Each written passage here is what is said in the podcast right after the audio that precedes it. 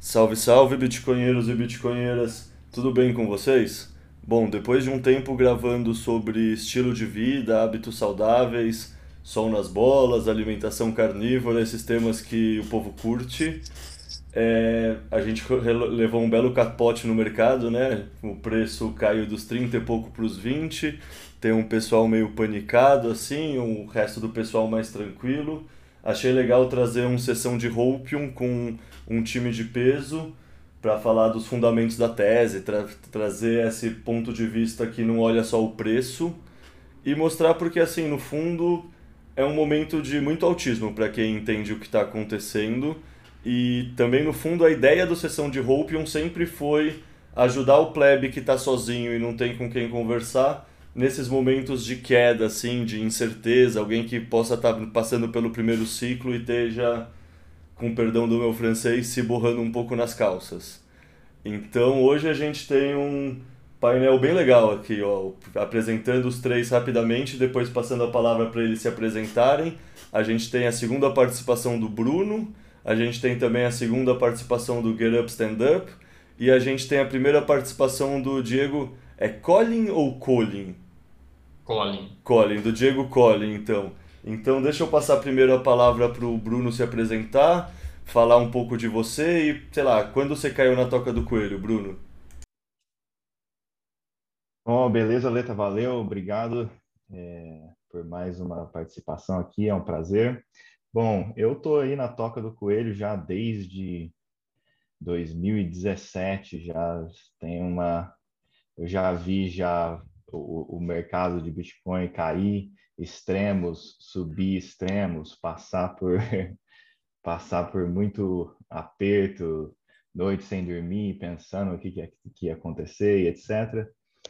E é, e é isso aí. Agora é, agora é aquele momento que precisa de calma, é, precisa ter é, convicção, né, no que está fazendo e, e é isso aí aproximar o mercado aqui agora e, e tentar entender o que está acontecendo, mas ao mesmo tempo também lembrar e reforçar por que, que é que a gente faz isso, qual, quais são as teses, o que, que é que tem por trás é, é, da ideia do Bitcoin né, e por que, que é que tantas pessoas passaram por, por tantos altos e baixos por tanto tempo e, e por que, que é que continua voltando, né? É aquele negócio, é, não existe uma bolha que se reinfla 5, 6, 7, 8 vezes, né? Na história do Bitcoin, a gente já teve aí mais de 5, 6 vezes que caiu mais de 70%. É, então é isso. É, e aí, assim, só para dar uma ênfase na, no que eu acho que é o mais importante e que é o que me inspira, né, o que me dá o, o, o meu hopium, é que é, nós vivemos agora num, num ambiente onde é, a política, né, o, o status quo que, que atual é, está atacando as liberdades individuais nossas é, implacavelmente. A todo momento tem algum político em algum lugar do mundo ou algum burocrata de alguma dessas instituições, IMF, WHO e etc., é, em, em todo momento tem alguém que está é, tramando, e não apenas tramando, mas executando contra a liberdade individual, né? Então, a gente tem um problema que é, é difícil de encontrar mecanismos né, é, de, de, evadir esse tipo de controle que, tá, é, que, que tentam a todo momento aí implantar sobre a gente. Então, eu vejo o Bitcoin como o, a maior saída nesse aspecto. É, é a, a, única ferramenta que nós temos para para ter é, direito de propriedade inviolável na mão dos indivíduos de forma descentralizada. E, na minha opinião, isso é algo que é, é, você nem deveria atribuir um, um valor a isso, né? É um é, é uma coisa fundamental. Nós precisamos disso e eu vejo o Bitcoin como essa saída, como um, um, uma tecnologia que finalmente deu aos indivíduos o poder de ter controle da sua propriedade privada e não e nós não estarmos mais sujeitos a essas elites e grupinhos uh, de poderosos que vão definir como que vai ser a sua vida, o que é que você vai poder fazer, o que você não vai poder fazer. Então, é, essa é a minha tese básica do, do, do Hope, é o que me dá esperança e é o que me faz continuar, é o que me faz bater, bateu altas a 69 mil, etc. Não vendi, eu vi o meu portfólio descendo esse tempo todo, mas a minha convicção dos elementos morais me fez é, continuar nisso e, e, eu acho que é o que vai me, me, é, me fazer continuar até o fim, seja a vitória ou a derrota, tanto faz. Em outras palavras, tanto faz o que o preço está fazendo, tipo, se o Bitcoin fosse uma stablecoin, que na verdade ele é, mas vamos falar que se ele fosse uma stablecoin lastreada no dólar, por exemplo, só pelo, pela parte moral e técnica já valeria a pena. Concordo inteiramente com esse ponto de vista, cara. Bom, deixa eu passar a palavra agora para você, Diego. Se apresenta aí para a galera. Beleza, pessoal, prazer. Obrigado, Bruno, pela explicação. Muito Uh, bacana. Eu estava conversando hoje com o Jefferson do Planeta Bitcoin, está lançando um documentário e tal, e ele me falando: olha, uma coisa que é comum nos bitcoinheiros são os princípios, né? O que os trouxeram aqui em primeiro lugar. É, sempre há por trás uma vontade de proteger a propriedade individual, é, de garantir a liberdade para a gente transacionar o nosso dinheiro. É, há uma vontade de trazer justiça na forma de neutralidade monetária. Se dinheiro é uma ferramenta de coordenação humana, é, pra, pra, como a gente falava no começo, né? A biologia é, é separação de função no nível celular até o nível é, societal. E o dinheiro é a forma como a gente se coordena através de sinais de preço, né, que é o nosso sistema operacional. Se os sinais de preço são justos, a coordenação tende a ser justa. Se alguém manipula o dinheiro, manipula o nosso tempo, manipula os nossos recursos, manipula a humanidade. Então, atrás desse desejo de soberania sobre o seu patrimônio, liberdade para transacionar é, e, e, e, justiça na, na, na, organização da sociedade, é, estão os bitcoinheiros levantando essa bandeira aí. É, independente do o Becas dos bitcoinheiros disse isso, é, pra, já vi ele dizendo isso em ele disse para mim quando eu estive lá com eles, o Bitcoin para mim é isso, se daqui a 10 anos comprar a mesma quantidade de arroz, para mim valeu a pena porque até lá ninguém pôde me impedir de transacionar, ninguém pôde tomar meu Bitcoin à força, é, ninguém pôde me diluir, ninguém pôde uh, dizer o que eu devo ou não fazer com, com, com o meu dinheiro. Então, adorei a ideia do, do, do stable. O stablecoin é essa que deve surgir sobre o Bitcoin ainda esse ano, talvez a gente fale mais hoje, é, é por conta de um protocolo que está emitindo ativos nativos agora sobre o Bitcoin, usando o Taproot como, é, como uma, é, uma, uma, forma de, de, colocar essa emissão sobre o Bitcoin já transacionáveis na Lightning. Então, as stablecoins devem vir para o Bitcoin mais, mais é, tarde esse ano ou ano que vem e a gente vai ter o melhor dos, dos dois mundos um, estabilidade de preço com a incensurabilidade, com a, com a escassez, com, a, com, a, com as ferramentas de ah, é, que emergem da descentralização, né? A incensurabilidade sendo a principal delas.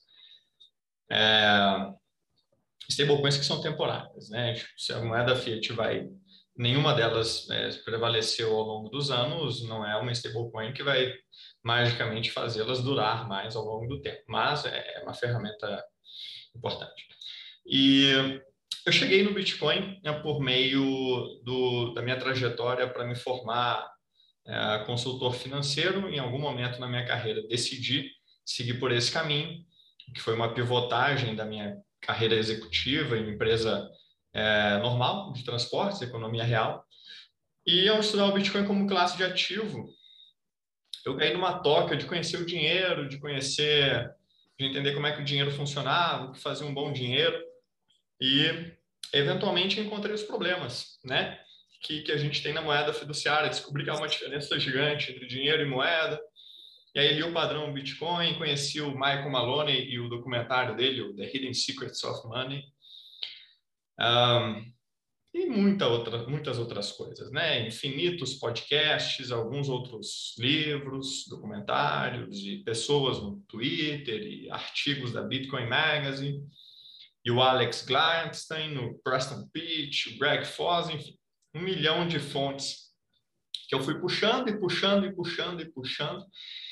E de repente eu falei o seguinte, olha, posso continuar aqui nessa carreira que tem tudo para dar certo, de cliente em cliente, família em família, levando a palavra, né, né, ajudando as pessoas a se organizarem, ou posso é, fazer uso de uma ferramenta que é a do marketing digital, da internet, das redes sociais, para levar isso que vai mudar o mundo para a maior quantidade de gente possível. E e qual, o que, que eu quero fazer na forma de onde que está o maior impacto, o maior resultado, qual é a melhor forma de empurrar o mundo na direção certa.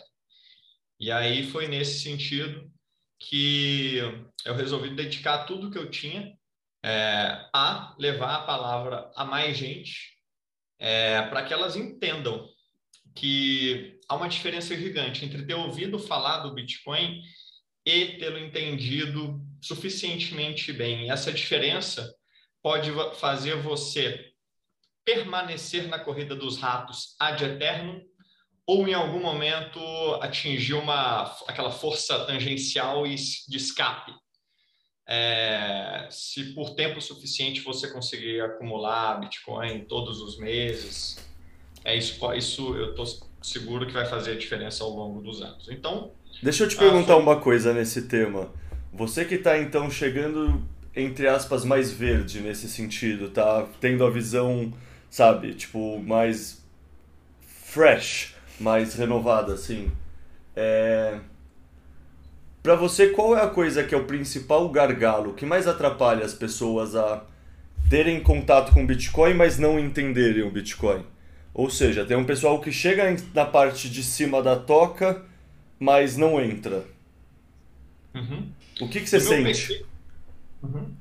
No meu pequeno recorte da sociedade, que é muito influenciado pelo mercado financeiro, é, com, é, que, que, deriva da, da faculdade onde eu estudei, do, do, dos relacionamentos que por último eu criei, é, há um ponto que é o seguinte: as, as pessoas, o, o, seu, o cérebro humano é péssimo para é entender tecnologia exponencial. As projeções dele são todas lineares. Então, as pessoas não conseguem, ah, quando a gente fala de um novo padrão monetário global, é, é, as pessoas, por mais que entendam, e algumas entendem, me dão espaço, me perguntam, estão genuinamente curiosas. Por fim, elas concluem assim: ah, cara, mas a gente não vai ver isso em, em vida. A gente não vai ver isso em vida. Tudo bem, não, você está completamente correto. Mas talvez para os nossos netos. O que acontece é o seguinte: é, nós somos péssimos para tecnologia exponencial. É, uh, mas o padrão de adoção de todas as tecnologias exponenciais até hoje foi o seguinte: isso é verdade para televisão, para o rádio, para a internet, para o mobile. É, o mesmo tempo que os primeiros 10% levam para adotar qualquer uma dessas tecnologias, é o que os outros 80% levam. Então, a gente vai de 10% a 90% de adoção na mesma velocidade que foi do 0 a 10% de adoção. E em 2019, nós atingimos esse breakthrough lá nos Estados Unidos, onde 10% da população americana já tinha interagido com cripto, no geral, de alguma forma, a maioria delas com Bitcoin. Então, até o fim dessa década, 90% da população americana já vai ter tido exposição. E eu acho que o próprio Leta tem um texto desse com Coreia de que há uma curva em S, né? E a gente, em algum momento, entra nessa, nessa parte inclinada da curva para depois estabilizar lá, lá na frente, mas o preço é em J. E aí acho que você, até melhor do que eu, vai saber explicar esses comportamentos da curva de adoção em S e preço em J, porque no meio do caminho há um FOMO, há um overshooting, há uma, há uma série de exageros onde se o preço seguisse a curva em S já seria um espetáculo, mas a turma se apavora, alavanca, a turma imprime dinheiro e a curva de preço que era para seguir em S explode, faz um estupim num, num, num J vertical. É, eu acho que a gente vai entrar isso por volta de 2024, ali no próximo halving, quando uma série de coisas vão, vão convergir. A Lightning vai amadurecer, já está no crescimento exponencial. As DLCs, que são os contratos inteligentes do Bitcoin, que vão sugar os derivativos, tá hoje onde a Lightning estava em 2018. Em 2018 ninguém falava da Lightning, ninguém conhecia, ninguém acreditava. Hoje esses são os DLCs. Inclusive eles têm o mesmo inventor, o mesmo pesquisador do MIT que escreveu o paper da Lightning, escreveu o paper dos DLCs 2024 vai estar vivo e operante, a gente vai estar aqui falando das DLCs, como está hoje falando da Lightning. Tem halving, tem tudo. É, então eu vejo que é isso. As pessoas não conseguem fazer esse tipo de projeção exponencial. E logo em seguida, para não falar, pra, empatando, as pessoas acreditam que um banco central é necessário. Porque elas veem o mundo cripto colapsando. E esses dias alguém comentou no Twitter Espero que o pessoal de cripto não aprenda na marra porque que o Fed surgiu. Pintando o Banco Central como um super-homem que chega para salvar vocês. Imprimir moeda para comprar esses ferrados que não sabiam o que estavam fazendo. Mas esse é... é o argumento do Warren Buffett e esse é o argumento do Luiz Tulipa, né? Ambos já citaram isso como a put do Fed. É, no fundo, é o que segura todo o mercado. É, é, o que eu tenho para dizer para isso é depois você põe o pi, é puta que pariu, né? Porque é o, é o mercado financeiro, é, é o mercado financeiro, o suposto defensor do livre mercado, defendendo uma instituição de Estado é, que tem um monopólio sobre a moeda, controla o seu preço, sua quantidade em circulação. É livre mercado para vocês. Para mim, eu quero ser amigo do banqueiro central, ter informação privilegiada contra o preço da curva de juros e ser o primeiro a receber o dinheiro recém-impresso, porque a forma como o Banco Central injeta liquidez no sistema é comprando os meus títulos. Então é uma, é uma tríade da sem vergonhice, porque o Tesouro ele não vende para o Banco Central, ele vende para o André Esteves, ele vende para os banqueiros. E aí o André Esteves enche os cofres, para não falar, enche os cofres do governo com o dinheiro dele, que é o dinheiro nosso. E aí o Banco Central compra dele os títulos que ele comprou do governo. É, e ele o faz é, com um ganho, com um ganho real nessa, nessa transição. Ele ganha com o nosso dinheiro, com a impressão do dinheiro do Banco Central, no empréstimo para o governo, ele ganha em todas as, as pontas. Então, é, o, o, André Esteves falou numa, numa reunião que eles fizeram, no evento essa semana, que os bitcoinheiros estavam iludidos em um mundo de juros baixos. Uhum. acreditar que, que é, enfim, que estávamos iludidos. E me mandaram isso no Instagram. Esse amigo meu que não acredita nessa, nessa adoção exponencial, eu falei, olha, é, é isso.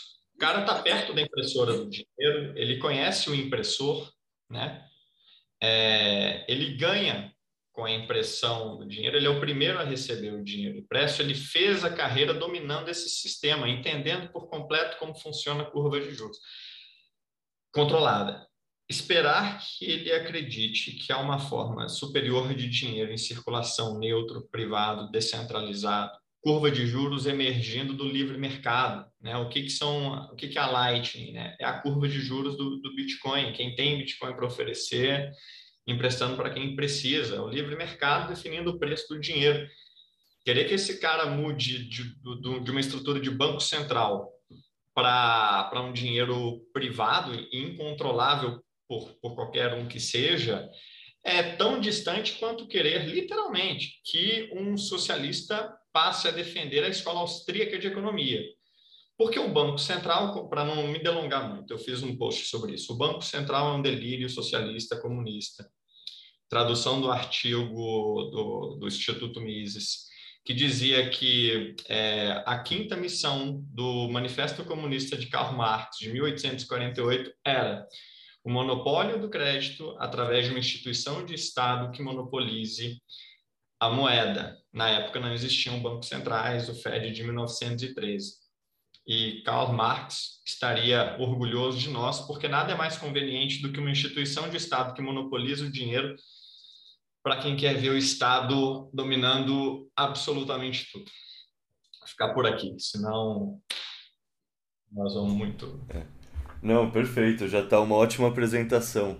Deixa eu passar a bola agora para o Get Up. O Get eu acho que sei lá, quem ouve esse podcast provavelmente conhece, mas se apresenta aí, Guilherme, fala um pouco sobre você, sobre sua história com Bitcoin e também sobre o que mais você quiser falar. Vou falar aqui então. Ô Diego, o, valeu, obrigado aí pela sua apresentação. O, mas sabia que a gente tem que agradecer toda essa mutreta do, do Banco Central com os bancos? Que só por causa disso a gente tem o Bitcoin. Então tem um lado bom ainda, né? Perfeito, perfeito. E eu, eu vou não existiria Bitcoin. Exatamente, e graças a Deus que o André Esteves e o Warren Buffett não entenderam ainda ou, ou se fazem de não entendidos, porque permite a que pessoas que realmente precisam, né, que estão expostas à censura e à diluição, possam comprar mais barato. Porque o dia que esses caras entenderem pelo amor ou pela dor, bye bye 100 mil dólares, 200 mil dólares e esfogueta esse negócio lá para cima. Então, de certa forma, como você bem disse, eu sou até grato por esse mercado financeiro ainda não ter completamente entendido. Deixa aqueles 19 dos 20 países que mais adotaram per capita, que são pobres, o Vietnã mais do que os Estados Unidos, é, serem irrigados com Bitcoin barato. Você está perfeito nessa. Sim. A minha história é que eu eu comecei a trabalhar desde cedo, ali dos 12 anos, e sempre vivenciei muito esforço meu da minha família trabalhar e a gente pagava muito, sempre pagava muito imposto, né? Então isso já começou a, a fazer eu não gostar do Estado, porque achava que o, imposto ele era naquela época não tinha muita noção, mas ele era sempre, sempre, até hoje é empregado de forma errada, né, no nosso país. Hoje eu vejo que o imposto é roubo, né? E e uma das saídas na época, quando eu era menor, o cara tentava correr do imposto, não respeitar algumas leis idiotas, fazer as próprias leis sem prejudicar ninguém. E depois a vida foi tocando, a gente vai trabalhar, vai abre empresa, fecha empresa, vai trabalhar em multinacional, sai, até que em 2021, em março foi, que eu, eu já tinha lido alguma coisa sobre Bitcoin antes, em alguns anos, eu falei com o gestor da XP em 2017, e o cara falou que era fria, já tinha falado com outras pessoas e por negligência minha, por preguiça mesmo, burrice, né? não fui mais a fundo, acabei confiando em terceiros. E em março de 2021 eu decidi estudar. É... Na verdade, primeiro eu comprei. Eu nem estudei, eu comprei. Estava 54 mil quando entrei. E aí depois, em abril, eu comecei a estudar. E e aí ele começou a se alinhar com os meus princípios, com meus valores. Daí eu comecei a estudar. Eu comprei e comecei a estudar no próximo mês. E aí eu aprendi sobre dinheiro. Eu vi a importância do Bitcoin para gente, para o mundo melhor, né? Parece meio romantismo, mas é a realidade. E a questão da estabilidade, o Bitcoin me traz muita estabilidade da propriedade privada, da liberdade que me dá de tu acordar, saber que teu valor está ali, não tá sempre preocupado com a questão da confiscabilidade, apreensão de bens e toda hora ter alguma coisa da política, saber que tu está na mão dos caras, né, cara? Tu tá, teu dinheiro num banco, tu está na mão de político. Infelizmente é assim que funciona. E E juntando isso tudo, é... esses são os motivos que, como eu entrei, quando eu entrei e por que, que eu sou autista. E deixa eu te perguntar, aproveitando, é, você falou que você começou a estudar foi mais ou menos abril, maio. Isso é quando tem aquele começo de queda todo do Elon Musk ou por acaso ou porque isso, sei lá, realmente foi um momento de precisar estudar, testar convicção? Porque para mim eu lembro que esse primeiro dip do ano passado, quando o FUD da energia do Elon Musk, a China banindo, foi foi realmente um momento de caralho, eu preciso estudar mais para reforçar minha convicção para entender isso aqui direito. Daí, sei lá, acho que isso é uma coisa que acontece com muita gente e pode estar acontecendo com o pessoal em casa agora também. Isso, foi exatamente nesse momento aí. Para aprender mais. Aí eu peguei o padrão Bitcoin. O, foi o primeiro livro que eu li, depois eu li o Red Pill, daí foi vários outros livros da sequência, né, do, e aí o cara vai aprendendo e vai vendo que é uma saída que a gente tem, e a princípio é a melhor saída que eu tenho visto em, sei lá, talvez em toda a minha vida, porque eu nunca dei muita bola para Estado e lei, o caralho é quatro. Eu vou trabalhando e faço, cara, tenta fugir do imposto aqui, foge lá e na verdade, só que chega uma hora que fica complicado tu conseguir crescer e produzir todo ano um 25% mais, né, cara? 30% quando tu, sei lá, até uns 30, 40 anos tu consegue, mas daqui a pouco tu não consegue sempre crescer isso, né? Daí tu começa a ver que, opa, já não sobra mais como sobrava, né? E a melhor forma de poupar é o Bitcoin, pelo que a gente aprende, pela estabilidade dele e pela liberdade que ele dá, é um caminho que eu acho que é um ótimo caminho para um, um mundo melhor para as pessoas.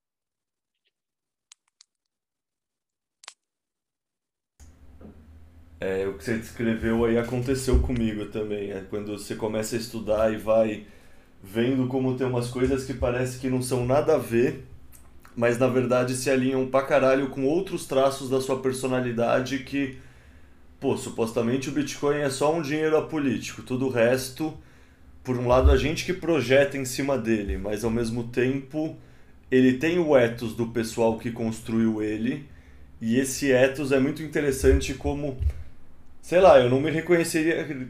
Ah, tipo, antes de conhecer o Bitcoin, eu não me reconheceria como libertário porque eu nem conhecia o libertarianismo, nem sabia que isso existia, nem sabia que era possível um movimento como esse, assim.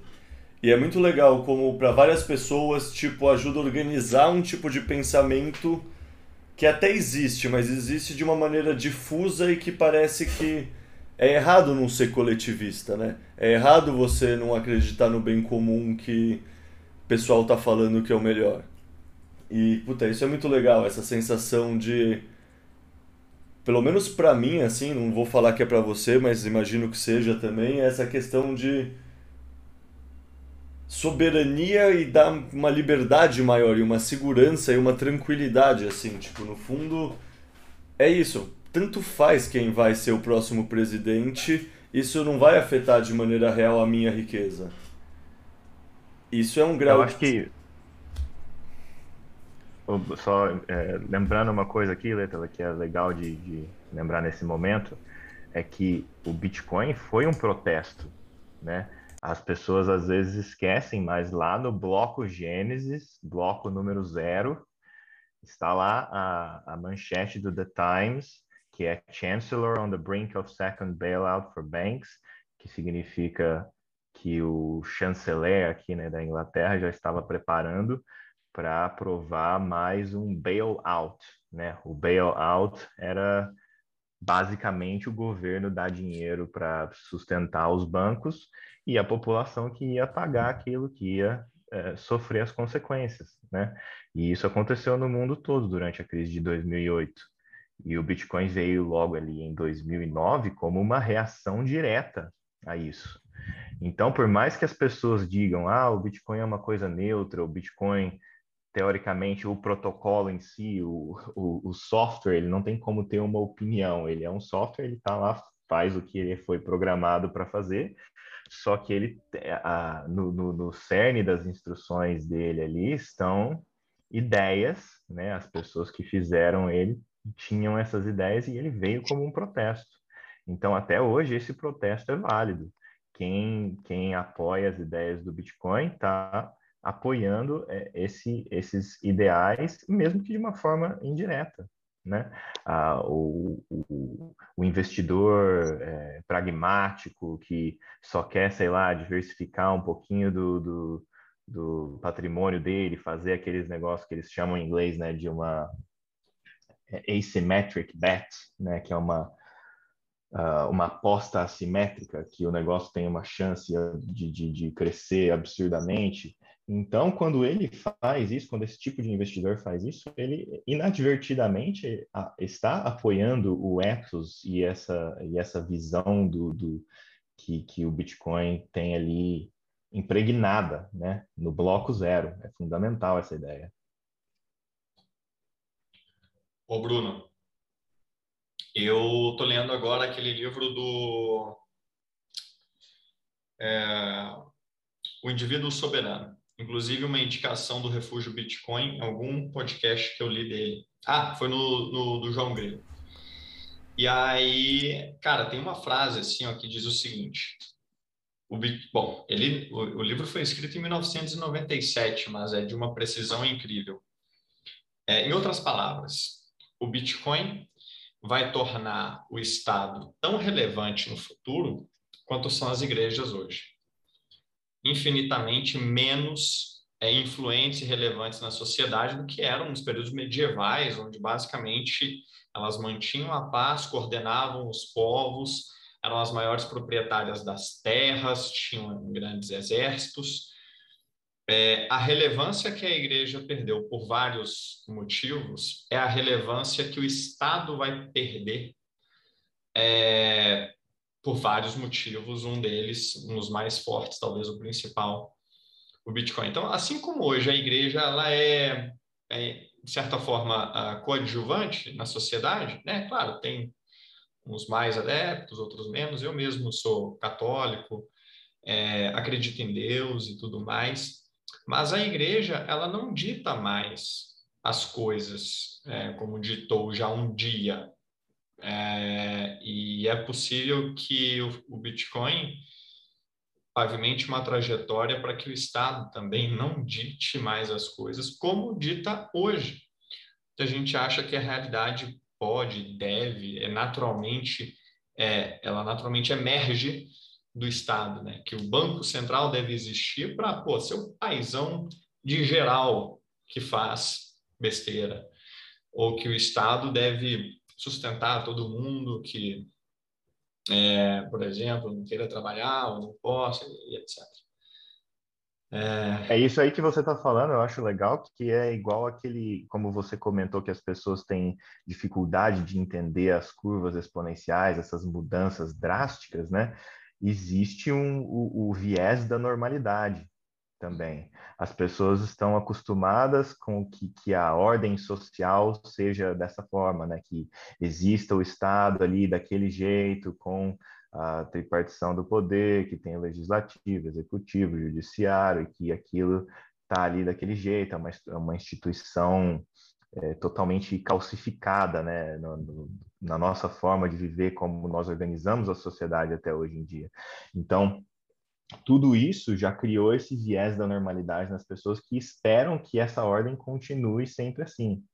E quando aparece algo que desafia essa ordem, né, que coloca um, uma pergunta ali, é um, é um desafio existencial para essa ordem, as pessoas tendem a, a é, deixar quieto, né? não, não prestar atenção nisso, ou inclusive até é, não, não dar atenção nenhuma e questionar e dizer que não vai funcionar, que não pode ser, porque ela tem esse viés da normalidade, que tudo vai continuar sendo do jeito que está, mas no, eu creio que nós vivemos agora num momento que é de mudança absurda, mudança exponencial, transformações extremas, e a maioria das pessoas não está preparada para ver o mundo mudar de uma forma tão drástica e tão rapidamente como ele diz, assim, dizer para que algumas pessoas, é para algumas pessoas uh, hoje, que o Estado não vai ter essa relevância toda lá na frente, É como dizer que vamos desenvolver uma habilidade de viver sem oxigênio,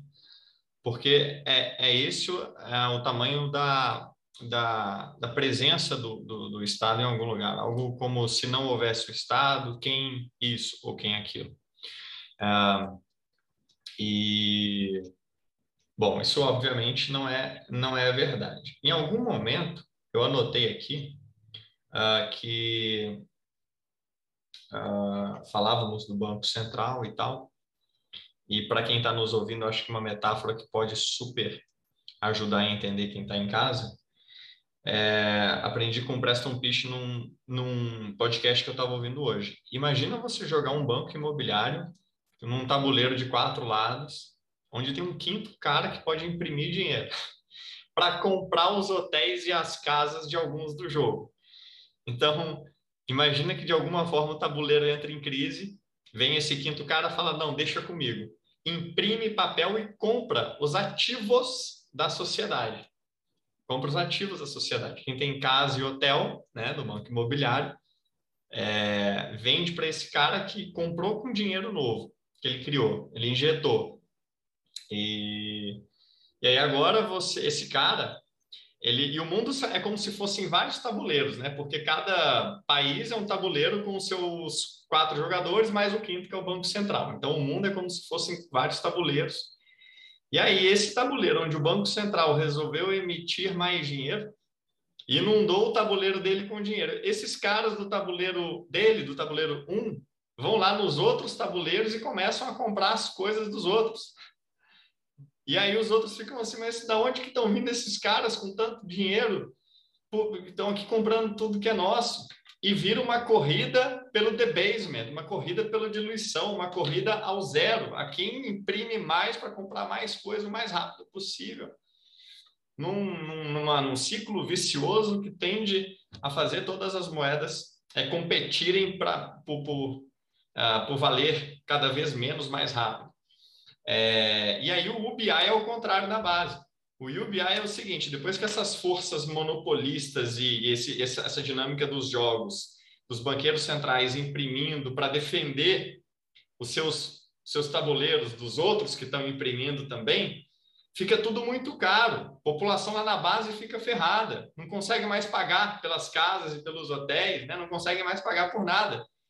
Aí eles falam: deixa o seguinte, deixa comigo. Agora eu vou imprimir para dar na sua mão direto. São as CBDC, são os cheques do governo, são os programas de assistência. Só que o seguinte, você não reorganizou o ACT. Onde é que essa turma gasta o dinheiro do UBI, da renda básica universal? Na propriedade que já foi comprada pelos, pelos cantilionários lá atrás num ciclo vicioso que só piora, porque você acelera o UBI, é mais dinheiro, as coisas mais caras, e você não consegue desmamar esse sistema hora nenhuma. E começou em primeiro lugar porque você criou essa quinta figura que imprime a porcaria do dinheiro. Cara, o banco imobiliário é mais são do que a sociedade hoje em dia. Pelo menos não tinha. É, a quantidade de dinheiro era fixa. E aí, se você produzisse o dinheiro, se um jogador só produz o dinheiro, é roubo. Mas se você chamar ele de Banco Central, não, pô, aí é QE. Aí é Quantitative Easing, que é o nome do processo onde ele compra os ativos da sociedade, enchendo os donos de ativo de dinheiro. Vai ativo para o Banco Central, vai dinheiro para o dono do ativo. QE. E agora tem alguns países, G7, G7 não, o Japão é o quê? Sei lá, G3, G5, sei lá, é, fazendo QE ao quadrado. O que é o QE ao quadrado? É o ICC, é o Yield Curve Control, ou o controle da curva de juros. Porque, ao invés de hotéis e casas do banco imobiliário, na vida real são títulos do governo. Só que são títulos que são como se fossem o Selic. O QI só vai na Selic. O controle da curva de juros vai em todos. Vai no 2035, 2045, 2045 é o Fed comprando tudo, toda a curva. E o Japão está comprando de 10 anos que é o mais relevante para o horizonte de investimento, assim, mais importante. E está comprando como nunca, imprimindo dinheiro como nunca. E onde que vai dar isso? Cara, em algum momento a realidade se impõe, a natureza ela é, ela cobra. Você não pode imprimir moeda para sempre, sem consequência. Exato, isso é uma. E, e, e, no aspecto moral, que eu acho que é muito importante a gente apontar, é que eles estão hipotecando as gerações futuras. Isso aí, perfeito. Porque, porque qualquer, qualquer título de dívida de qualquer governo no mundo, o cara tá lá vendendo um título de dívida de 10 anos, tem os juros de 10 anos, mais o principal no final que tem que ser pago de volta. E, e, assim, tá, 10 anos, 35 anos tem títulos de dívida, 70 anos tem títulos de dívidas em, algum, em alguns países. Quem que é que vai pagar? É, é, o pagador de imposto que, que, que vai ter o azar de estar tá vivo na época que essa dívida estiver vencendo. É, é, exato. Não, são, são os nossos filhos que estão comprando o quê? Bitcoin. Eles não, isso, isso, isso vira um buraco onde não vai ter comprador a não ser o Fed. O Fed, como não teve ninguém, não, ninguém apareceu para comprar a dívida americana de 2020 para cá, ele comprou 54%. O governo, o Tesouro americano falou: preciso de dinheiro. E o mercado fez aquele barulho do sapo e da cigarra, sabe? Tipo, Fed falou: então deixa comigo. E comprou metade.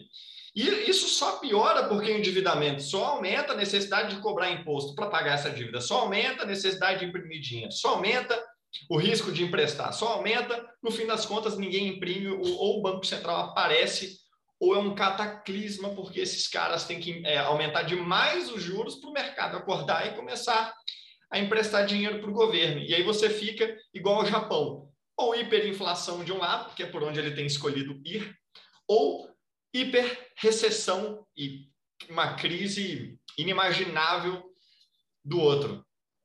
É, e eu, eu, vou te dizer, isso que você falou é o seguinte: é, você começou dizendo o seguinte, hipotecando as gerações futuras, não foi isso? Tá. Sim. Vou te dizer o seguinte: olha, olha uma forma que eu, que eu encontrei de ver que, que para as pessoas parece legal. A, ma, a maior transferência de riqueza da história da humanidade aconteceu ao longo do tempo, das gerações de hoje para as gerações passadas, que sugaram nossa riqueza imprimindo dinheiro lá desde, desde o início do século. Elas imprimiam moedas na forma de dívidas que as gerações futuras, acá, nós, é, teriam que pagar ou com imposto ou com inflação. Então, ocorreu uma massiva transferência de riqueza do nosso presente para o nosso passado. E enquanto a gente fala, a gente está sugando é, riqueza do futuro, como você falou, tendo que emitir cada vez mais giro. O Bitcoin vai é, coordenar agora sim, o maior mecanismo de transferência de riqueza do mundo, ao reajustar essas posições. Aqueles que imprimiram dinheiro um, pelo Bitcoin é, é, transferirão essa riqueza para aqueles que foram mais é, sabotados por essa estrutura. Quem mais está entendendo que não faz sentido pagar uma, um caminhão de imposto, quem mais está entendendo que a inflação está te comendo vivo. Quem mais está entendendo que os governos podem te censurar a qualquer hora? Quem mais está entendendo que o, a, a, moeda fiduciária é uma ferramenta de controle? Está mais comprando Bitcoin. E se posicionando para um evento que é inevitável, dos grandes donos da moeda fiduciária, é também comprá-lo, por vários motivos. E toda essa transferência de riqueza que aconteceu nos últimos 100 anos, da forma como eu descrevi, Agora acontece no sentido inverso, porque esse dinheiro vai chegar irrigando os possuidores de Bitcoin. Então, são as duas maiores transferências de riqueza da história da humanidade. O Bitcoin vai equalizar. Do jeito que nos últimos 100 anos a balança pendeu para um lado, Bitcoin agora faz pender para o outro e a gente emerge depois desse vai e vem numa sociedade muito mais equânime, muito mais justa. Exato, é aquilo que o Ross Stevens falou, é, que a gente está num, num momento agora que a gente vai mudar de um, de um paradigma, né? Onde é, tem alguém que pode imprimir dinheiro, mas não é você, mas agora é um, um paradigma onde ninguém pode imprimir dinheiro, incluindo você. Exatamente, perfeito. A questão do a pessoa já nasce hipotecada, né? Eu estava vendo aqui o, a dívida dos Estados Unidos, 28 tri. A criança que nasce já nasce devendo 85k. Loucura, né, cara? É. Acabou de nascer, já deve 85. Dólares. 85 dólares. É, e eles só vão deixando pior, né? Porque cria essa cultura de, de que, que, tudo é, é, é baseado em crédito, tudo é baseado em dívida. E, a, e não só eles já nascem devendo 85 mil, mas o cara vai lá, faz, estuda, vai para a escola e etc. E a primeira coisa que ele faz na vida adulta dele já é adquirir um empréstimo de estudantil é. que eles têm lá e o cara vai pegar 100, 200, 300 mil dólares emprestados só para fazer uma faculdade que provavelmente ele teria acesso a todo esse conhecimento de graça na internet. Ele poderia investir o tempo dele estudando é, autonomamente, né, de uma forma autônoma, ali de graça, com, com pouquíssimos recursos, e já fazer um tipo de um estágio, alguma coisa assim que ele vai aprender a lidar com aquela indústria, com, aquele, com, aquele, é, com aquela área do conhecimento, e etc. Mas não, por, por todo esse motivo do sistema precisar de cada vez mais dívida para continuar andando, isso foi meio que infectando a economia em diversos setores, né? Então ele já começa com essa dívida do estudantil, aí ele sai da faculdade, consegue arrumar um trabalho, ele está pagando a dívida estudantil dele, ele já vai lá e pega mais meio milhão de dólares para comprar uma casinha razoável em algum lugar lá nos Estados Unidos. Então, essa é uma bola de neve que, assim, é, é, um momento que, que qualquer pessoa que tem o mínimo de noção de como é, é, é, é, senso comum, na minha opinião, até. você não precisa ser um PhD em economia e entender todas as teorias da, da escola austríaca, ler todos os livros, ler Ação Humana, ler todos os clássicos para você ser um erudito da economia e conseguir abstrair todas essas ideias em uma coisa super complexa. Não, é, é, é, é senso comum. A esse ponto, o sistema está vivendo de uma forma, o jeito que a economia funciona, como as pessoas, como se espera que as pessoas levem a, a vida econômica delas, é uma maneira totalmente sustentável. Qualquer pessoa com o mínimo de bom senso vai perceber que isso não tem como continuar por muito mais tempo. É. E muitos apostam que o Fed vai matar, vai matar no peito, que vai igual os banqueiros, né? Não, o Fed agora vai aumentar os juros. Aí eu vou te falar uma coisa. Antes de eu entrar nesse mérito, deixa eu falar uma coisa. Olha só, como é que se minera moeda fiduciária? Tomando dívida. Como é que se minera Bitcoin? Você né, tem um minerador que vai resolver um problema e pode calhar de, de, de, de propor um bloco válido e tal. Como é que você cria então você fez emergir um Bitcoin. Como é que você faz emergir moeda fiduciária? É tomando dívida. E olha só, há um grande incentivo para você tomar dívida. Por quê? Quando eu, tô, eu, eu, eu tomo 300 mil reais emprestado no Itaú, é, ontem esse dinheiro não existia. Não existia. Eu estou sendo o primeiro a receber esses 300 mil reais que o Itaú num golpe de mágica, fez aparecer na minha conta. Então, eu estou recebendo 300 mil que ontem não existia. Com isso, eu posso comprar ativos na sociedade. Então, os maiores devedores são os maiores mineradores. E há um incentivo para que você se endivide o máximo possível, porque é uma forma de você obter alguma vantagem no sistema onde, se você não fizer isso, outros o farão, comprarão a sociedade inteira a deixarão mais caro e mais inacessível para você. Endivide-se ou morra. Ou, e você. É, então, é escravidão por dívida, porque ao endividar-se, você se torna um escravo. Essas são as saídas que o sistema te dá. Então, beleza. Os incentivos são para isso. É como a gente falava no começo: os incentivos estão desalinhados. O ser humano reage a incentivo.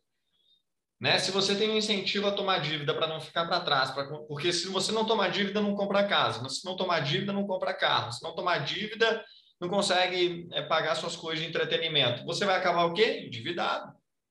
Vai acabar escravizado. E o futuro seu foi para o saco. É, e as pessoas reagem. E o que eu acho triste dessa história é que da onde que eu tiro a, a frase do as pessoas reagem a incentivos, né? Do Charlie Munger. Ele diz o seguinte: é, diga-me os incentivos que eu te direi o resultado. Mas é lógico, se os incentivos são para o endividamento, eu já sei o resultado. É... E aí eu ia falando, ah, muita gente aposta que não, o Fed agora vai, vai, vai, vai ser Paul Volcker, né? Elevou os juros, sei lá, a 19%, 20% ou.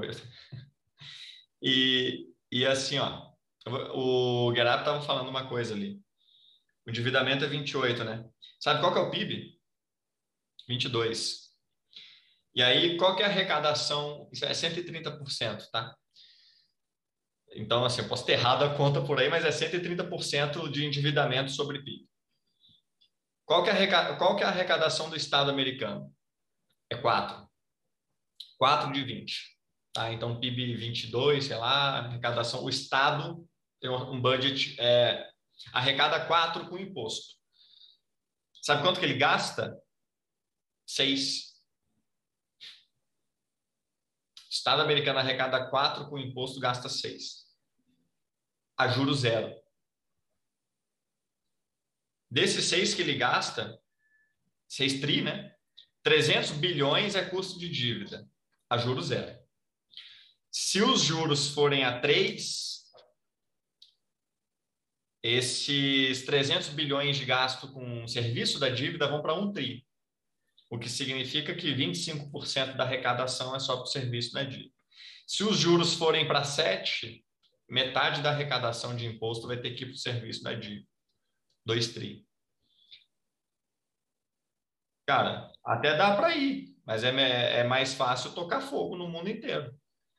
É, acho que vai ser me, é, menos doloroso porque é como diz o Lawrence Lepar, né, um gestor de um fundo de ouro que tem botou 5% em Bitcoin e virou 25%. E, e, o, e, os, e, os, e, os, e os clientes dele falaram, não, não vende não, tá lá com...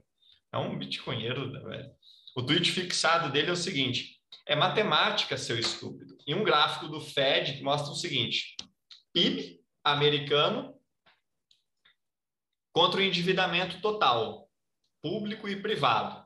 Mas é um jacarezão assim, ó, desse tamanho. A linha vermelha tem que pagar pelo serviço da linha azul. Desculpa, a conta já não bate há muito tempo, a impressão é inevitável.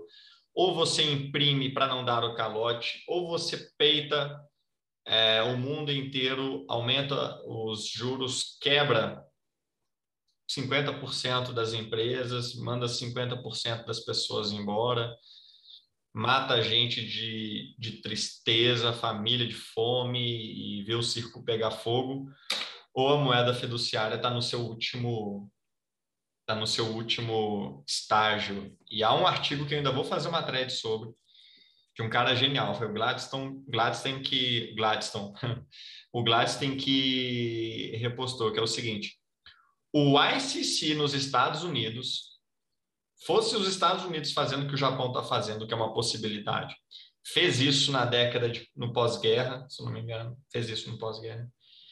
O ICC do governo americano é Bitcoin a um milhão de dólares.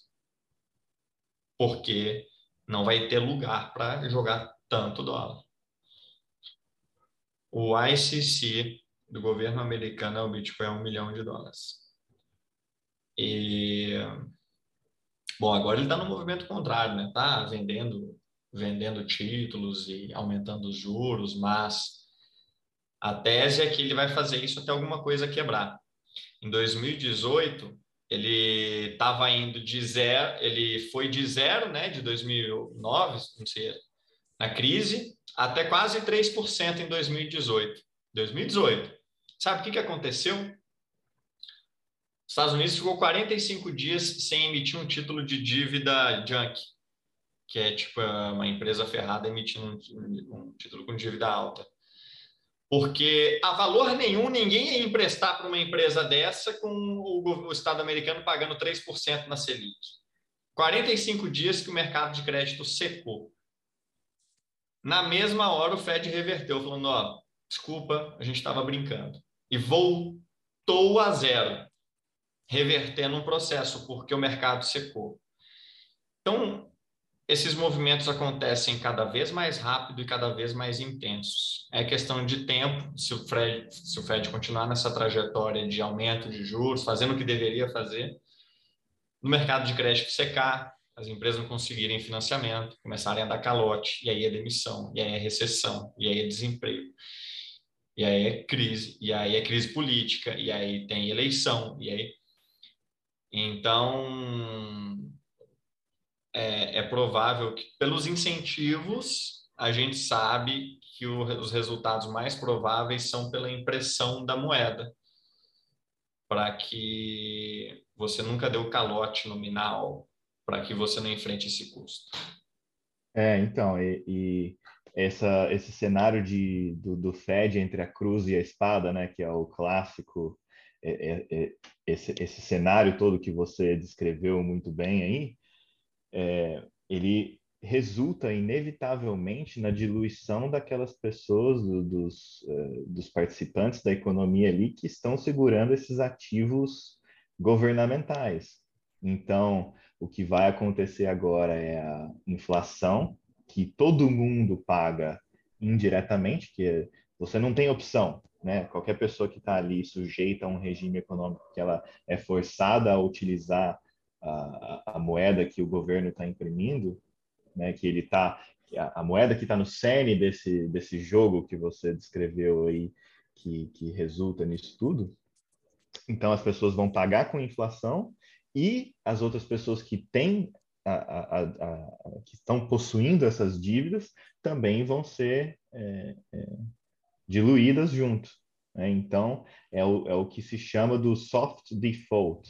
Né? É uma uma quebrada leve. O, o, governo vai dar um calote, um soft calote, um calote. É um calote branco, digamos assim. É, um, um calote em câmera lenta. Aos poucos ele vai fazendo inflação, vai perdendo o valor do título, e, e assim eles vão empurrando com a barriga. Só que você tem que levar em consideração que os participantes do mercado são é, atores racionais. E como a, a economia austríaca ensina, as pessoas vão tomar, é, é, vão tomar atitude é, racional, não importa o ambiente que ela estiver, ela vai, é, o, o, ser humano é capaz da, da racionalidade e ele vai aplicar aquela racionalidade em qualquer situação, por mais extrema que ela seja.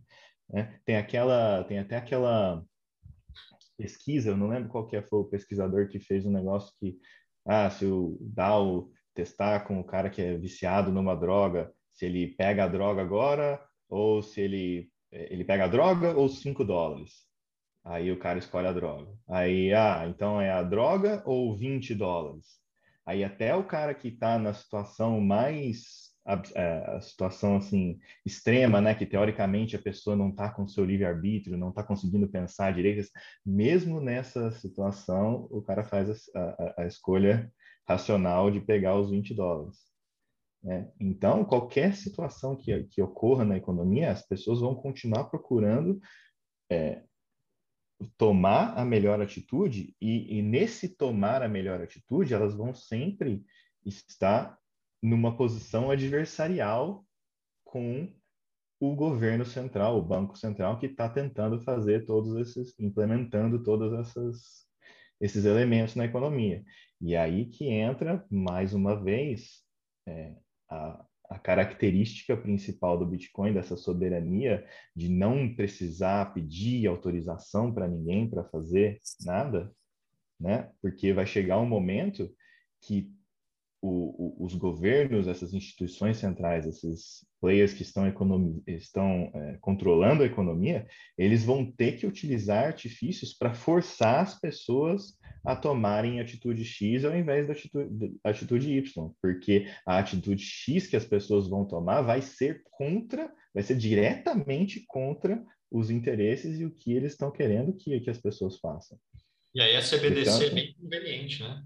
Exato, por isso que a gente frisa muito que esse estilo de, de, de, de moeda aí vai ser extremamente perigoso. Né? A pessoa acha que, ah, não, o governo não pode, tem as, as, os breaks legais, né? Ah, não pode isso, pode aquilo. Tá, tá, tudo bem, não é uma ditadura totalitária direta, né, no Partido Comunista Chinês, que o cara faz qualquer coisa que ele quiser. Mas é a possibilidade está ali. A partir do momento que tiver uma CBDC, qualquer ruptura é, institucional, qualquer probleminha que der, qualquer situação mais drástica onde comecem com aquelas histórias, né? Ah, vamos temporariamente é, bloquear aqui para não ter problema na economia. Vamos temporariamente. É, aquela história, né? Saiu do padrão ouro temporariamente. Nós temos aí imortalizado o vídeo do Nixon falando temporariamente vamos é. parar de converter o, o dólar em ouro e estamos aqui 50 anos depois com, com essa medida temporária funcionando. Não. A CBDC vai ser linda. Ao invés de precisar do de um banqueiro emprestar dinheiro para o governo, o banco vai fazer o seguinte: ele vai trocar na sua conta, ó, tomamos, sei lá, tantos por cento do seu valor na conta é como empréstimo, não se preocupe, a gente vai te entregar isso com alguns juros daqui a algum tempo. Você põe 200 milhões de contas para financiar o Estado compulsivamente sob um ótimo discurso porque os discursos caem, né? As pessoas adoram uma Selic de 13%, 13,25%. Elas não sabem que o Keiger do real é 14% desde 1994 e já temos 45 vezes mais reais em circulação do que tínhamos em 1994, num Keiger de, de 14% ao ano. E a Selic estava quanto? 2? E numa época, num ano em que a gente imprimiu o quê? 20%? Então, assim, as pessoas topam viver num regime de moeda fiduciária, onde você recebe 13 na Selic, mas o governo imprime 14 ou 20, né? E te dá menos do que imprime. Ele cresceu sobre você. O seu dinheiro, é, se dividido pela quantidade total de dinheiro em circulação, continua caindo. Né? Então, se a sua moeda fiduciária no banco fosse desenhada não como um valor nominal, mas como um percentual da quantidade de moeda em circulação, não adianta, não teria adiantado colocar em Selic, não teria adiantado colocar em S&P 500, não teria adiantado colocar em IBOV. É, vai sempre perder para a velocidade da impressora do, do dinheiro. É, e a única forma de você é, bater o, essa impressora ao longo do tempo, depois de alguma reflexão, é com o Bitcoin. Exato, e aí eu acho que vem, vem a calhar esse pensamento da, da, de que as pessoas tomam a atitude racional, e a minha aposta e a minha esperança também é que cada vez mais as pessoas vão chegar nessa, nessa atitude racional. Né? Porque agora, para quem não conhece, para quem não entende todas essas. É, é todos esses detalhes, todos os, os fenômenos econômicos mundiais, tudo isso, é, parece uma coisa meio arriscada mesmo, né? A pessoa que não tem conhecimento, ela vai olhar o Bitcoin ali e ver essa, essa flutuação absurda, sobe 500%, cai 80% e etc. É uma loucura. Então pode parecer uma coisa extrema e uma coisa é, é, que não faz sentido, né? É uma coisa, uma aposta arriscada demais. Porém, com, quando você adiciona todo esse eh, conhecimento, as coisas ficam muito mais claras e parece ser muito mais uma atitude é, é, segura, né? Uma coisa é, básica de se pensar. Ah, tá, o que é que eu posso fazer, dado todo esse cenário de, de onde existe esse monopólio da moeda, onde existe todos esses problemas macroeconômicos? Então, eu vou colocar tudo que eu tenho em Bitcoin. Aí você vai pensar, tá, esse, essa foi a atitude mais racional que o cara podia ter tomado. Ter ido ao in em Bitcoin. E não só isso, como o nosso amigo Sailor fez, foi lá e se endividou, tomando, eh, tomando atitude contra, né, fazendo aquele ataque especulativo né, contra a própria moeda fiduciária. Ele foi lá e pegou moeda fiduciária emprestada para financiar, eh, comprar mais Bitcoin. Né? Tá certo que não estou aqui, é, vejam bem, não estou aqui é, falando para ninguém sair pegando empréstimo para comprar Bitcoin, é, porque são coisas arriscadas, né? Mas isso foi o que o cara fez. Ele, ele é, colocou a boca, um, colocou o dinheiro onde a boca estava, né? No ditado em inglês e apostou tudo e mais um pouco. Ele está mais do que 100% em Bitcoin. Eu acho que o ataque especulativo ele é inevitável, mais uma vez por uma questão de incentivo. Se você pode tomar dívida, ajudando a diluir uma moeda fraca, é para comprar um ativo robusto que é escasso, é inevitável que os agentes da sociedade exercendo, fazendo seu cálculo econômico, exercendo sua racionalidade, uma hora o façam da mesma forma como a gente está sacando isso, banqueiros centrais estão, grandes corporações estão, grandes consultorias estão, é, e, e, isso torna o dinheiro bom o predador natural do dinheiro ruim. A metáfora que eu faço é o seguinte: se você voltar no tempo o suficiente, é, em algum momento tem o Neandertal e tem o Homo sapiens circulando sobre a Terra.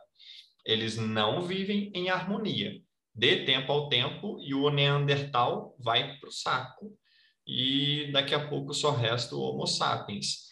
Se emerge um ativo com características de um dinheiro superior é, e eventualmente as pessoas começam a fazer, exercer a sua racionalidade, fazer o cálculo econômico, observar comportamento, observar o preço é, e enxergam aquilo como uma forma superior de dinheiro, inevitavelmente esse dinheiro vai ser o predador do dinheiro ruim, porque o dinheiro ruim vai ser impresso, vai ser atacado, porque sim, porque os maiores ganhadores são os que me enxergarem primeiro. E uma hora as pessoas vão se dar conta que elas não querem ficar por último. O, banco, o último banco central a imprimir dinheiro, emitindo dívida, a comprar bitcoins, está no sal, como se diz aqui em Belo Horizonte, em, em Minas. É, e isso dá um estopim. É como o Saylor também fala: um dia você acorda com o Ray Dalio tendo colocado 5 bi de dólares em Bitcoin, ou com um país tendo comprado 20 bilhões de dólares. As coisas podem mudar no instalar de dedos. Aliás, sabe quantos bilhões de dólares existem de Bitcoins em corretoras? 41.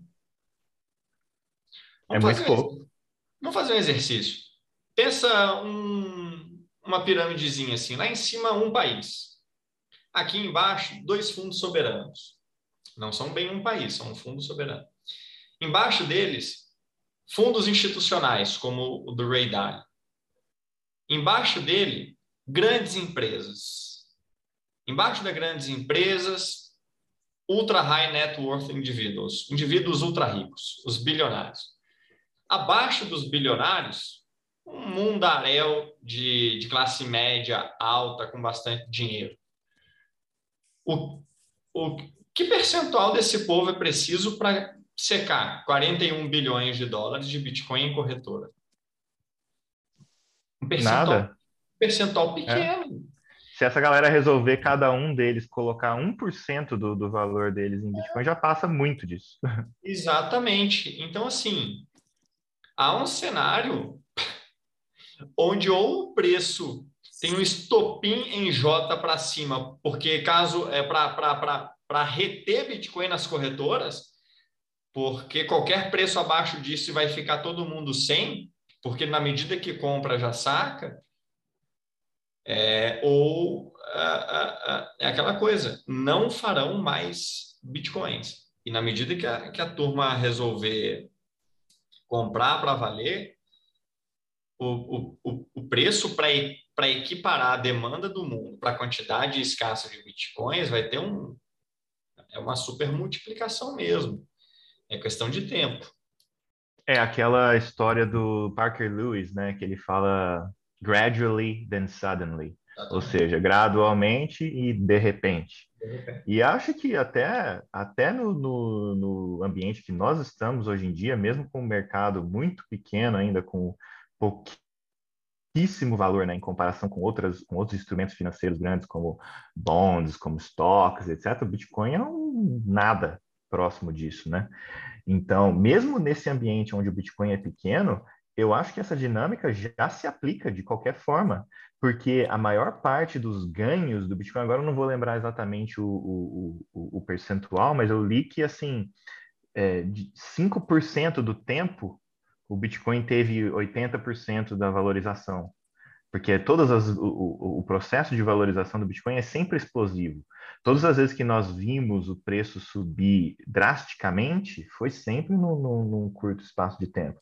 Não teve nenhum momento que teve uma, um, um mercado tranquilo que foi subindo devagarzinho para o Bitcoin. Então, é, nós já vivemos esse, esse paradigma aí, e se você for parar para pensar, só tende a piorar ou, ou, melhorar, né? Se você, dependendo de como você vê, só tende a ter explosões cada vez mais rápidas para cima. É, justamente por essa dinâmica que você exemplificou aí. Existe muito capital no mundo, existe muito dinheiro circulando por aí. Essas pessoas, é, esses indivíduos de, de, de muito, muita riqueza, mais empresas, fundos soberanos e etc., é, são trilhões e trilhões. E é, aquela, é aquela, aquele conceito do addressable market cap, né? É o TAM, né? Então, mercado exatamente. Mercado endereçável, exatamente. Existe um mercado endereçável, esse mercado que o, que o Bitcoin é capaz de, de endereçar e capaz de absorver esse valor é gigante. Então, nós temos aí é, muito espaço para crescimento e muita volatilidade ainda pela frente. Né? É o preço a se pagar. A volatilidade é sacode igual um galho de árvore que sacode cai, cai os mais, mais os que estão os que têm a posição mais frágil, né? É... Exato. É. Talvez agora seja até um momento legal para a gente comentar essa história aí, né? Já que aqui aconteceu recentemente do, do Celsius, do uh, Luna, do, todos esses. Vocês conheciam algum deles né? antes disso acontecer? Ou vocês também Cara, tiveram que se informar em tempo real conforme estava acontecendo? Eu já estava ciente, porque é o seguinte, eu vou fazer aqui uma, uma pequena admissão, mas não é tão culposa. Eu tenho, eu tenho conta na Celsius que é a última uh, dessas plataformas aí que, que teve um problema de, é, de liquidez e que é, congelou fundos né, das pessoas que estavam depositando lá para ganhar yield, não sei o quê. Porque teve uma época, na, naquela época que desceu até 30 mil, se eu não me engano, depois do Musk, etc. Teve um fundo ali em torno de 30 mil, e nessa época eu estava, sinceramente, tentado a fazer algo do tipo de, de, de me alavancar para comprar um pouco de, de Satoshi mais barato naquela, naquele fundo que teve. Então eu fui pesquisar a fundo né? Porque eu não ia fazer isso de forma alguma se eu não soubesse exatamente como que funcionava. Então, a única plataforma que estava disponível para mim aqui no, no, no, Reino Unido, que eu não podia usar as dos Estados Unidos, né? Então, eu só tinha acesso a essa Celsius. Né? Então, eu fui lá, abri uma conta e dei início no processo de, de fazer o empréstimo lá, né, para é, colateralizado. E aí eu fui ver os detalhes, né? Porque eu só conseguia ver os detalhes, né? eu só conseguia pegar o contrato para analisar como funcionava se eu tivesse a conta e se eu iniciasse o processo. Então eu abri a conta, iniciei o processo só para eu ver quais eram os termos, né? Então eles me passaram os termos e aí eu fui lá ler as letrinhas miúdas. E nas letrinhas miúdas dizia lá explicitamente que a partir do momento que você passou seus, uh, uh, seus ativos digitais, né, como eles dizem no linguajar técnico lá, a partir do momento que você passa os seus ativos digitais para eles, eles são donos do, do, do, do ativos, dos ativos e eles vão fazer o que eles quiserem com aqueles ativos. Então eu cheguei até a mandar um e-mail perguntando assim, ó, apontando, ó, essa cláusula aqui, etc tal, teria como a gente fazer um contrato sem essa cláusula que o Bitcoin ficaria é, em um endereço parado, né, que você ficaria apenas como colateral mesmo, lá parado, sem, sem que eles possam fazer nada com aquilo.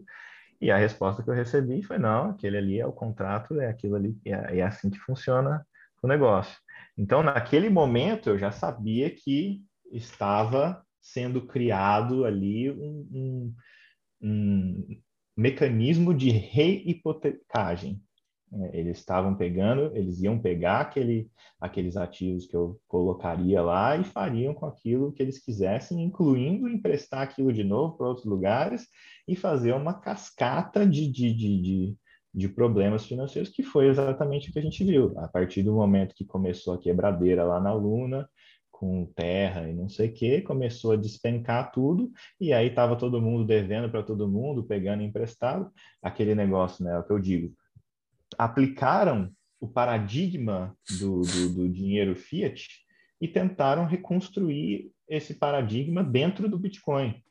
E aí é que nem água e óleo, não mistura, não, não funciona. Então, nós estamos vendo aí que, que é, essa história de gerar, é, de ganhar algo por nada, né? Ah, eu empresto, eu deixo meu dinheiro lá e aí o meu dinheiro rende. É, as pessoas tem essa expectativa do, do, do, dinheiro fiduciário, que ele sempre funcionou assim, mas é porque esse é o paradigma do dinheiro fiat. Tem sempre cada vez mais, então tá lá rendendo, por, por mais que renda menos do que a inflação o seu dinheiro e, e no final das contas você acabe perdendo ainda de qualquer forma, as pessoas criaram essa expectativa de que elas têm que cada vez gerar mais e mais e mais. Né? E, e no Bitcoin nós já estamos vendo agora na prática que isso não funciona, que isso é, que o Bitcoin veio justamente para acabar com esse, com, com, com esse paradigma onde o dinheiro tem que gerar dinheiro simplesmente por existir. Né? Você não, uh, as pessoas estão acostumadas com, com criar algo do nada. Então você não tem algo do nada, né? Something for nothing. Não faz sentido. É, e ainda mais dizendo que é sem risco. Né? Não existe isso. É como o Peter Schiff mesmo fala, né? ele é um crítico do Bitcoin, mas é, ele tem umas sacadas legais que ele fala que bonds do governo, né? Eles não são é, risk-free return, né? que seriam retornos sem risco. Na verdade, eles são return-free risk, ou seja, é risco que você toma que não tem retorno de jeito nenhum. É o contrário. É. Aí uma coisa do Peter Schiff, uma contribuição legal que eu não sabia que ele tinha dado ainda. É, então, ele, ele, ele acerta bastante, né? Tem que, tem que é, selecionar bem, mas ele fala muitas coisas legais. É, ele foi no podcast da Nath Brunel e ela, eu não vi o podcast, mas ela falou assim, olha, nós concordamos com o problema. Peter Schiff está bem escolado. Ele só escolheu uma outra solução. Foi por um outro caminho. É, cara, você falou um negócio que eu achei incrível, assim. Ah, no, não existe something for nothing, não existe assim dinheiro fácil, dinheiro criado do nada. Eu estava refletindo sobre isso esses dias no, no grupo, né, do, do, dos Node Runners, e eu comentei, olha, tudo no Bitcoin requer trabalho. Não existe é, lugar no Bitcoin, nativo Bitcoin, onde você vai depositar algum Bitcoin e vai ter alguma coisa em troca. Não ainda, pelo menos é, na Lightning não é diferente. Se você quer arrancar alguma coisa dos outros na Lightning, roteando pagamento, você tem dever de casa a fazer, tem trabalho, tem custo e investimento. É um princípio da natureza. Se você quiser ter um yield, você tem que ter alguma prova de, de trabalho. Né? O Bitcoin não ter yield é uma característica do, do bom dinheiro, já escrevi sobre isso no, no Twitter porque o yield ele requer necessariamente a tomada de algum, de algum risco, algum trabalho. E, e, na Lightning você tem que ter o seu node, então você tem que ter o trabalho de ter baixar a blockchain, validar, aí você está gastando a sua banda, o seu computador, e aí você tem que lá os seus satoshis, e aí você tem que gerenciá-los bem. É tipo uma maquinazinha mesmo, um Tamagotchi, é, que você tem que cuidar todos os dias e alimentar todos os meses abrir um novo, novas rotas. É, não vem de graça. Nada no Bitcoin vem de graça, o que é um bom princípio. Como eu escrevi já também, assim, o, Bitcoin ele internaliza o princípio de que o trabalho dignifica. O trabalho dignifica é um bom princípio a ser seguido. Dinheiro fácil é em outras redes, né? em outros mecanismos de, de consenso. No Bitcoin, só trabalho te dá alguma coisa. Ou você gera valor para a sociedade na forma de proteger a rede com a mineração, então você está investindo, trabalhando, você recebe bitcoins em troca. Parabéns. Ou você presta algum serviço de valor na sociedade, as pessoas te pagam Bitcoin. Ou você trabalha, dedica e deposita seus Bitcoins na Lightning e contribui com esse sistema de pagamentos. E aí você ganha Bitcoin fácil. Ainda não foi inventado, graças a Deus. É, isso daí é um conceito legal de pensar que, é, inclusive pelo, pelo aspecto moral, né? Porque eu acho que tem toda essa cultura que eu vejo isso em todo lugar aqui no Brasil. É, é existe aquela uh, o, o, ápice, né? Qualquer quando a pessoa começa a procurar esse negócio de ah investimentos, ah vou aprender a lidar com dinheiro, inevitavelmente vai aparecer algum cidadão falando em renda passiva, né? Que se você for parar para pensar é exatamente isso, é você ganhar sem fazer nada. Something for nothing. Exato. Então fica todo o sistema financeiro com um monte de gente correndo atrás de ganhar something for nothing. Então é, é óbvio que, que, que isso não pode dar certo. Todo mundo quer ganhar dinheiro sem trabalhar, quer ter alguma forma de, de, de ter uma renda passiva.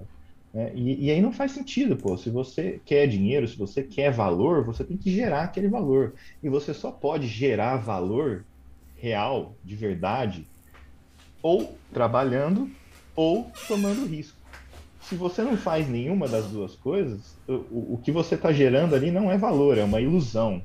Né? Então, a gente vive num sistema financeiro que ele é repleto de ilusões. As pessoas acham que estão ganhando alguma coisa, nominalmente ali está aumentando o valorzinho que ela vê ali no, na conta bancária dela e etc. Só que tudo isso é baseado no, no, numa estrutura totalmente Vento, corrupta. piramidal. Exatamente. Exatamente. Se você não sabe de onde é que vem o seu retorno, vem de você ou de outros convenientes como você que vão entrando, te remunerando e que requerem cada vez mais gente entrando. É o caso da Celsius, que chama uhum. da, o caso da, da Luna, na rede uhum. Anchor, que chamava de yield é, tokens que eram impressos do nada e que requeriam uma máquina sempre crescente ad infinitum é, para que não colapsasse. É literalmente um esquema piramidal, que nem de yield deveria ser chamado, não tem nome para isso. A não ser, sei lá, a pirâmide é uma, uma aproximação imperfeita ainda. É, é golpe mesmo, claro. É golpe mesmo, é, não tem jeito. As, fraude. É, fraude, essas algori stablecoins algorítmicas. O yield ele tem que vir de algum lugar para alguma coisa. Não adianta.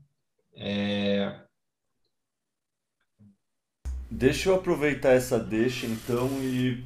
Porque assim, um lado bom de todo esse dip, tem vários, é que tá dando uma limpa nesses esquemas, né? Nesses golpes.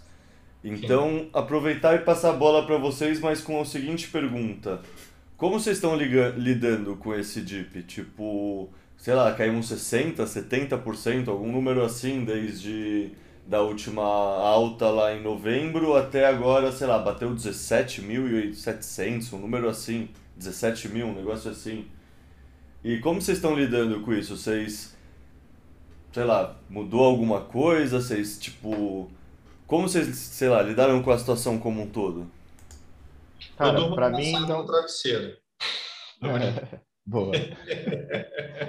Ó, rapidinho, para mim é simples. É, não mudou nada. É isso que aconteceu. Eu continuo fazendo DCA todo mês com a minha renda que me sobra. O dinheiro fiat que eu não gasto na minha vida normal, eu vou lá e economizo em Bitcoin. É isso que eu venho fazendo há muito tempo e é isso que eu vou continuar fazendo. É uma estratégia simples. DCA, Dollar Cost Average. Aí no Brasil você pode fazer BCA, Brazilian Real Cost Average. Então você vai comprando todo mês e, e é isso. Essa é a minha estratégia. Não mudou e não creio que vai mudar, independente das condições. Eu também estou bem tranquilo em relação à queda. Pelo que eu vi aqui, deu 74% dessa. É a quarta maior queda que a gente teve.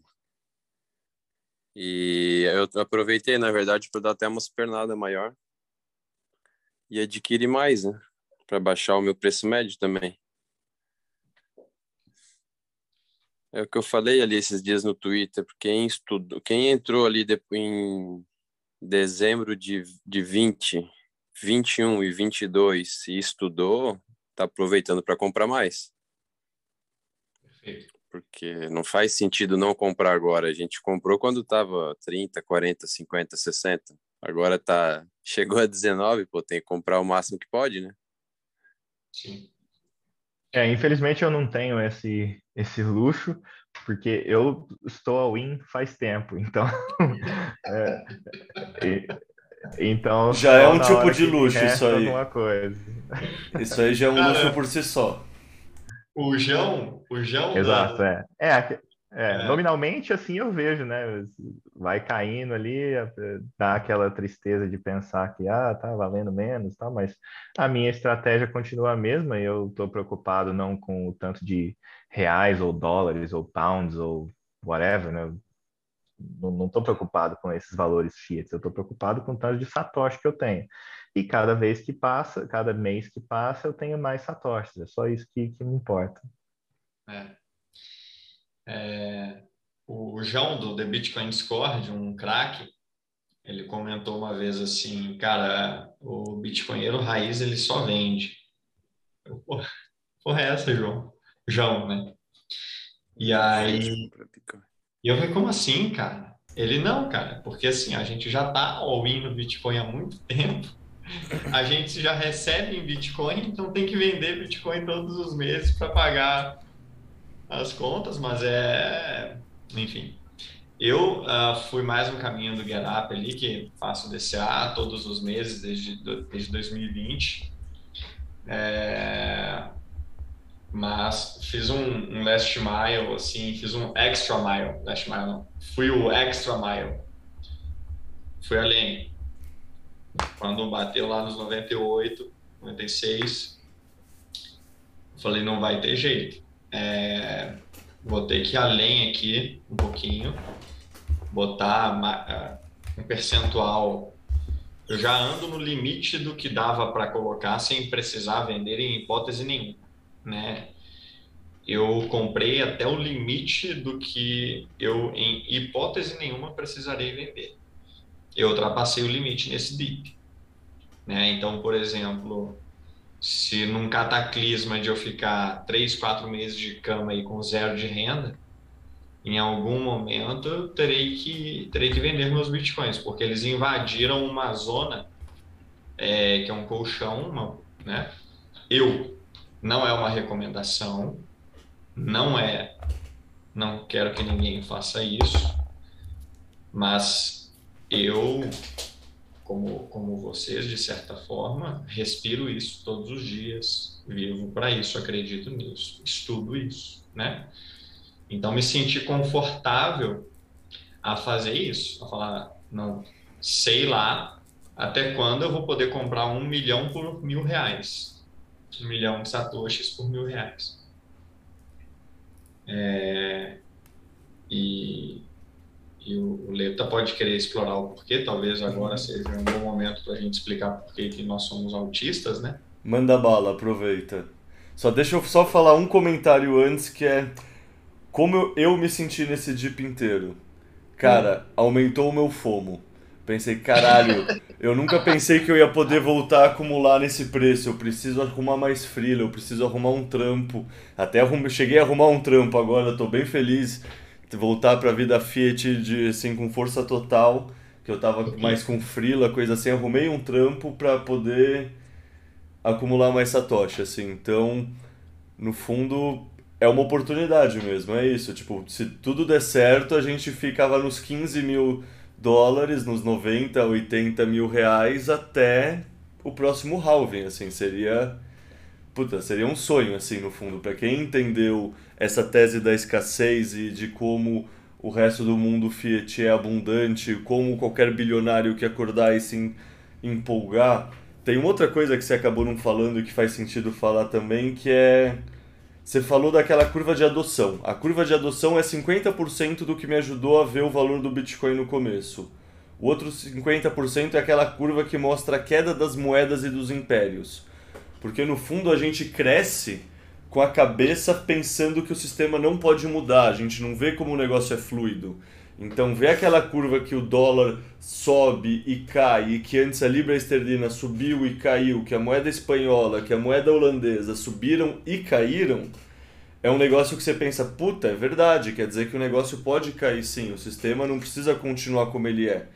Que é um negócio que o pessoal sabe, mas não entranha racionalmente. Então, junto com a curva da adoção que você tinha comentado no começo, eu anotei aqui, então não quero esquecer essa curva das moedas e da queda dos impérios é um bagulho que me ajudou muito a poder aceitar que sim, o dólar pode quebrar e, portanto, uma alternativa a ele é necessária.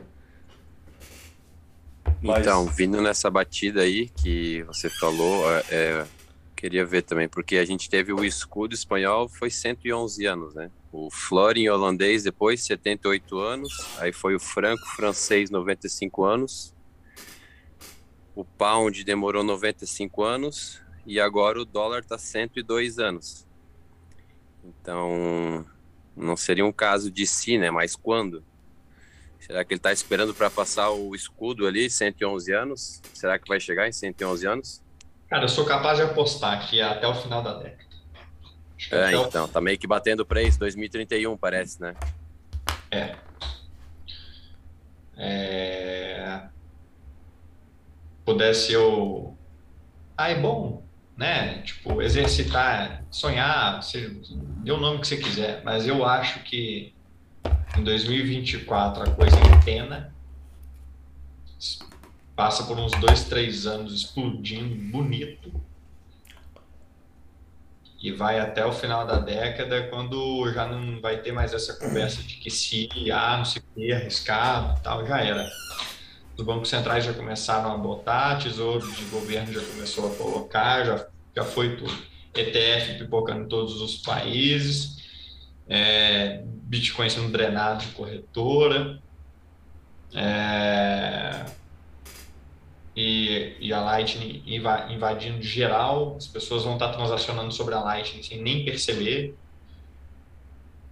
E é, o Nick Carter postou alguma coisa esses dias no seguinte sentido: é a última vez que a geração boomer ri da nossa cara. É a última vez. Eu tô mais ou menos seguro. Por isso que os boomers que eu amo, eu trago comigo. aumentou, aumentou o meu fomo e a gente gerencia aqui em casa as coisas mais ou menos juntas, né? Nós trabalhávamos juntos, vendemos a empresa juntos, então a gente tem uma espécie de, de, de fundo assim e red pilei e geral. E aí nessa hora falei pessoal, seguinte, porque transborda, né? O bitcoinheiro, por princípio, ele não fica consigo mesmo. Nunca vi nenhum bitcoinheiro é, assim falar, nó Puta, que bom. Vou, cara, o cara quer convidar as pessoas a subir no barco. Falar, gente, embarca porque o negócio vai pro, pro Beleléu. E aí, né, você vai além. Você red pila amigos, familiares, seus boomers queridos. Porque vai ser dolorido, cara. Assim, a gente fala e tal, mas vai ser dolorido pra caramba. Daqui a 10, 20 anos, a pessoa ela ter perdido a chance de, sabe, ter preservado alguma coisa. Conversa com alguém que trabalhou 30 anos na Petrobras ou na qualquer empresa, qualquer carreira, qualquer negócio, mas depois de aposentar, é, ver que pô, tinha uma expectativa de que o patrimônio daria alguma coisa e não deu, né? Como se ela tivesse sido diluída. Como se não, porque ela foi. Tá bom. É, então, isso daí eu acho que é legal de, de mencionar, né, dessa, desse conflito geracional e etc. E eu também, eu concordo, faço, faço mesmo, viu? Faço questão de, de orange pilar os, os boomers, etc. Conversei bastante com familiares próximos. E, é, e, e assim, uma coisa que eu falei para alguns e que eu acho que bateu ali de uma forma que eles entenderam bem é, é o quesito do, do, do, sistema piramidal mesmo, que é a presidência, se você parar para pensar. É porque no Brasil ela é, é estritamente um, um, um sistema de pirâmide, quem está aposentado hoje em dia no Brasil aí está recebendo o dinheiro que está sendo pago pelas pessoas que estão na força de trabalho agora. E isso é uma coisa que você pode é, extrapolar e tentar fazer um modelo e ver como que isso vai funcionar ao longo do tempo.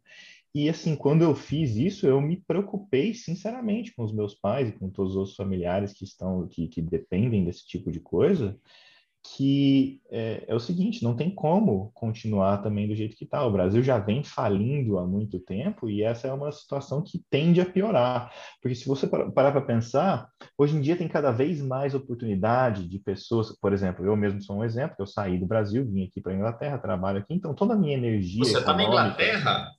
Sim. Porra, que legal, cara. É, então aqui, assim, eu, eu vejo aqui, todo dia que eu saio na rua, em qualquer lugar aqui de Londres que eu tô, eu escuto alguém falando português, entendeu? Eu vejo gente brasileira aqui em tudo quanto é lugar. E cada vez mais isso vem acontecendo, certo? Então, se você for parar para pensar, cada vez mais pessoas vão tomar esse tipo de atitude aí no Brasil, cada vez mais pessoas vão tomar a, a rota do, do trabalho remoto e etc.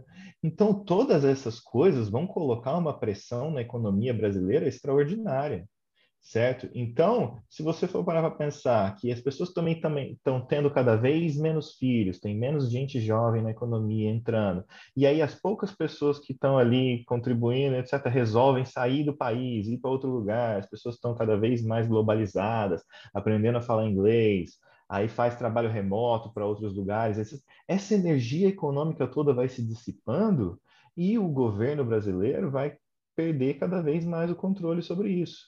E aí você só tem duas, só tem duas coisas que podem acontecer, entendeu? Ou o governo vai falir de vez, ou as pessoas vão ficar num sistema totalitário de controle, onde elas vão ser basicamente escravizadas, forçadas a ficar ali, certo? Então, é, e, e, a terceira opção, que na verdade é o que é mais é, fácil de acontecer, como nós discutimos anteriormente, que seja um calote ali implícito em câmera lenta, né? Então, todas essas pessoas que estão nesse sistema e que estão ali esperando, pô, eu acho uma insanidade o cara no Brasil esperar que ele vai receber uma aposentadoria do governo em 2030, 2035, 2040, certo? Se você é um boomer aí com 50 anos que seja, certo? Você tem uma expectativa de vida tranquila de, de 80 anos, certo? E aí você para para pensar, pô, tá, daqui 30 anos, no ano 2050, mais ou menos, vai ter o governo com a previdência social do mesmo jeito que funciona hoje e eu vou receber o meu dinheiro e etc. É assim, é, eu diria que é uma expectativa bem audaciosa, é um pensamento meio que não não não contaria com, com, com isso. É o pensamento mágico, né? Uhum. É, tem muitos, tem muitos, assim, não, não gosto de ser muito catastrófico e etc., mas por, por, por, essa análise que eu, que eu vejo aí, o que acontece, é, sabe, tem toda essa cultura, você vai ver, assim, eu, eu acho engraçado os memes do Twitter, o pessoal, ah, impossível tancar o Bostil e não sei o quê. Então você vê que essa, culturalmente, a, a, assim, as pessoas estão ficando revoltadas, com esse sistema, né? especialmente a juventude, que tem todo o, o, o, horizonte aberto, a internet, ela entra lá, vê como é uma vida num país diferente, vê como é que são as coisas. Então, assim, é, o, o, governo não tem mais as pessoas ali cativas naquele, naquele sistema. Né? E conforme as coisas vão mudando e vão abrindo os horizontes das pessoas e as pessoas passam a ter mais mobilidade, passam a poder escolher, etc., elas vão escolher outros modelos. Então, eu acho que os modelos econômicos atuais e como a, a sociedade se organiza tem, é, tendem, estão fadados né, ao, ao, fracasso, estão fadados a uma dissolução e uma revolução, uma transformação para outro modelo. E isso vai acontecer aos poucos e algumas pessoas, infelizmente, vão sair perdendo. E eu acho que no caso do Brasil, os maiores perdedores vão ser essas pessoas de renda fi fixa que estão é, esperando receber de títulos de governo, de aposentadoria, de coisas assim, que é, não são mais sustentáveis e, e, que são agora, na verdade, é, é, é extremamente é, tem risco alto, né? Eu concordo realmente contigo, Bruno. É, só que me preocupa sim essa questão do despertar, sabe? Tu vê pessoas reclamando, vê fora da nossa bolha. É, as pessoas reclamam, mas qual atitude elas tomam? Sabe? Elas não tomam atitude, e é, e é por isso que eu acho que aquele negócio, a pessoa vai aprender pelo amor ou pela dor.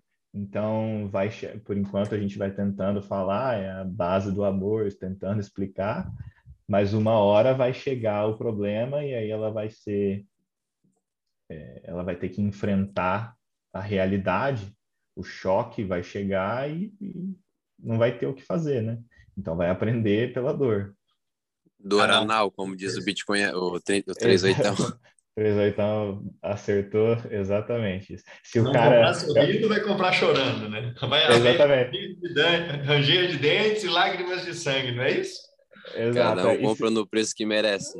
E aí teve uma que eu falei que eu não sei se eu vi em algum lugar, ou se eu acho que eu ouvi essa em inglês, alguém falando que é ah, se você não tomar a pílula laranja, você vai tomar o supositório laranja.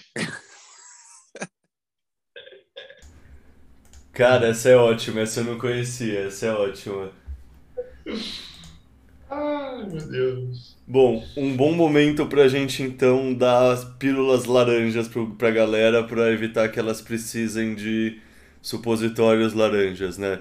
Então vamos perguntar para vocês agora a pauta principal do programa, que é por que vocês estão autistas com Bitcoin? Vamos manter a ordem alfabética, então deixa eu passar a palavra para você, Bruno sei lá, o que que te faz especialmente autista com o Bitcoin? É, para mim são os, os, dois principais motivos. Né? O primeiro motivo, que é um que eu já expliquei mais ou menos na minha introdução, que é todo o aspecto moral do negócio.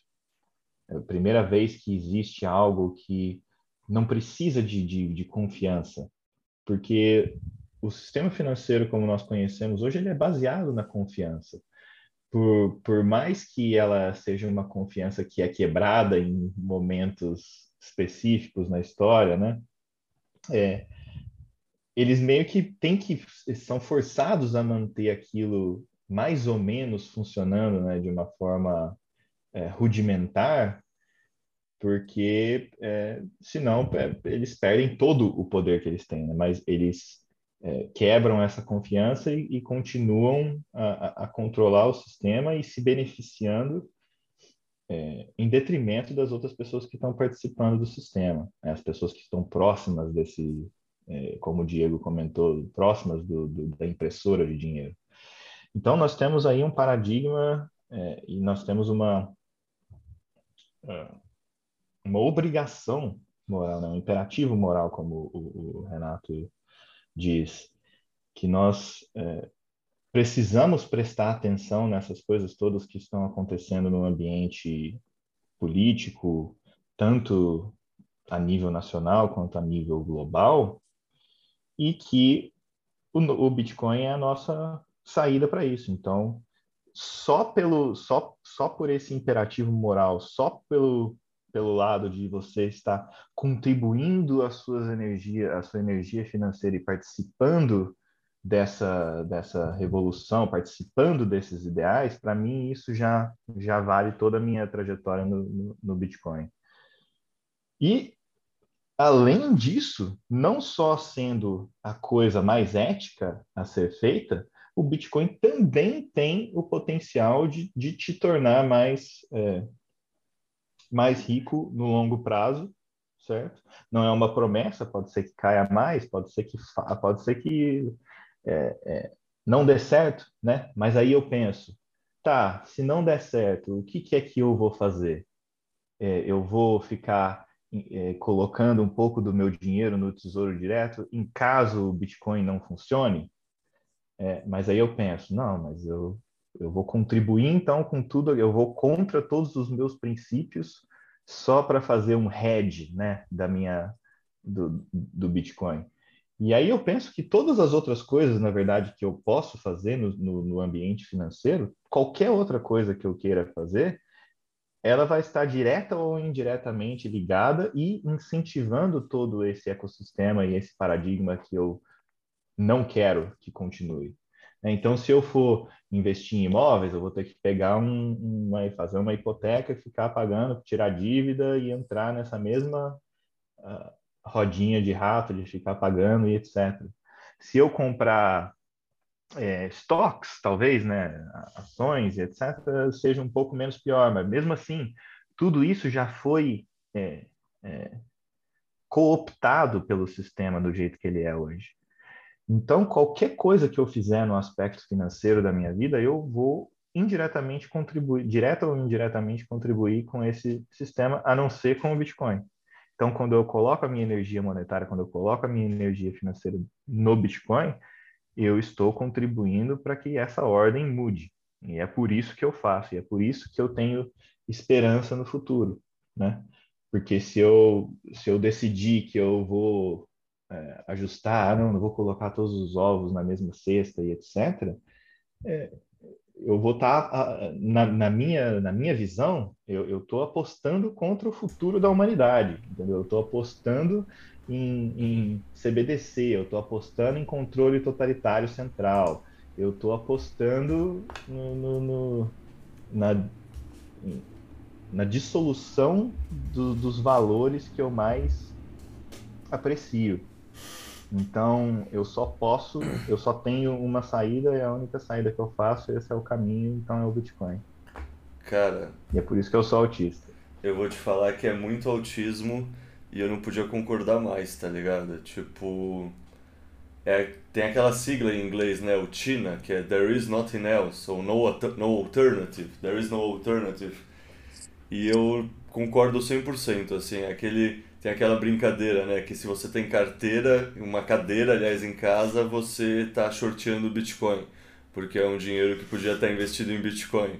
E é uma brincadeira, é uma piada, mas tem um fundo de verdade. Você começa realmente a ver que todo o valor e todo. No fundo, você pode colocar todo o seu patrimônio no Bitcoin, você pode realmente e, óbvio, isso não é conselho de investimento, cada um faz sua própria pesquisa, don't trust, verify, tipo, cada um tem a própria responsabilidade, mas para mim realmente eu me sentia mais confortável sabendo que meu dinheiro pode cair 75%, que nem caiu agora, mas que eu consigo entender o que está acontecendo, eu confio nas pessoas, não vai vir nas pessoas não, eu não preciso confiar nas pessoas, eu entendo o ecossistema, os incentivos tão aliados, não, não vai ter um conjunto de pessoas que têm um poder e que são, sei lá, vocês estavam descrevendo, no fundo são os cantilionários, assim, são os amigos dos reis, né? Tipo, essa analogia dos tabuleiros de banco imobiliário, que cada país é um banco imobiliário diferente, é ótimo, assim, porque no fundo, sei lá, uma coisa que eu sempre procuro fazer nos meus textos é procurar dar imagens mentais boas, porque imagens mentais boas permitem que as pessoas visualizem porque elas simplificam o complexo no simples ao conseguir enxergar numa imagem. E essa imagem mental dos vários tabuleiros de banco imobiliário representando os bancos centrais do mundo é, é perfeita, assim. E, puta, eu concordo 100% que toda essa derivada ética, assim, já... Sei lá, por exemplo, tem empresas que eu acredito, que eu acho que são legais e que eu vejo que fazem sentido como investimento. Tipo, Nvidia é uma puta empresa, tá ligado? Tem umas coisas que consigo achar interessante. Mesmo assim, me dói muito pensar em não investir tudo em Bitcoin. Eu ó, comparo um com o outro e sempre tomo a mesma decisão. Porque é um negócio que está alinhado com o meu ethos, assim, tipo, é aquela história. O Bitcoin é neutro, mas ele também é ideológico pra caralho. Querendo ou não, todo mundo que entende ele acaba se tornando meio messiânico a respeito, assim, no fundo a gente busca catequizar o mundo, a gente busca, sei lá, o jihad não é só a pessoa se explodir, também não tem outro significado que é meio que espalhar a palavra, levar tipo a religião, tipo a guerra santa, mas não no sentido guerra física necessariamente. E nesse sentido a gente pode ser visto sim como jihadistas, assim, como sei lá, o monge que vai converter o pessoal na África ou na China, sabe? A gente tem essa levada mesmo, o pessoal que entende, que sai falando e espalhando. É uma revolução pacífica, né? A é revolução. importante de entender, porque a- as pessoas esperam que o, o mundo mude drasticamente e etc. E se você parar para pensar historicamente falando, os momentos da história onde aconteceram as maiores mudanças foram momentos de tensão e muita violência, guerra e etc. Esse foi a base da história da humanidade. E agora o que me deixa extremamente feliz desse, dessa revolução que nós estamos vendo do Bitcoin é que ela é uma revolução inerentemente pacífica. Você vai lá, coloca a sua riqueza dentro daquele protocolo ali, ele está protegido com a, com a, a parede de energia elétrica, como o Saylor coloca como essa foi para fazer uma alusão, né, para explicar como é que está funcionando o Bitcoin, é uma parede de energia encriptografada que está protegendo os seus ativos, e isso é uma, é uma forma de você se defender dessa violência financeira que acontece no mundo, né? De uma forma totalmente pacífica. É só defesa. Eu só estou me defendendo. Eu só estou aqui colocando meu valor atrás desse protocolo, atrás dessa parede aqui. Se você quiser ir atrás dele, você vai ter que destruir essa parede. E essa é uma parede eh, pelas leis da física e da matemática que é inviolável e, portanto, a gente tem aí um sistema de defesa perfeito. E nós podemos é, é, iniciar esse processo de, de transformação no mundo pela primeira vez na história da humanidade de forma pacífica, sem que, sem que haja nenhum sangue em lugar nenhum. Pode ser que haja dor, né? vai, vai, vai ter dor, né? qualquer mudança vai trazer desconforto para algumas pessoas e problemas para outras e etc.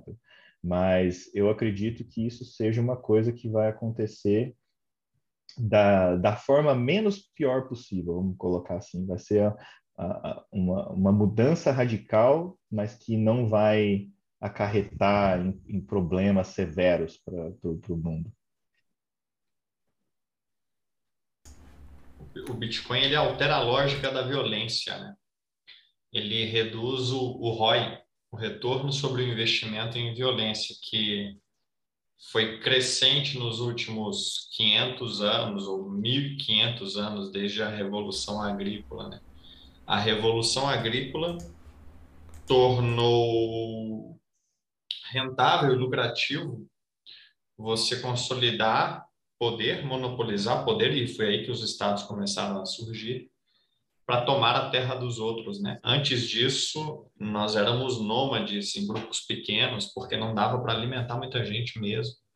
E aí você começou a, a se estabelecer e a agricultura surgiu, os grupos começaram a aumentar, e porque a terra começou a ser valiosa, começou a ser rentável roubar a terra dos outros. E, e os incentivos eram pra, pela consolidação de, de poder, porque quanto mais poderoso você ficava, mais terra você acumulava, num, um mecanismo que basicamente dura até hoje. E quando o, o, o Bitcoin ele retira da terra e de todos os outros ativos o prêmio monetário, por ser ele mesmo uma espécie de terreno no cyberespaço, por ser ele mesmo uma forma superior de dinheiro, que vai sugar de todos os outros ativos no mundo um prêmio monetário, ativos que passaram a ter que fazer o papel de, de reserva de valor, né, a contragosto. O Bitcoin ele, ele capta para si um valor que a partir de então não pode ser retirado à força em escala.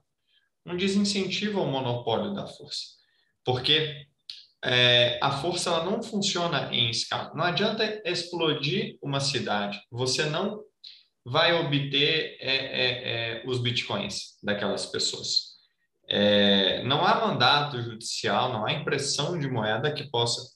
A, a França ela chegou a mandar mísseis de dinheiro. Ela botava dinheiro em malas, o franco francês, para enviar para as colônias dela como uma forma de desestabilização. São, eram mísseis mesmo. Bom, é, é, ela imprimia a moeda, ela imprimia a moeda e mandava para lá, tanto para financiar oposição, quanto para financiar guerrilheiro, quanto para gerar inflação, gerar instabilidade.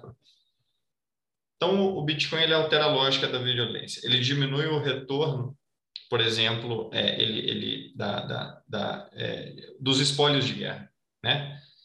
O, uma, um dado que eu descobri que é interessante é que o primeiro prédio a ser explodido no Iraque, na invasão dos Estados Unidos, foi o Banco Central.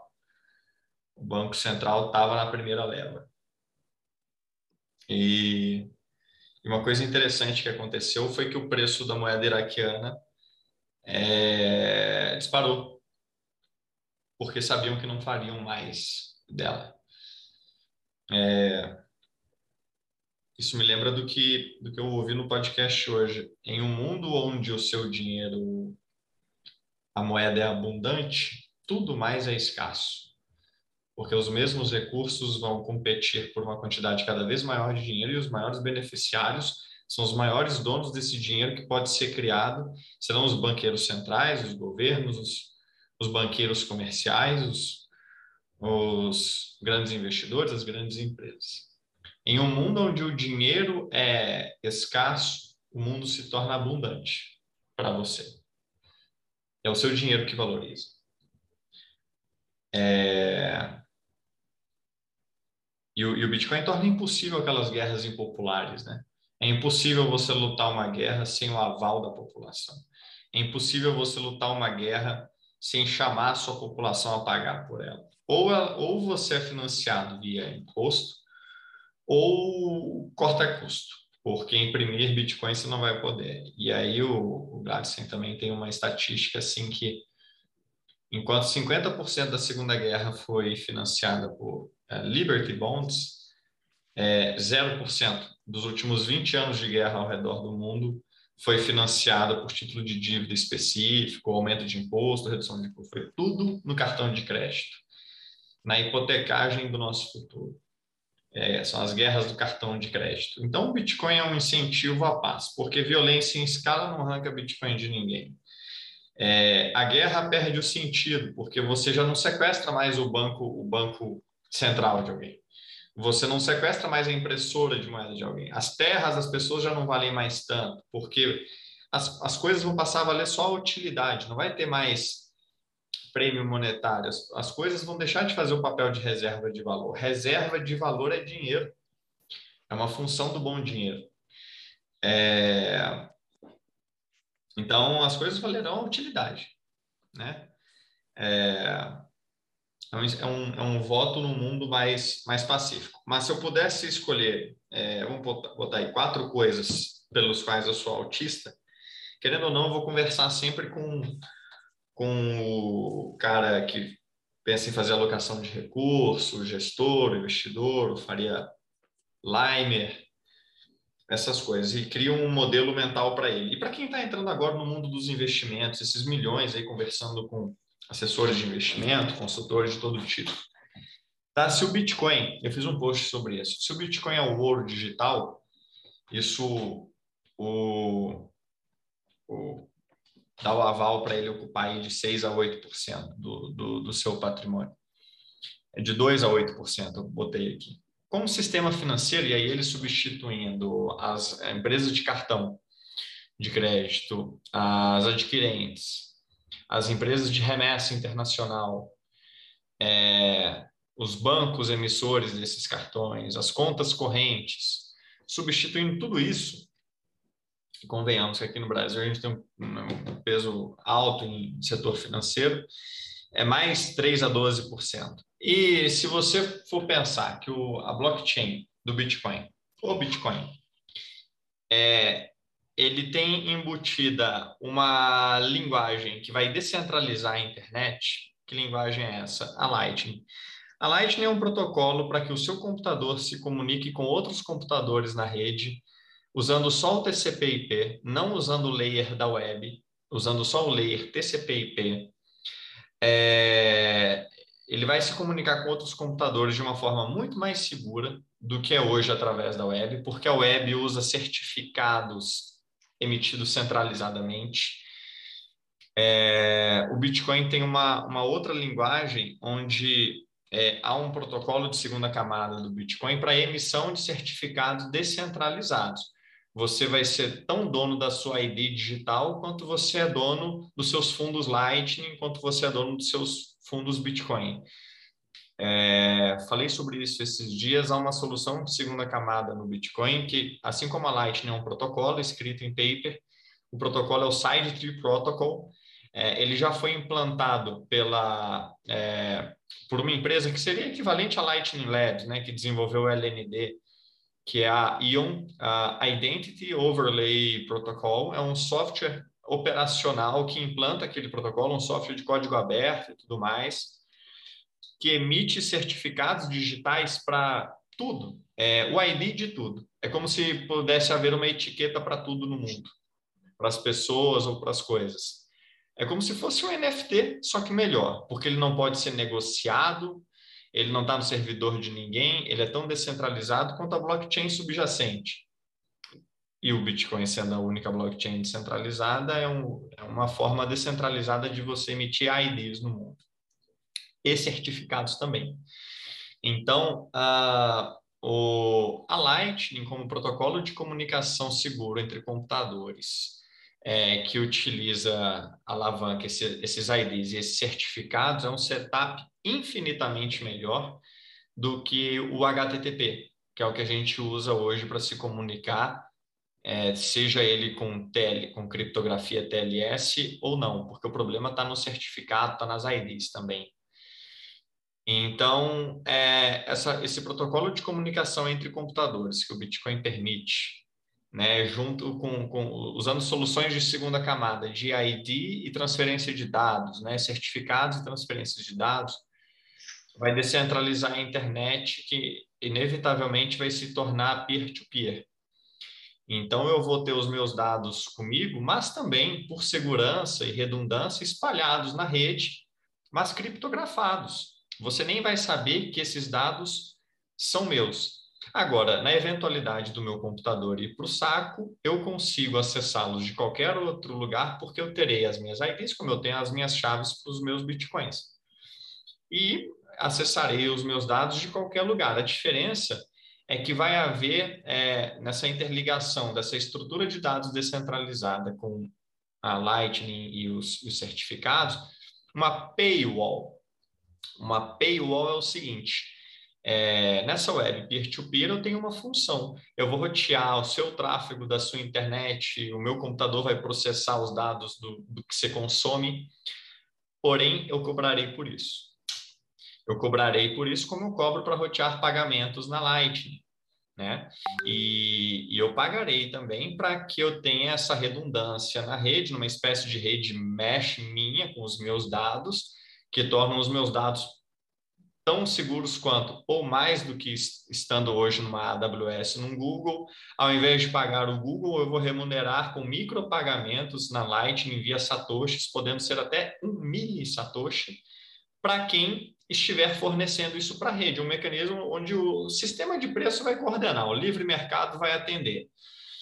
Tanto eu tenho interesse em participar de uma web peer-to-peer, -peer, onde, via micropagamentos da Lightning, várias pessoas armazenam coisas minhas, de forma que eu não dependo desse computador aqui.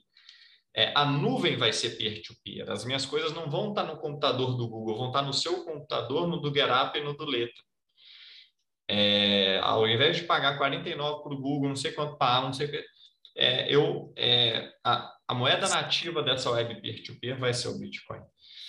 É, o sistema de pagamentos é a Lightning. E outras tecnologias peer-to-peer, -peer, como a IPFS, entram com essa estrutura de, de dados descentralizada que altera a lógica do HTTP servidor-cliente, né? É tipo vira o, todos os dados da, do, do mundo vão virar meio que um grande torrent, mais inteligente, mas com moeda nativa que é o que é o Bitcoin.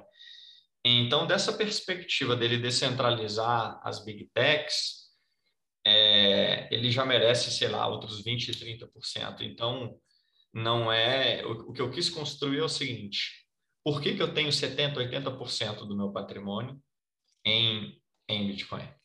Porque é, dá para chegar nessa, nessa lógica de vários lugares, inclusive da lógica mais tradicional possível.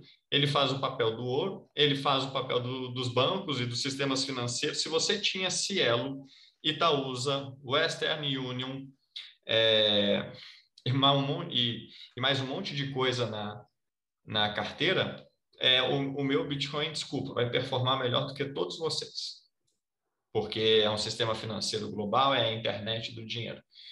Você sabe por que, que as instituições financeiras saíram do índice das maiores empresas e cederam espaço para as big techs, para as empresas de informação? Porque quem lida com informação tinha uma plataforma global para atingir bilhões de pessoas a um custo marginal zero. As instituições financeiras não. Então, JP Morgan eh, trabalhava no silo americano, Itaúsa no cercadinho brasileiro, o Banco Russo nas nas paredes russas. Agora, as instituições financeiras têm uma internet do dinheiro para atingir virtualmente qualquer um na Terra, um custo marginal próximo de zero. Elas vão reconquistar esse espaço, porque o modelo de negócio elas já sabem qual é, elas só não tinham uma plataforma. Então, eu compro a plataforma, eu compro tudo. É...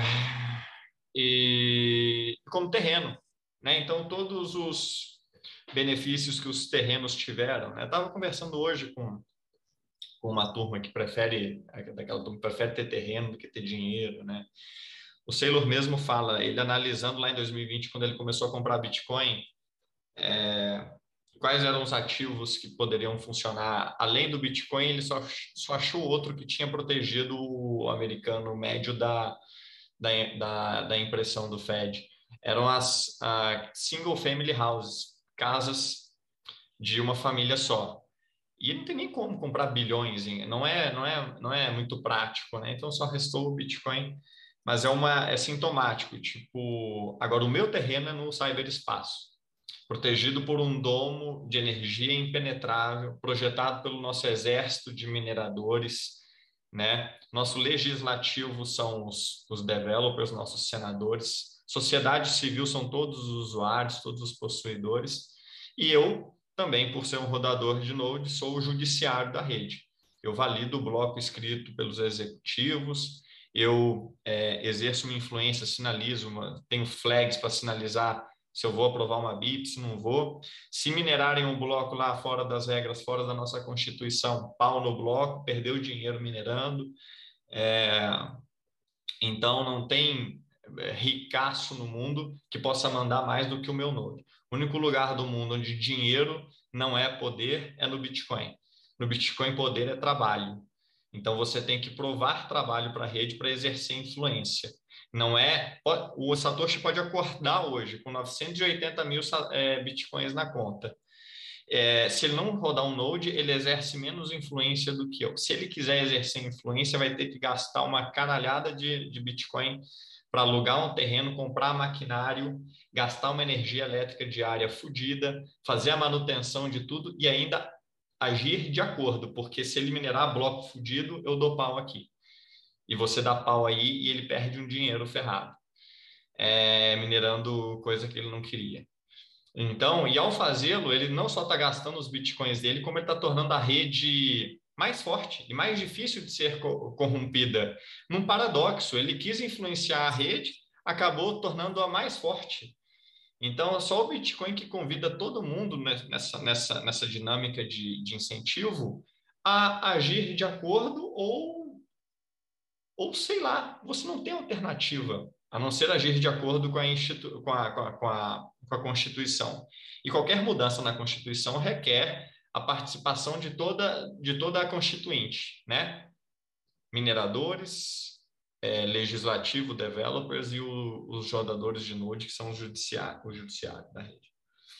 É, então, cara, estou no Bitcoin por isso tudo aí. Associação de dinheiro e poder, um voto num mundo mais pacífico, é, ele ocupa no meu espaço que bancos, ouro, big techs ocupariam e é uma ferramenta é, mais justa para a coordenação da humanidade na Terra.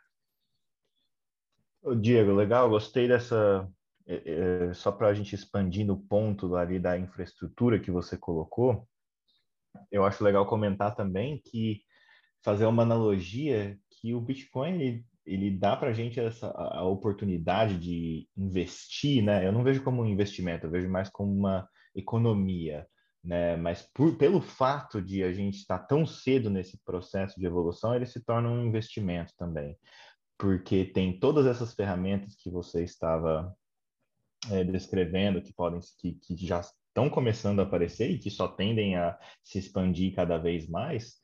E é o seguinte, é, é, a analogia é que é a mesma coisa que como se você tivesse a, a possibilidade de fazer um investimento e de possuir parte do protocolo IP, Base. entendeu? Exatamente. Parte do protocolo TCP/IP.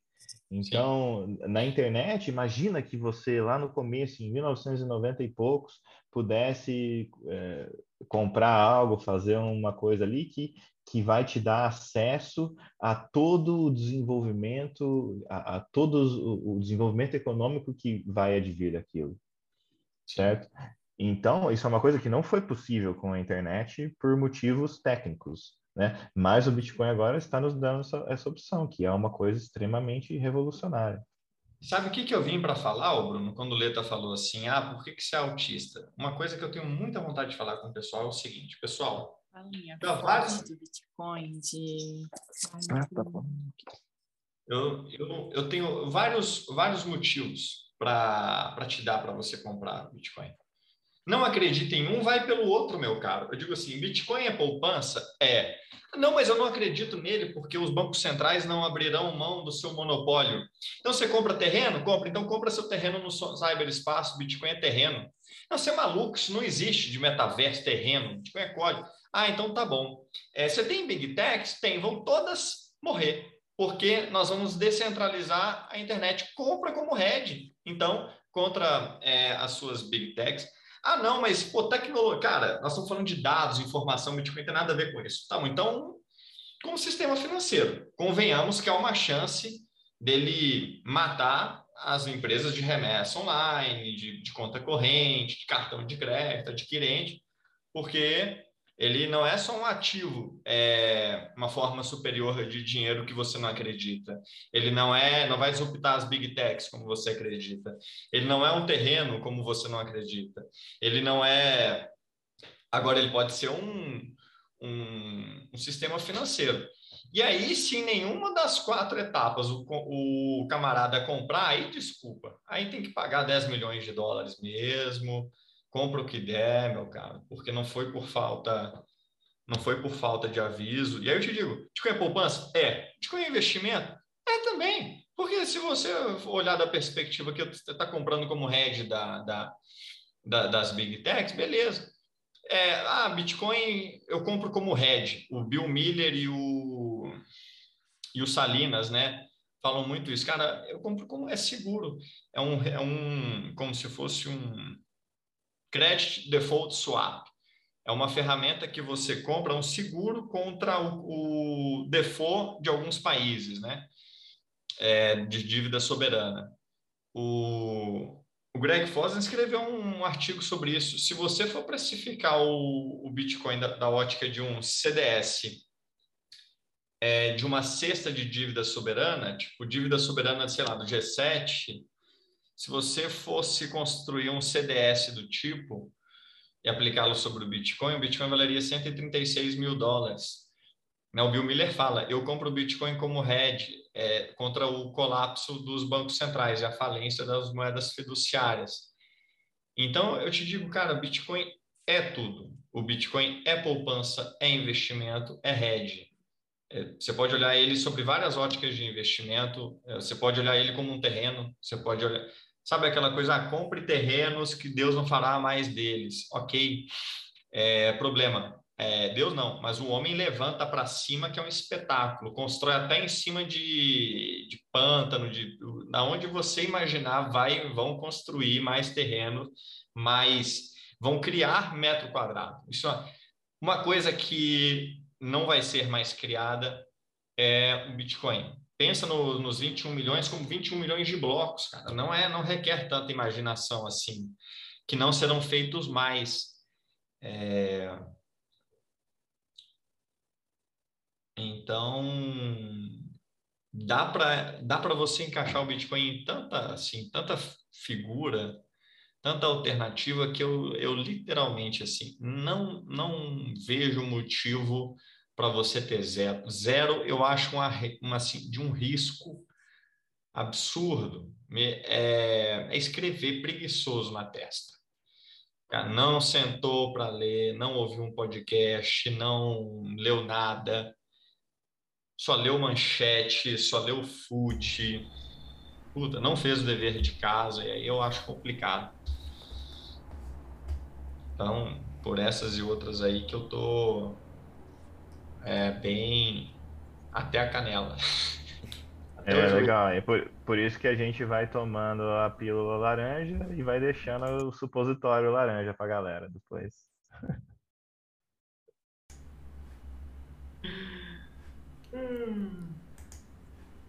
E você, Sté, é Get Up, deixa eu passar para você então. Conta aí do seu ponto de vista, por que você é autista com Bitcoin? Que que te... Sei lá, você falou que é bem alinhado com o que você acredita, com o que você é. O que, que são esses alinhamentos? Os alinhamentos estão principalmente nos fundamentos do Bitcoin, né? a questão de separar o dinheiro do Estado, primeiramente, tirar a força do Estado, porque eu vejo que o Estado é, é um grande opositor a gente, né? Ele suga muito a nossa riqueza, um parasitismo muito grande, em troca de nada, onde só ajuda os, os amigos do rei. A questão da, da inconfiscabilidade ela me dá uma estabilidade, me dá uma segurança, entendeu? Coisa que eu não preciso depender de vontade de político, de o que que os caras estão pensando para ajudar os amigos deles. Parece que tá, tá seguro, assim, ela te dá uma segurança que o Fiat não dá. Tu dormir, acordar e saber que tá tudo certo, independente de preço porque o, o protocolo está sendo rodado, está sendo gerados bitcoins de forma com bons incentivos, né? Você tem que gastar energia para gerar bitcoin, então isso a gente não vê hoje no Fiat, o que já se torna um, um sistema injusto. É, e o dinheiro, né, o primeiro dinheiro nosso, que é baseado em engenharia e matemática também, que a gente não teve até agora, ele é a nossa porta, nosso bote salva-vidas aí, para o colapso, que talvez possa demorar muito. O que, que é esse muito? Talvez 10 anos, 12 anos, ou talvez até antes do que a gente imagina. Mas é o, é o alinhamento do, do da força de trabalho, dos bons incentivos. Essa é a minha. Desde quando entrei, o meu, autismo é sempre o mesmo, não se alterou, porque de... depois que eu comecei a estudar o Bitcoin, a questão da propriedade privada, confiscabilidade, a liberdade, e tirar essa força do, do Estado aí é a mesma, né? Então, para mim, é, como eu te falei outra vez, é, eu tô enquanto tiver Bitcoin e essa comunidade como a gente vê que acredita muito nessa causa, porque ah, o Bitcoin, o pessoal fala Bitcoin não precisa de você, você precisa de Bitcoin. É, é e não é uma, uma máxima verdadeira, porque o que faz o Bitcoin ser o que ele é é a comunidade.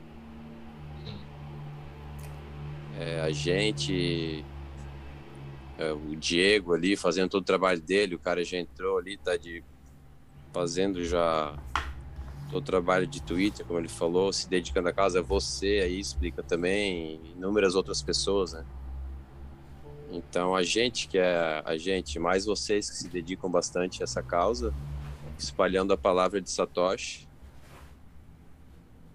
e que a gente vai construir um mundo melhor, porque a gente viu que o mundo atual não, não funciona da forma correta, viu que o dinheiro fiat é fake, é imprimido a thin air, e não está justo, né? Esse mundo da forma que está, onde numa fraudemia é, foi o ano que mais cresceu o número de bilionários.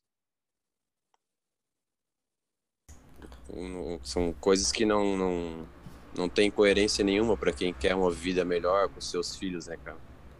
Até para si próprio, né? Não... É o efeito Cantillon acontecendo na prática, né? Tipo, a gente vendo ele descarado, assim, tipo, explícito na cara de quem entende esse princípio. Exatamente. É, o para para fazer aí um, um adendo, uma coisa que eu acho legal a gente discutir, você mencionou uma, um, um, um ponto que eu acho que é crucial da galera entender, que é essa parte da que o, que o Bitcoin foi, a, foi o primeiro sistema financeiro, né, que ele foi desenhado, né, ele foi engenheirado, né, não tem essa palavra em, em português, né, engineered, que que teve ali aquele o arquiteto inicial, que foi o Satoshi, né, mas que ele desenhou esse sistema é, de uma forma que o sistema se baseia nas leis naturais. Porque, no final das contas, o Bitcoin é matemática e física porque o sistema ali, o código que está rodando, a parte de software, é matemática, são as instruções que o computador está seguindo ali, é, criptografia de curva elíptica, é, o SHA-256, o algoritmo de hashing, etc. São coisas que são puramente a matemática do software que está acontecendo ali. E junto disso, ele conseguiu, a ideia brilhante dele foi o algoritmo de Proof of Work, que juntou os dois mundos, que juntou o mundo físico, onde tem as máquinas, que tem o silício de verdade, que tem toda a infraestrutura, que tem a energia, os elétrons estão passando ali pelo, pelo processador para fazer o, o, o, cálculo do, do algoritmo, para minerar o Bitcoin, etc. Então, tudo isso é um sistema que está mais próximo da natureza, se você parar para pensar. Porque o sistema que nós temos hoje ele é baseado no homem. É, é, é, a confiança que você tem no banqueiro, confiança que você tem no sistema, no, no, no, nas pessoas que estão ali rodando o sistema, né? Eles são o, o Fed é o node principal e você tem que ter a confiança naquele node ali que ele vai fazer as coisas, que ele vai tomar as atitudes certas e tudo mais. É por isso que hoje o pessoal fica, né? Todo, toda vez que o Fed vai falar, dá uma, o Bitcoin sobe, o Bitcoin desce, né? Porque tá todo mundo esperando ali o que, que é que vai vir daquela reunião, o que, que é que os mestres do sistema vão decidir por nós. E, e pela primeira vez nós temos um sistema que é independente disso, onde o ser humano não está no centro ali. Você não precisa confiar em uma pessoa, você precisa confiar, né, entre aspas, no, no código do Bitcoin, só que aí você não precisa confiar se você conseguir ler, né? Infelizmente, a maioria das pessoas não, não, não vai chegar nesse ponto, mas se você está absolutamente, se você quer ter certeza absoluta de que não tem nenhum problema ali, você pode entrar lá, github.com/bitcoin e ler o código-fonte. Você pode baixar o código-fonte que você leu e que você mesmo auditou você pode compilar aquele código-fonte e tá ali rodando um negócio que você não precisa confiar em ninguém, a não ser em você mesmo, que você leu e você confirmou, né? Don't trust, verify. Então, eu acho que esse daí é um ponto muito legal de entender que nós temos aí esse, essa engenharia financeira que é absolutamente revolucionária. Sim, é um dinheiro natural quase, né? Exato. E permite, e essa natureza do dinheiro permite nós sermos quem a gente é em relação a, a ser humano em si. A gente está muito preocupado sempre em de que forma poupar e correndo riscos, geralmente perdendo, né? Porque se a inflação nos últimos dois anos é 50%, difícil quem conseguiu ganhar isso em algum investimento a gente está sempre a gente tá sempre perdendo e não consegue, às vezes, é, dedicar toda a nossa energia para boas coisas, para realmente agregar valor para a sociedade. Porque está sempre preocupado, puto, tem que, não posso perder aqui, tem que botar lá. Então esse dinheiro fake hoje, eu vejo que ele também ele tira muita energia nossa em relação a isso. Sei se faz sentido para vocês. Faz todo sentido, eu concordo. E isso daí é uma coisa até que o Safe Dean na Moose fala bastante, que as pessoas hoje em dia precisam trabalhar duas vezes pelo próprio dinheiro. Elas trabalham quando elas ganham para ganhar o dinheiro e depois ela tem que trabalhar para manter o dinheiro, que é ficar se é, aprendendo sobre investimentos, monitorando fundos e não sei o que, e procurando jeitos de você investir o seu dinheiro e etc. Né? Então a pessoa tem dois trabalhos, né? Ela trabalha a vida toda dela como qualquer coisa que ela se especializou, né, para fazer, sendo médico, dentista, tanto faz. E aí depois ela inevitavelmente vai ter que ser um money manager, vai ter que aprender a lidar com investimento e etc.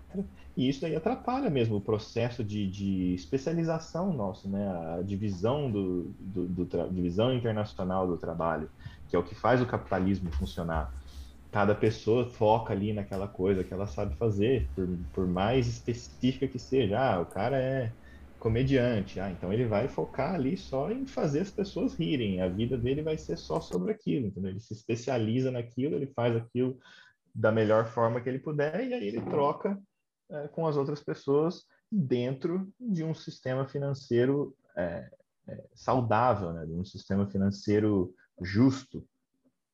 É. E, Exatamente e, essa todos... palavra correta ali. É, é, tão injusto o sistema Fiat hoje, eu acho, sabe? Tu pega até aposentados assim, cara, que ganhavam, quando se aposentaram, ganhavam um bom valor. Mas passado 10, 20 anos, é, o valor não é corrigido pela inflação, é a inflação real, né? Que é a nossa, que o, uhum. o Diego falou que era 14% ali, mas acho que, é, acho que até mais, né? Os últimos dois anos foi 50, então cada vez eles vão ficando. Cara, tem, tem idosos hoje que quase o dinheiro só dá para remédio. E quando eles se uhum. aposentaram, eles se aposentaram bem. Entendeu? Eles tinham um bom padrão de vida. Uhum. Só que o dinheiro cada vez vai valendo menos. É, eu é... acho que a é. justiça aí é uma palavra forte mesmo. Eu gosto de colocar uma, uma analogia interessante, que é o seguinte: todo mundo que acorda de manhã para trabalhar, vai lá, pega o ônibus lotado, ou vai lá, dirige naquele trânsito horrível para ir para um lugar trabalhar, para fazer suas coisas, para fazer uma atividade econômica, algo que ele está produzindo, algo de valor ali real, que alguém está querendo aquele produto ou aquele serviço e etc. Todas as pessoas acordam de manhã, fazem tudo isso, é, é, gastam ali a energia delas, sangue, suor e lágrimas, trocando a coisa mais valiosa que existe, que é o tempo de vida delas, né? Porque a partir do dia que, a partir do momento que você trabalhou o dia todo, né? Que você ficou ali fazendo uma tarefa, construindo, fazendo um produto ou prestando um serviço, a partir do momento que você gastou aquele tempo fazendo aquilo, acabou. O seu tempo é a, é a escassez máxima, né? Então, a partir do momento que você trocou essa escassez máxima por uma não escassez, que é o dinheiro fiduciário, essa troca foi absolutamente injusta. Porque, tá certo, pode ser que você esteja fazendo essa troca com alguém que também trocou o tempo de, de, de vida dela para conseguir aquele dinheiro fiat. Mas se você for traçando a origem do dinheiro fiat, você vai chegar num momento onde que não teve trabalho nenhum e não teve legitimidade nenhuma. Aquele dinheiro simplesmente foi criado por alguém que estava numa posição privilegiada, que criou aquele dinheiro, e com aquele dinheiro que veio do nada, ela foi é, trocando aquilo pelo sangue, suor e lágrimas das pessoas que estavam trabalhando para produzir produtos e serviços na, na economia real. Então, essa, para mim, é a maior injustiça que existe. E é aquele, aquele negócio: se todo mundo acordar para essa realidade amanhã, ninguém mais vai trocar o, o seu tempo por, por algo que ele sabe que vem do nada. Né? Sim. Então, essa é... questão do tempo que você uhum. tocou realmente é muito pesada, né? Uhum. Porque a gente trocar a nossa vida por algo que pode ser impresso a qualquer momento pela vontade de qualquer pessoa, de qualquer vagabundo, de um político, é, é inacreditável. Então essa é uma coisa também que é um outro motivo do, do autismo do Bitcoin, né? Que talvez essa é uma coisa que eu mais batia no começo, assim. Até eu esqueci de citar aqui, não citei, mas essa do tempo, a gente troca o nosso tempo por, por um dinheiro que é uma é um, um, cubo de gelo, né, que vai derretendo na nossa mão. Quem segura Fiat segura um cubo de gelo derretendo a mão e aquele ali era o teu tempo. Então eles diluem teu tempo, a tua vida. É, é extremamente injusto esse esse jogo do Fiat. É, essa questão do roubo de tempo é uma dessas fichas que quando cai cai pesado, né? Tipo, é um tijolo quadrado, assim, de se engolir. Eu lembro quando eu vi aquela entrevista, acho que é do Ross Stevens com o Michael Saylor, tipo, acho que 2021, começo de 2021, que, que acho que foi a primeira vez que eu vi esse conceito mais, assim, bem articulado, assim, eu pensei, caralho, nossa, boto fé, isso é verdade. E é uma ficha pesada mesmo. Tipo, muitas pessoas preferem só ficar em negação e nem nem refletir muito a respeito, assim, porque no fundo você começa a parar para pensar, tipo, uma coisa que a gente falou assim por cima, mas não entrou muito é que no fundo toda essa questão da tese do indivíduo soberano, que é o Estado tem muito menos alcance na nossa riqueza e tudo mais, também entra junto a questão da tese daquele outro livro, que é o The Price of Tomorrow, né? que é a tecnologia gera um mundo deflacionário. Se a tecnologia gera um mundo deflacionário porque as coisas são mais eficientes, por que a gente tem metas de inflação? E por que o nosso poder de compra e nosso trabalho é sempre desvalorizado? Tipo, é de propósito. Os caras realmente se esforçam para conseguir gerar inflação e eles têm medo da deflação. E isso faz sentido mesmo? E é foda, são umas fichas que você vai começando a parar pra pensar e tipo. Como assim uma meta de inflação, tá ligado? É um negócio que faz sentido do ponto de vista da economia keynesiana, mas. Não sei, vocês já pararam para pensar nisso? Para vocês já fez sentido? Vocês conseguiram achar algum sentido de realmente qual é o ponto de vista keynesiano contra a deflação e a favor da inflação que fez sentido para vocês? Cara, sinceramente não. Eu, eu procurei e, e, fiz questão de mesmo tentar fazer o advogado do diabo, em tentar entender o, o, o lado oposto, mas é, é, é tudo baseado num, em, é, em premissas que, que, que não funcionam de forma alguma, né? O negócio que eles dão um argumento de que é, ah, se, se tiver deflação, né, se as coisas estiverem ficando mais baratas, as pessoas não vão consumir nada. Não, não faz sentido nenhum. É um absurdo você pensar assim. Uma hora ou outra você vai ter que consumir. Uma hora ou outra você vai ter que comer. Não importa que, que você vai conseguir comprar o dobro de comida o mês que vem, você não vai fazer um mês de jejum só por causa disso. Entendeu? Então, é, é, por exemplo, isso aí é. O dobro do, do, que você comprava antes, porque agora você pode. Né? Exato. Eu, é, você uhum. compraria mais um carro, mais uma casa na praia e tudo. Exato. É, esse aí é outro, outro argumento extremamente falacioso que eles dizem assim, ah, está precisando imprimir dinheiro agora porque a, a demanda está baixa. Tipo, a, a, demanda nunca está baixa. A demanda do ser humano, o ser humano sempre quer mais. A qualquer momento, se eu, se eu chegar para uma pessoa aleatória na rua e falar assim, ó, oh, você gostaria de ter um iate? Eu tenho aqui um iate sobrando e eu vou dar um iate para você. Você quer?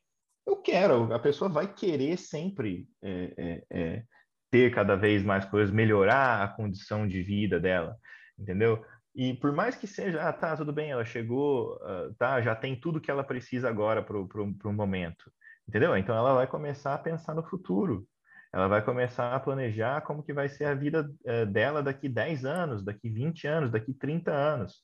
Aí depois, melhor ainda, ela vai começar a pensar como que vai ser a vida para os filhos dela, para os netos dela. para criar uma, um, um, ciclo virtuoso de, de é, co coordenação econômica que é justamente o contrário do que a gente vive hoje. Porque hoje eles estão vendendo o, o trabalho dos, dos, dos, filhos e dos netos para financiar o sistema do jeito que ele é. A, a, ao contrário, seria num padrão Bitcoin é justamente isso. Você teria uma preferência temporal extremamente baixa. As pessoas vão começar a pensar cada vez mais no futuro, porque o presente delas está cada vez mais seguro, né? Então, eu acho que isso é importante de entender e, e, e todas essas premissas keynesianas, elas, assim, eu, eu acho que não, não, não, não sobrevivem a um escrutínio real, assim, e, e atencioso em todos esses detalhes.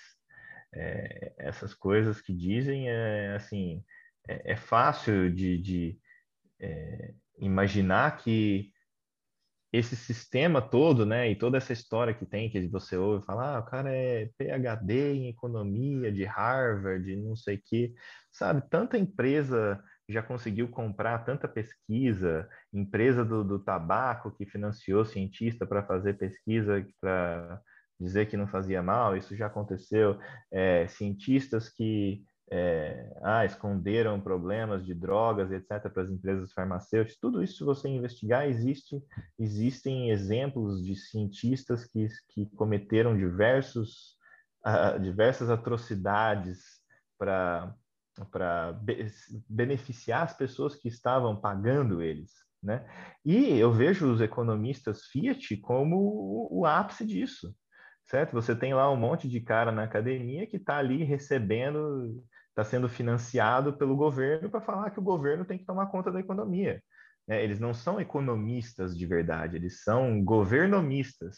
Eles estão ali só para falar que ah, o governo tem que alocar o recurso aqui, tem que alocar ali, tem que diminuir a taxa aqui, aumentar a taxa lá, colocar imposto aqui, tirar imposto lá e fazer, assim como o Diego colocou muito bem antes, essa utopia marxista, literalmente, que o Banco Central é uma ideia marxista que está no Manifesto Comunista. Né? Então, assim, é, qualquer pessoa que está ali defendendo essa ideia está defendendo literalmente um princípio marxista, que nós já sabemos, tanto na teoria quanto na prática, que não funciona. Então, eu acho que agora esses, essa década e talvez até um pouco da outra, nós vamos ver na prática também essa ideia do Banco Central não funcionando cada vez mais e, e, e mostrando que há um outro caminho aí.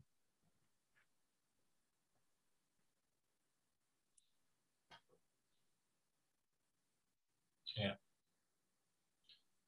É incrível o tamanho do roubo quando você coloca a deflação tipo natural do mundo, né, que é a tecnologia e a e a demografia, né, as pessoas ficando mais velhas também, a pirâmide da sociedade são, são as duas macro tendências deflacionárias.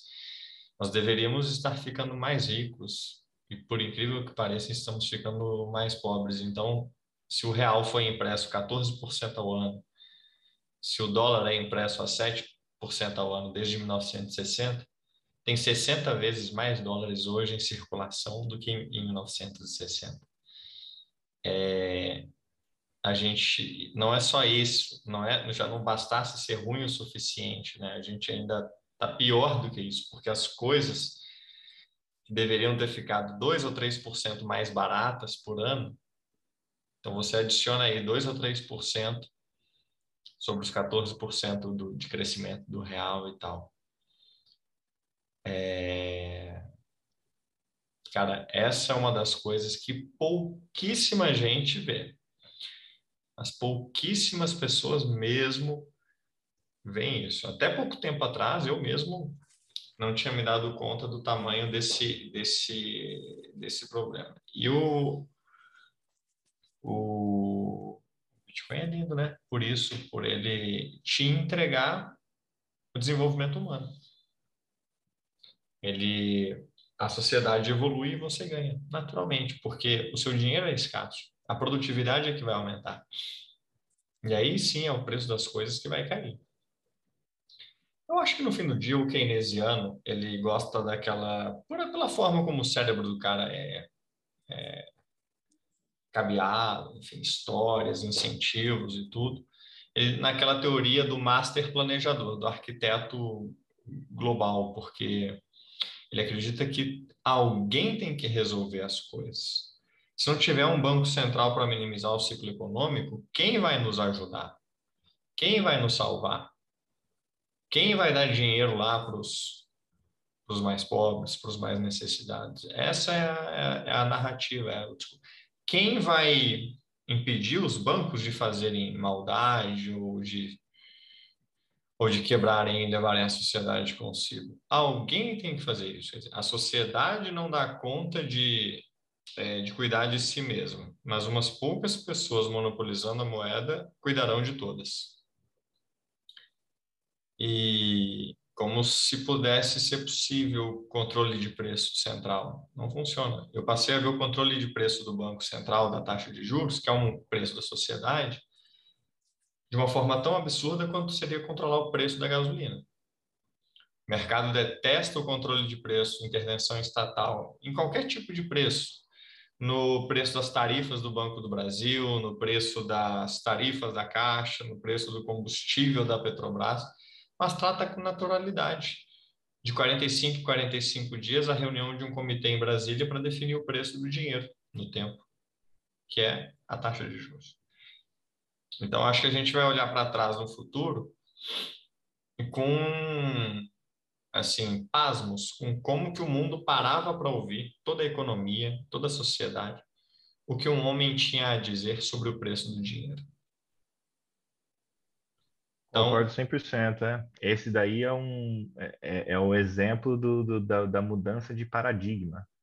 É, eu acho que é importante, porque o, o, o sistema todo se baseou nesse paradigma de, de confiança e de controle controle por algum indivíduo ou grupo de indivíduos.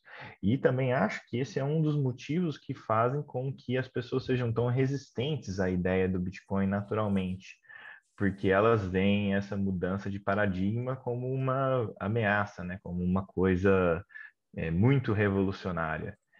E, e assim, é mesmo é, é, uma, é uma mudança total. E vai demorar para as pessoas entenderem isso, só que, na minha opinião, é inevitável. Né? Vai chegar um momento que não tem escapatória. Vai ser tão evidente que esse sistema não funciona, que ele tem é, incentivos totalmente desalinhados, que causa diversos problemas e etc. E cada vez mais vai estar ali, aquele negócio do Bitcoin, TikTok, next block seja o que, seja o que for que, que, que aconteça, o Bitcoin vai continuar ali produzindo os, os, blocos pelas mesmas regras, do mesmo jeito, 24 horas por dia, 7 dias por semana, 365 dias por ano, sem parar. E as pessoas vão a, a, inevitavelmente perceber que aquilo é uma coisa superior. Então, é, é o, a, a minha, a minha aposta no sistema é nessa realização coletiva das pessoas de, de, que nós precisamos de mudança e de que por mais que seja doloroso, né, é difícil as pessoas acostumarem com um paradigma totalmente diferente, é, as pessoas são resistentes mesmo, é natural, mas do mesmo jeito que os boomers foram os mais resistentes com coisas de internet e tal e etc. Mas hoje em dia a tiazinha boomer, ela tá lá no Facebook o tempo todo, entendeu? O tiozão boomer tá lá no grupo de WhatsApp, mandando mensagem, etc. E usando a internet, eles são um público cativo do negócio. É, demorou um tempo.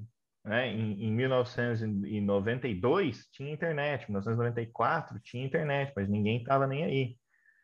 Aliás, está no Bitcoin, olha, é a mesma coisa, né? mesmo... Exatamente. Inclusive, uma coisa que eu descobri esses dias que me ajudou a entender o mundo foi o seguinte: em 1995, a AOL era a maior empresa do, sei lá, do mundo. Ela, ela, ela participou da, do que é até hoje a maior ou segunda maior é, M&A da história do capitalismo.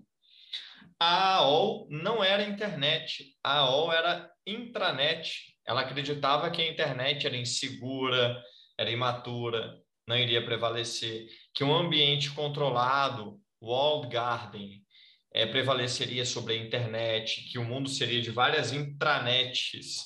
A AOL era uma internet da AOL, né? É, e eu digo que a maioria das blockchains hoje em dia são como a AOL, são intranets, uma intranet, uma blockchain que roda nos servidores de poucas empresas organizadas por é, um, pequena, poucas empresas e indivíduos influentes.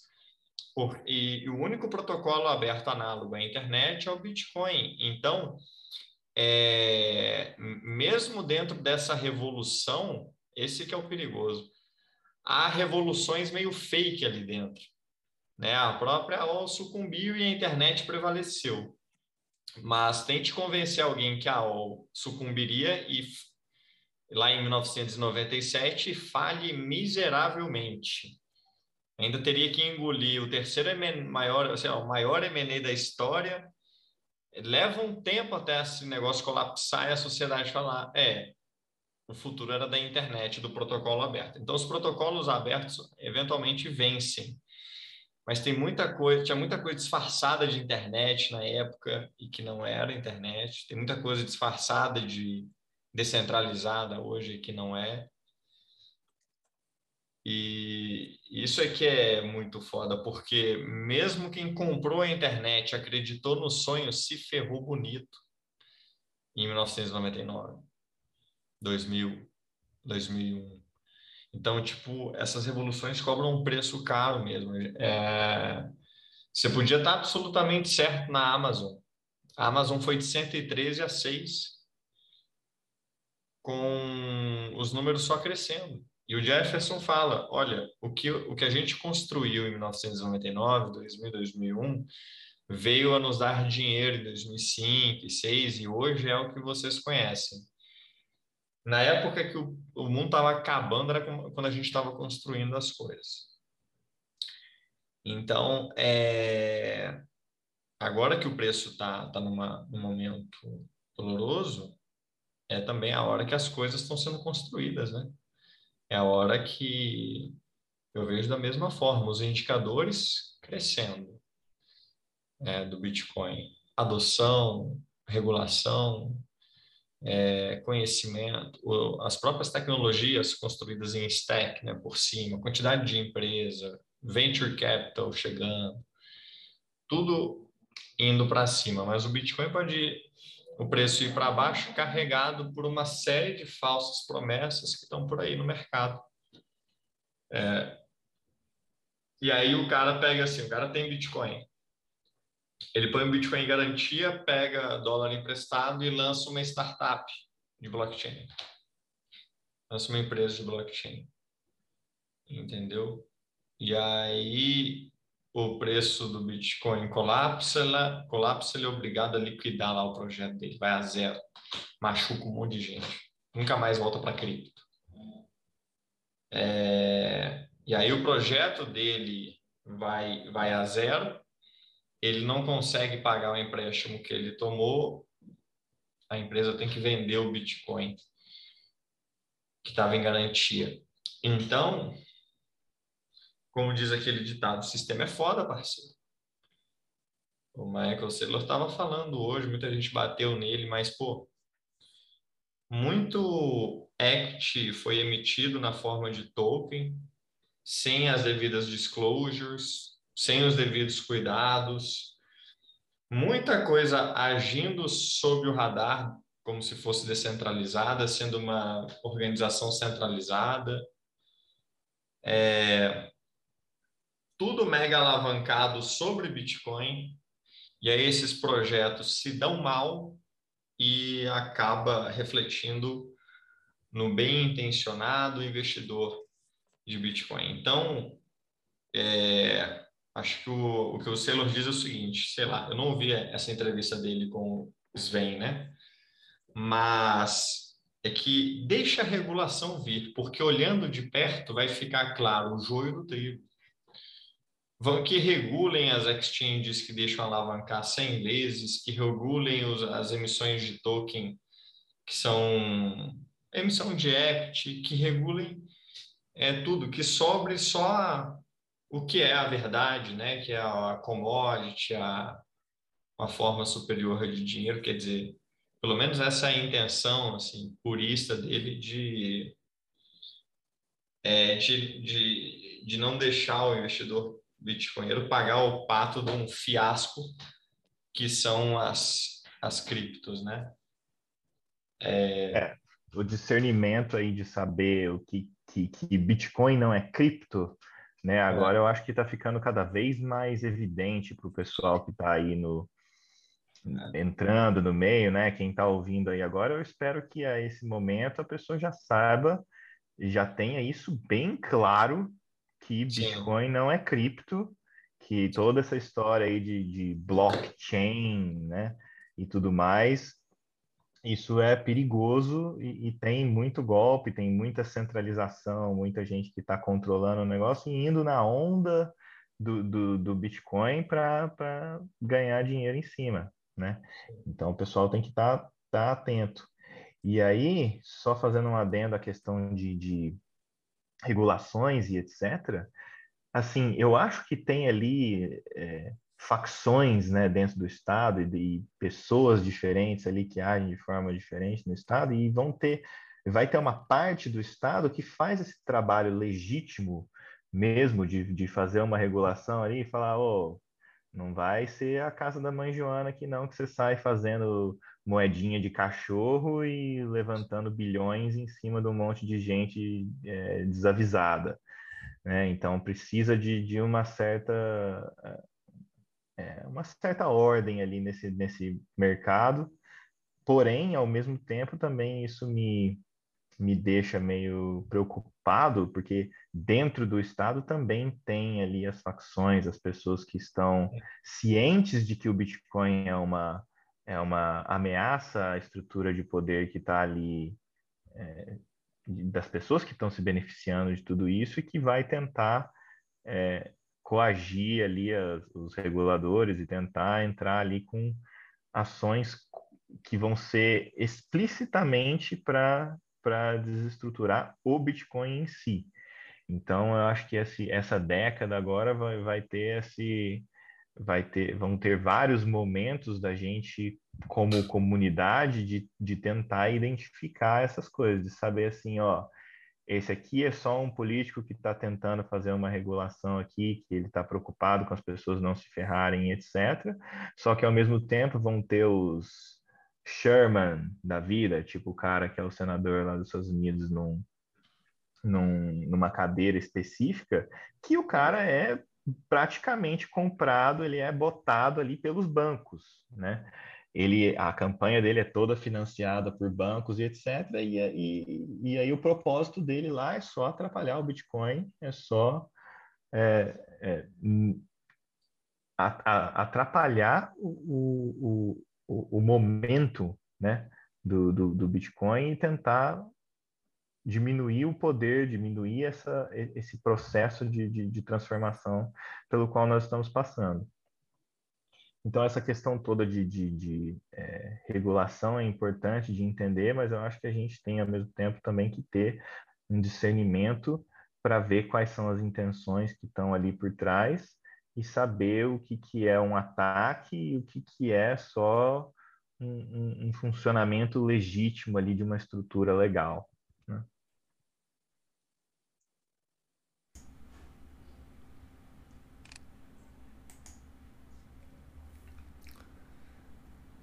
É, deixa eu aproveitar que tem hoje dois convidados que gostam do tema.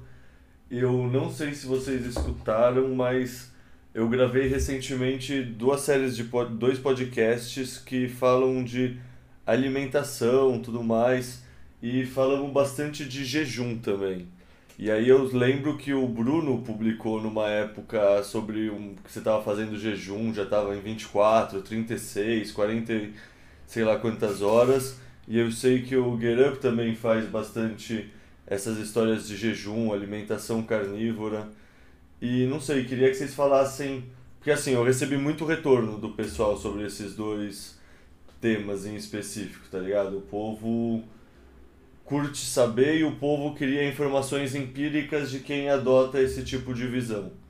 Então, se vocês pudessem dar uma palhinha do povo para como, sei lá, como vocês pensam sobre isso, o que, que faltou falar, como vocês, sei lá, se alimentam, fazem jejum, sei lá, dá uma geral pro povo. Cara, eu gosto bastante da ideia do, do jejum. Eu vou falar rapidinho aqui, aí eu deixo o, o Get Up falar outras coisas que eu acho que ele vai saber muito melhor do que eu. É, eu, eu sou um, um, um proponente do, do jejum de longo prazo, que eu já pesquisei bastante sobre o assunto e eu já testei em mim mesmo. Eu acho que é uma coisa interessante de, de, de fazer. Que é, o jejum de longo prazo, assim, vou tentar resumir aqui a, a literatura científica que tem, né? Então, se, vocês quiserem, eu até posso deixar aí uns artigos científicos, deixar a coleta para colocar na, na descrição. É, o jejum de longo prazo ajuda a, a meio que o seu corpo atacar umas células meio que deficientes que estão paradas, que o seu corpo ali está é, faz um meio que um reset inclusive do sistema imunológico. Existem até papers de, de, de oncologistas receitando esse tipo de jejum para pacientes com câncer mesmo. É, e esse jejum de longo prazo que eu estou dizendo aqui, ele é um jejum de mais de 72 horas. Você ficar mais de três dias sem comer. E assim, tem uma resistência muito grande dessa ideia quando eu menciono para o pessoal, porque assim, eu escuto a mesma coisa todas as vezes. Ah, se eu ficar tantas horas sem comer, eu vou desmaiar.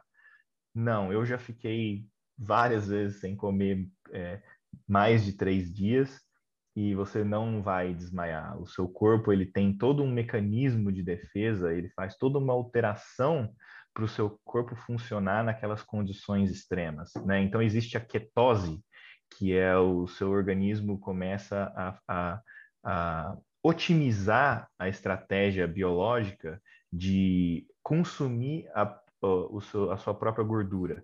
Então, quando você está em ketose, quando você fica ali quase 24 horas sem comer, o seu corpo já está 100% em, em, em ketose, que habilita o seu corpo a tirar a energia diretamente da gordura. Você não precisa de, de, de glicose.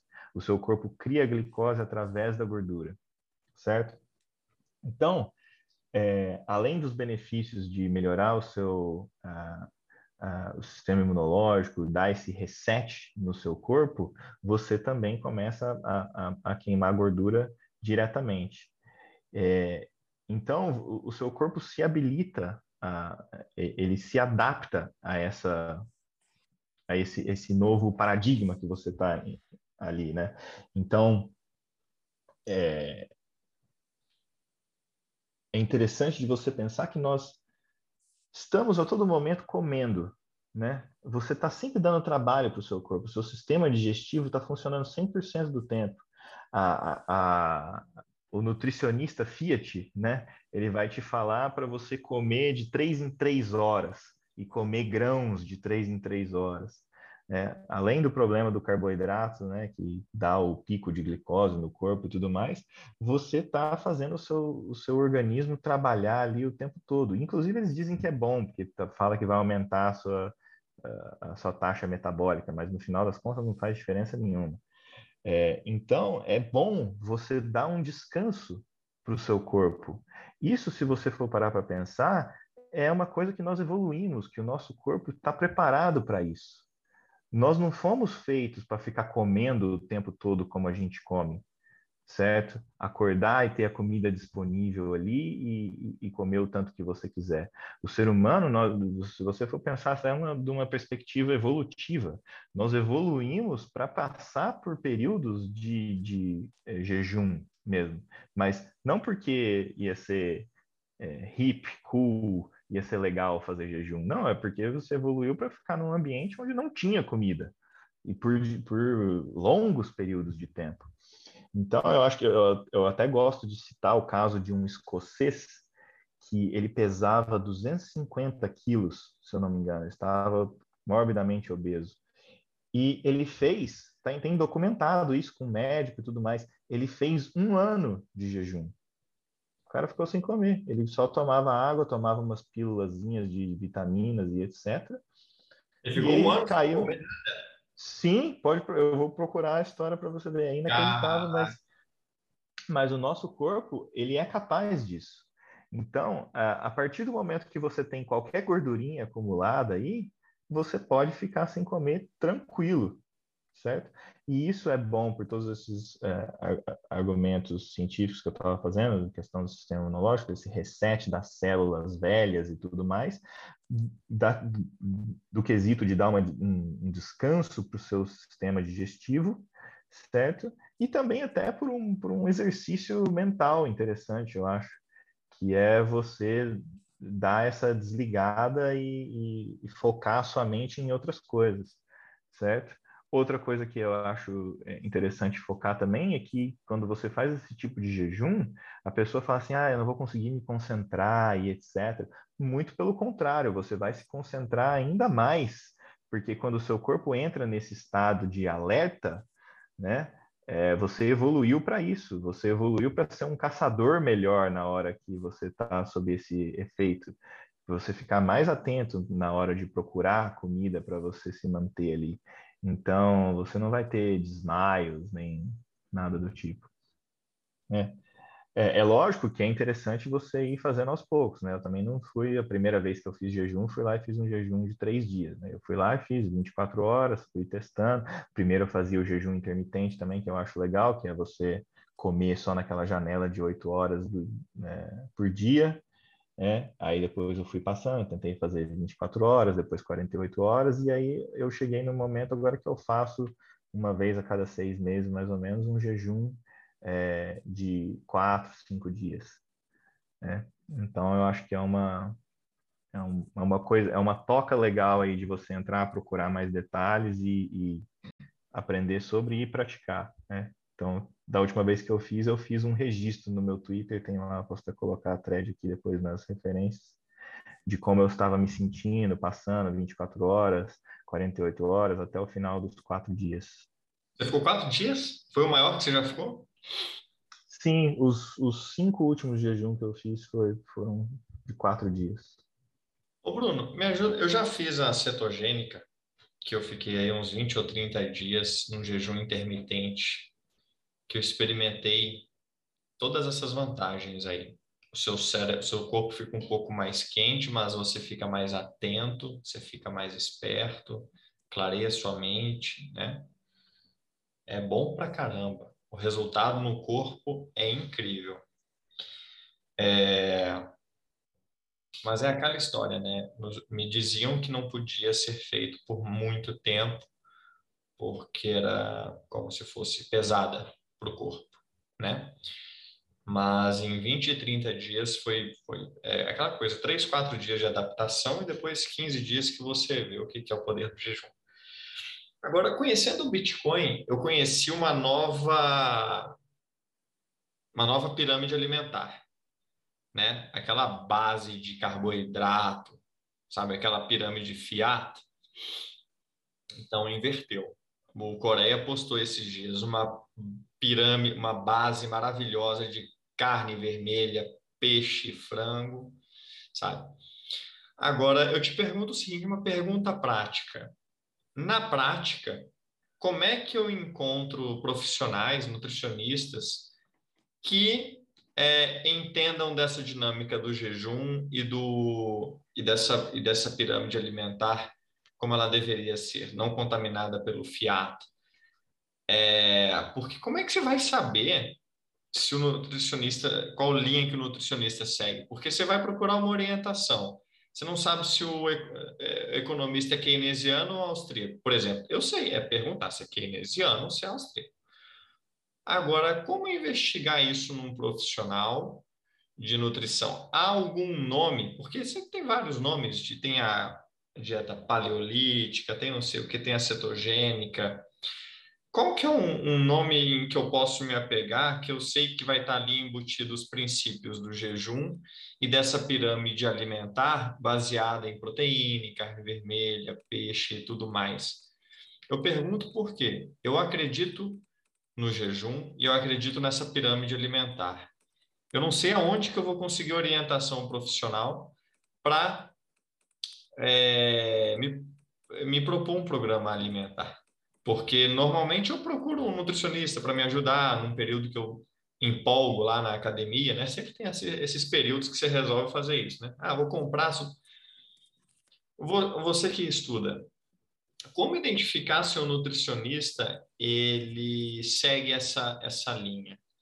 Como sabe?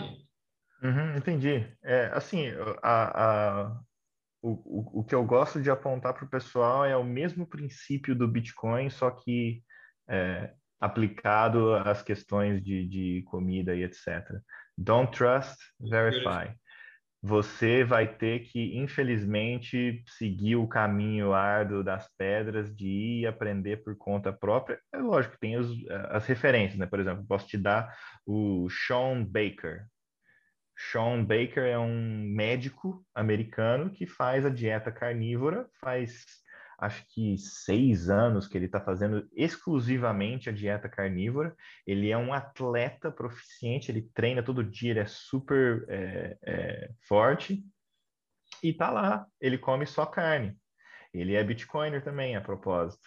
Né? Então, é, você vai ter que procurar esses é, é, esses influencers aí da área da, da dieta carnívora e etc e procurando e fazendo o, o que eu mais indico, na verdade, é você testar em você mesmo.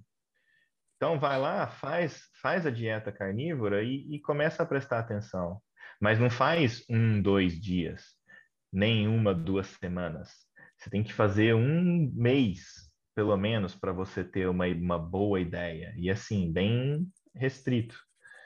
Então, é, você, seguindo esse princípio do Don't Trust Verify, procure as informações sobre você mesmo e veja, o, o, o, faça sua própria avaliação ali do, do, das dietas e tudo mais. E aí depois vai lá e faz na prática. Testa em você e faça com atenção e veja quais são os resultados, certo? É, quando eu fiz esse esquema, quando eu falei assim, ah, vou, vou tentar ver qual é que é esse negócio de fazer jejum de longo prazo, né? Três, quatro dias. Depois que eu comecei a fazer isso, eu fui, eu fiz, eu, eu tenho uma, eu me sinto mais à vontade para falar também e com uma propriedade de experiência própria. Então eu chego e falo, ó, eu já fiquei várias vezes quatro dias sem comer e eu sei que é possível tranquilamente fazer isso. Só que a maioria das pessoas recebe isso com é, receio, porque elas têm aquela imagem de que vai ser uma coisa absurdamente difícil, etc. Então, você vai ter que ir lá e testar aquilo em você mesmo. Você vai ter que andar o caminho das pedras e, e ver qual que é a reação do seu corpo. E quando você fizer isso da, da maneira correta, com conhecimento e etc., você vai perceber os benefícios, inevitavelmente. E nesse formato de do it yourself, é, qual que é a melhor fonte, por exemplo? Você citou o médico ali, o Shawn.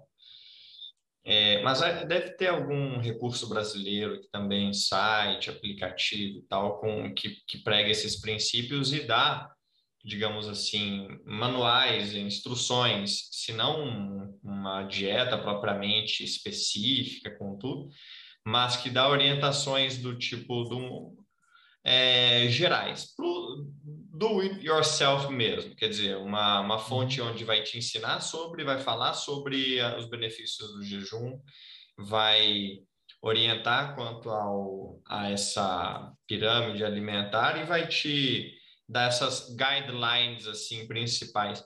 Há alguma fonte aqui no Brasil que possa que possa que a gente possa acessar para aprender mais a respeito e quem sabe já sair dali com uma espécie de orientação básica do, de, de porque não é trivial você sair do três horas em três horas comer uma fruta para os quatro dias de, de, de, de, jejum. Então, onde que o pessoal pode conseguir é, orientação para é, para fazer esse, esse, essa, essa migração, começar a colocar na dieta coisas mais.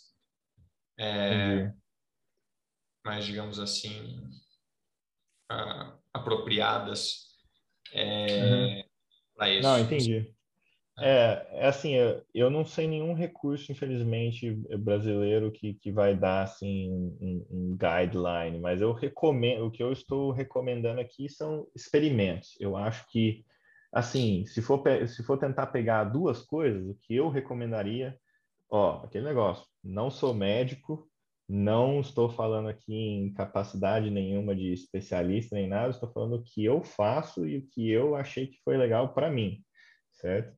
Então, o que eu indicaria e recomendaria as pessoas tentarem é, primeiro, o negócio do jejum intermitente, começar a fazer, que é um, um princípio simples. São oito horas por dia que você pode comer, entendeu? Então, se você vai é, almoçar ao meio-dia, você vai iniciar um timer ali, entendeu? E você vai ter oito horas para comer o que você for comer durante o dia. É, e aí é só um padrão de, de, de, de alimentação. Não vou nem colocar aqui para você mudar as coisas que você está comendo. Começa tentando só fazer o jejum intermitente. Comer as coisas do jeito que você come já naturalmente, só que fazer só o negócio da janela de 8 horas. Então, você come meio-dia, e para de comer às 8 horas da noite. Então, você vai fazer uma refeição aqui, aí se você quiser fazer uma, duas, três, quatro refeições, faça tantas refeições quanto você queira, mas às 8 horas da noite você vai parar de comer e não vai e só vai comer no outro dia ao meio-dia. Entendeu? Então, esse é o primeiro 16 horas. É, 16 horas. Exatamente. Então é 16 e 8. Então, faça isso. E depois a outra coisa que eu recomendo é a dieta carnívora, que é naturalmente uma dieta cetogênica, né? Que você vai comer, você vai ingerir só proteína e gordura, que é a carne e a gordura, né? Que já vem junto. É, aí tanto faz, é, carne, ovos, peixe, e, e, você também vai experienciar a, a, a, essa diferença de como que você vai se sentir naquela dieta, entendeu? Faça aquilo e, se, e faça de uma forma ciente. Avalie, ah, como que eu estou dormindo, como que eu estou me sentindo durante o dia, eu estou mais atento, eu estou é, com sono e etc. É, então, é, essas são, acho que, duas coisas que eu recomendaria pesquisar sobre e tentar implementar para ver o que, que é que você acha. E aí, assim como o Bitcoin, você vai cair num rabbit hole ali, né, na toca do coelho, e vai começar a pesquisar diversas coisas, aprender sobre, e aí você vai chegando em outros níveis, né? Aí o Get Up pode falar que ele é um cara que manja demais, tá comendo, já come todo tipo de, de órgãos e etc. Coisas aí que ele tem muita experiência. A princípio, um bom começo é esse dos 12 às 20. Isso, na sua experiência, eu posso tocar no meu dia a dia, ser tão comum quanto qualquer outro hábito meu. Assim, a princípio, nada impediria de, de eu já começar isso amanhã e tornar isso um hábito. Exato, é.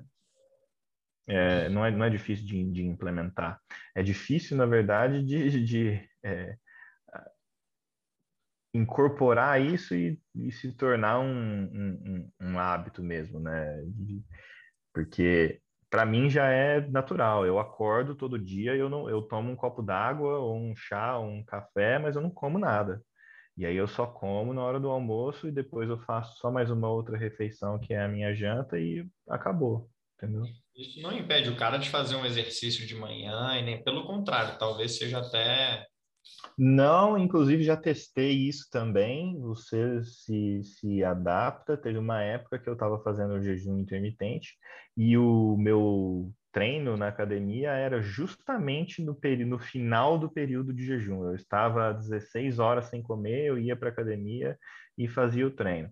Aí é lógico que tem nuances, né? Eu não fazia o treino assim como se eu tivesse ali 100% energizado depois de uma refeição. Mas eu conseguia fazer o treino de qualquer forma. Não era um treino tão intenso, mas eu conseguia também. Não era que eu ia desmaiar na academia, como todo mundo fala também. Sim. É, isso que o Bruno falou ali é importante, porque, como ele falou, para ele é melhor o comer ao meio-dia e depois às 20, né? Tem que ver para quem vai fazer, se às vezes gosta mais de tomar um café reforçado e almoçar e depois não comer mais. É, como é. ele falou, já falou tudo, na verdade, não tem muito o que falar, porque cada um vai se conhecer e vai testando e vai alinhando o que é melhor para si, assim. Igual o Bitcoin, é, seja o seu próprio banco, vai ser o seu próprio nutricionista ali. Sim. Cara, vai, vai, a internet nos deu essa possibilidade, né? Dá para aprender bastante na internet. É, eu só acho que a gente deve, sim, respeitar um pouco o ritmo circadiano da questão do sol.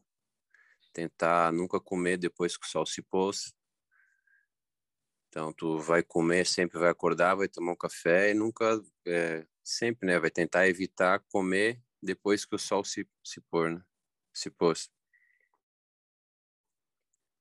É, o ideal seria quatro horas, não comer antes de dormir. A gente acompanhar mais ou menos o, o astro rei e questão do jejum ali também é tem vários focos, né? Depende do foco que a pessoa busca ali. É, tem uma vez eu fazia jejum porque eu vi que o alimento era uma coisa muito sagrada e a gente come demais. É tudo é tem muito alimento muito fácil e a gente torna uma coisa banal e o alimento é sagrado, né? A gente não pode tratar ele como se fosse sim uma coisa e aí eu fazia com essa, esse, esse objetivo. Tem objetivo também de, ah, eu quero, eu tô com, esses dias até escrevi no Twitter, é a questão de quem tem problema de olfato, paladar, tato, tem pouco sentido nesses sentidos, né? Pouca sensibilidade, o jejum, cara, eu não conheço uma coisa, um remédio melhor para isso.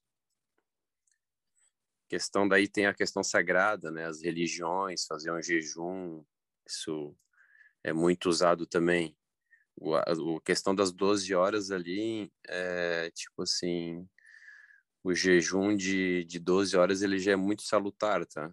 Tu vai comer na tua última refeição e é muito fácil, se for ver, né? Seis da tarde e depois tu só vai comer seis da manhã no outro dia. Esse jejum de 12 horas ele já é bem salutar também. Esse não, não seria nenhum jejum, mas é um, esse intervalo de tempo de 12 horas ele é ótimo para a saúde.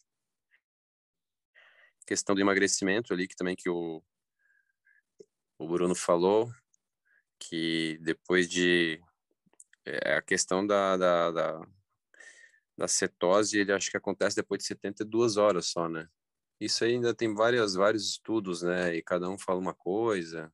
É, são níveis, vai ficando cada vez mais, é. assim, a partir de 24 horas de jejum, você já está num nível de ketose bem, bem alto já, o seu corpo já está queimando gordura é, bem eficientemente. A mudança Sim. é rápida. Mas assim, é de 24 horas já, né? Já é um. É, agora, para você atingir uma, uma ketose num nível, em, comendo regularmente, aí você tem que tomar muito cuidado. Aí você tem que comer só proteína e gordura e tem que comer muito mais gordura do que proteína, que se você comer muita proteína já interfere ali nos níveis de, de, de ketose. É, mas assim, é, eu gosto de frisar uma coisa: eu nunca fiz e não recomendo também é, jeju, esse jejum de longo prazo para perder peso. Não, não tem nada a ver. Isso é uma coisa, é, é um é um é, efeito que vem fiz. ali naturalmente, é um efeito que vem naturalmente. Se você fizer esse jejum de longo prazo, você vai perder peso, obviamente, mas não é uma, uma estratégia legal para quem está acima do peso e querendo perder peso. É, é, são outros 500 aí. Aí você tem que fazer um, uma restrição calórica mais constante, mas num período de tempo maior. É, perder peso não é com jejum, perder peso se perde peso uhum. comendo, uhum. comendo corretamente. Exato. O negócio de perder peso fazendo jejum, não, tu, não, tu, tu tem que mudar teus hábitos, né? Porque daí tu vai estar tá remediando, não vai estar tá tratando a causa. Uma coisa que é mais ou menos igual imprimir dinheiro, tu tá remediando, tu não tá tratando a causa. Exatamente. Nesse caso, você está remediando e matando aos pouquinhos ao mesmo tempo. Vai, vai, vai remediando, no caso do imprimir dinheiro, né? Tu vai remediando e remediando até que o paciente é. vai estar. Uma coisa que eu achei. E às vezes até pior. A cura de doenças também ali, de cura de doenças é muito bom. Então, é pelo que eu tenho lido assim, até câncer já foi curado com com jejum, asma, bronquite, problema de gota, problema nas juntas, tudo tem relatos já no mundo inteiro, né, de foi curado com jejuns de mais de quatro dias, tá? Jejuns é de 20 dias, 10 dias, 12 dias, 15 dias. Isso é bem normal para quem quer curar uma doença assim um pouco mais delicada. Né? É delicada. Né? É até intuitivo se você parar para pensar que é o seguinte: é, o nosso sistema digestivo, né, quando nós estamos comendo regularmente, né, quando as pessoas comem todos os dias, uma grande parte da, da, da nossa energia vai para a digestão da comida que você está ingerindo ali todos os dias. Então, quando você deixa de consumir essa energia de, de é, quando o seu corpo não está dando atenção para aquilo, você meio que libera o, o seu corpo a, a, endereçar outros problemas, né, que você estava tendo. Vai então, canalizar energia para uma... outro lugar. Exatamente. Porque agora é você mesmo. tem ali, é, o seu estômago descansa, não tem ali um fluxo sanguíneo grande, o seu cérebro também já começa a, a, a funcionar de uma, de uma maneira diferente, e aí você possibilita né, que o seu corpo é, funcione de outro jeito e veja outras coisas ali, né, o que está acontecendo ali dentro. Faz sentido mesmo.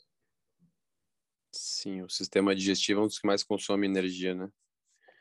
E a gente canaliza essa energia para outra, outra coisa. Eu, eu, eu fiz jejum agora, domingo até terça. Eu fui, fui puxar ferro dois dias ali, tava 22 horas de jejum, outro dia foi 40 horas cara, tranquilamente, não tem nenhum problema, é normal isso, não vai ter. Mas é questão de cada um, né? Vai fazendo. Esse dia até o menino perguntou ali, ah, quantas horas? Faz 12 horas, faz 16, como é que tu se sente? Faz 20, faz 24, faz 28, faz 30.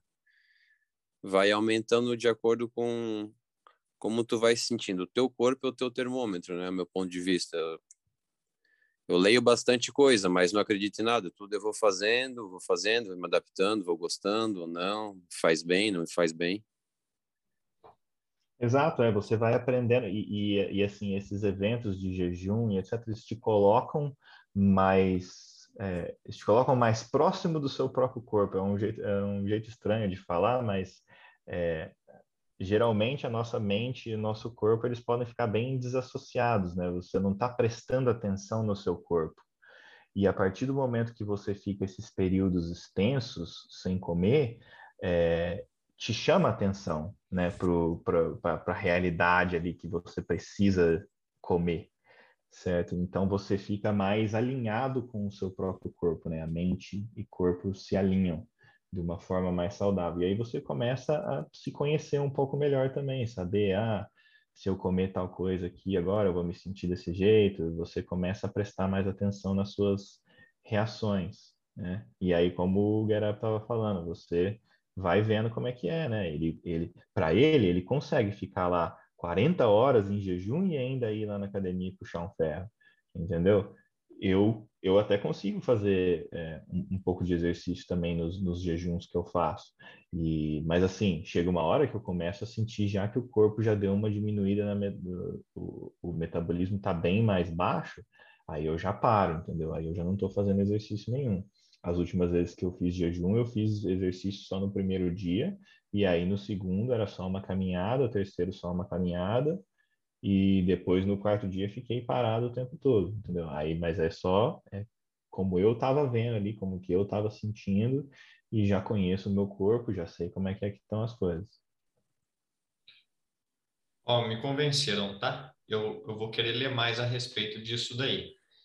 Vou pedir para o Bruno, para o no, no privado, não sei se o Leta vai botar alguma coisa na, na descrição do vídeo, mas eu fiquei interessado em experimentar essa aí de, de 12 às 20. é, é, parece ser adequado para a minha rotina. E como eu já fiz a cetogênica no passado e gostei pra caramba, falando aí para quem não fez ainda, é incrível o que você experimenta em, nesses 20, 30 dias aí. É, então, me parece que com esse aval, para tornar disso uma rotina, do que eu gostei pra caramba, mas fiz por muito pouco tempo, me parece bacana. Bom, o... Cara, essa questão que o Bruno falou, realmente tu fica mais consciente, né? É questão mental, limpa pensamentos, tu tu fala menos, tu fala menos, cara, é interessante, tu tu não gasta mais energia com qualquer coisa, tu começa a ser mais seletivo com pensamento, com reação. É bem, é bem interessante, assim, é gostoso de fazer. Cara, o cara ficou 382 dias em jejum. É, mas esse cara, ele tomou muita pílula, tá? Então não... Ah, tá. É, Tomava assim, mas... muito, muito complemento, né? Daí eu já não, eu não gosto dessas coisas. Tem, tem, tem nuances, obviamente, mas assim, já é uma coisa extrema, né? Porque o sim, cara, sim, sim. você vê, ele perdeu é, 180 quilos, um negócio assim. Ele começou com 250 quilos, terminou com 110, um negócio assim. Daí tem como ver os, os detalhes da história dele. Esse literalmente Mas, assim, tinha é gordura para queimar, né? Exatamente, ele tava precisando mesmo. É, cara, esse assunto, Diego, o que eu gosto de pensar, e eu faço geralmente, sei lá, eu almoço geralmente às 11h30 e eu janto geralmente às 4h30, 5 e às vezes eu como um lanchinho umas duas da tarde. É tipo, isso é a minha rotina no dia a dia. No fundo, a gente é bicho, né? A gente é macaco. E não faz sentido nenhum pensar em nenhum macaco, nenhum bicho na savana, nenhum mamífero como um todo que não possa ficar dois, três, quatro dias sem se alimentar. Esse bicho teria sido selecionado, ele não existiria. Então tem todas umas barreiras que a gente enfrenta, mas elas são muito mais psicológicas e eu enfrento elas também, tá ligado? Dá, dá, vem aquele momento que sua barriga ronca. E tipo, hoje em dia é tudo muito simples, hoje em dia é tudo muito confortável, né? Então dá vontade de sim ligar pro delivery às 9 da noite porque você já tá com fome porque você comeu às 5 da tarde.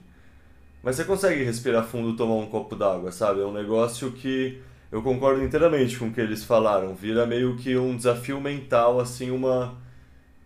Sabe, quase como uma competição sua com você mesmo, assim, sabe? Que nem, sei lá, andar de bike é legal porque você anota a quilometragem e aí você tá querendo aumentar, você tá competindo com seu amigo, assim, tipo para mim, essas coisas de alimentação, ou mesmo sauna, ou mesmo banho frio, tem um quê de meio que sentir uma coisa diferente com o corpo e se expor a algum tipo de limite e expandir ele, assim, sabe?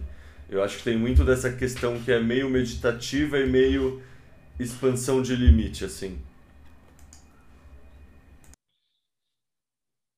É, concordo em é uma,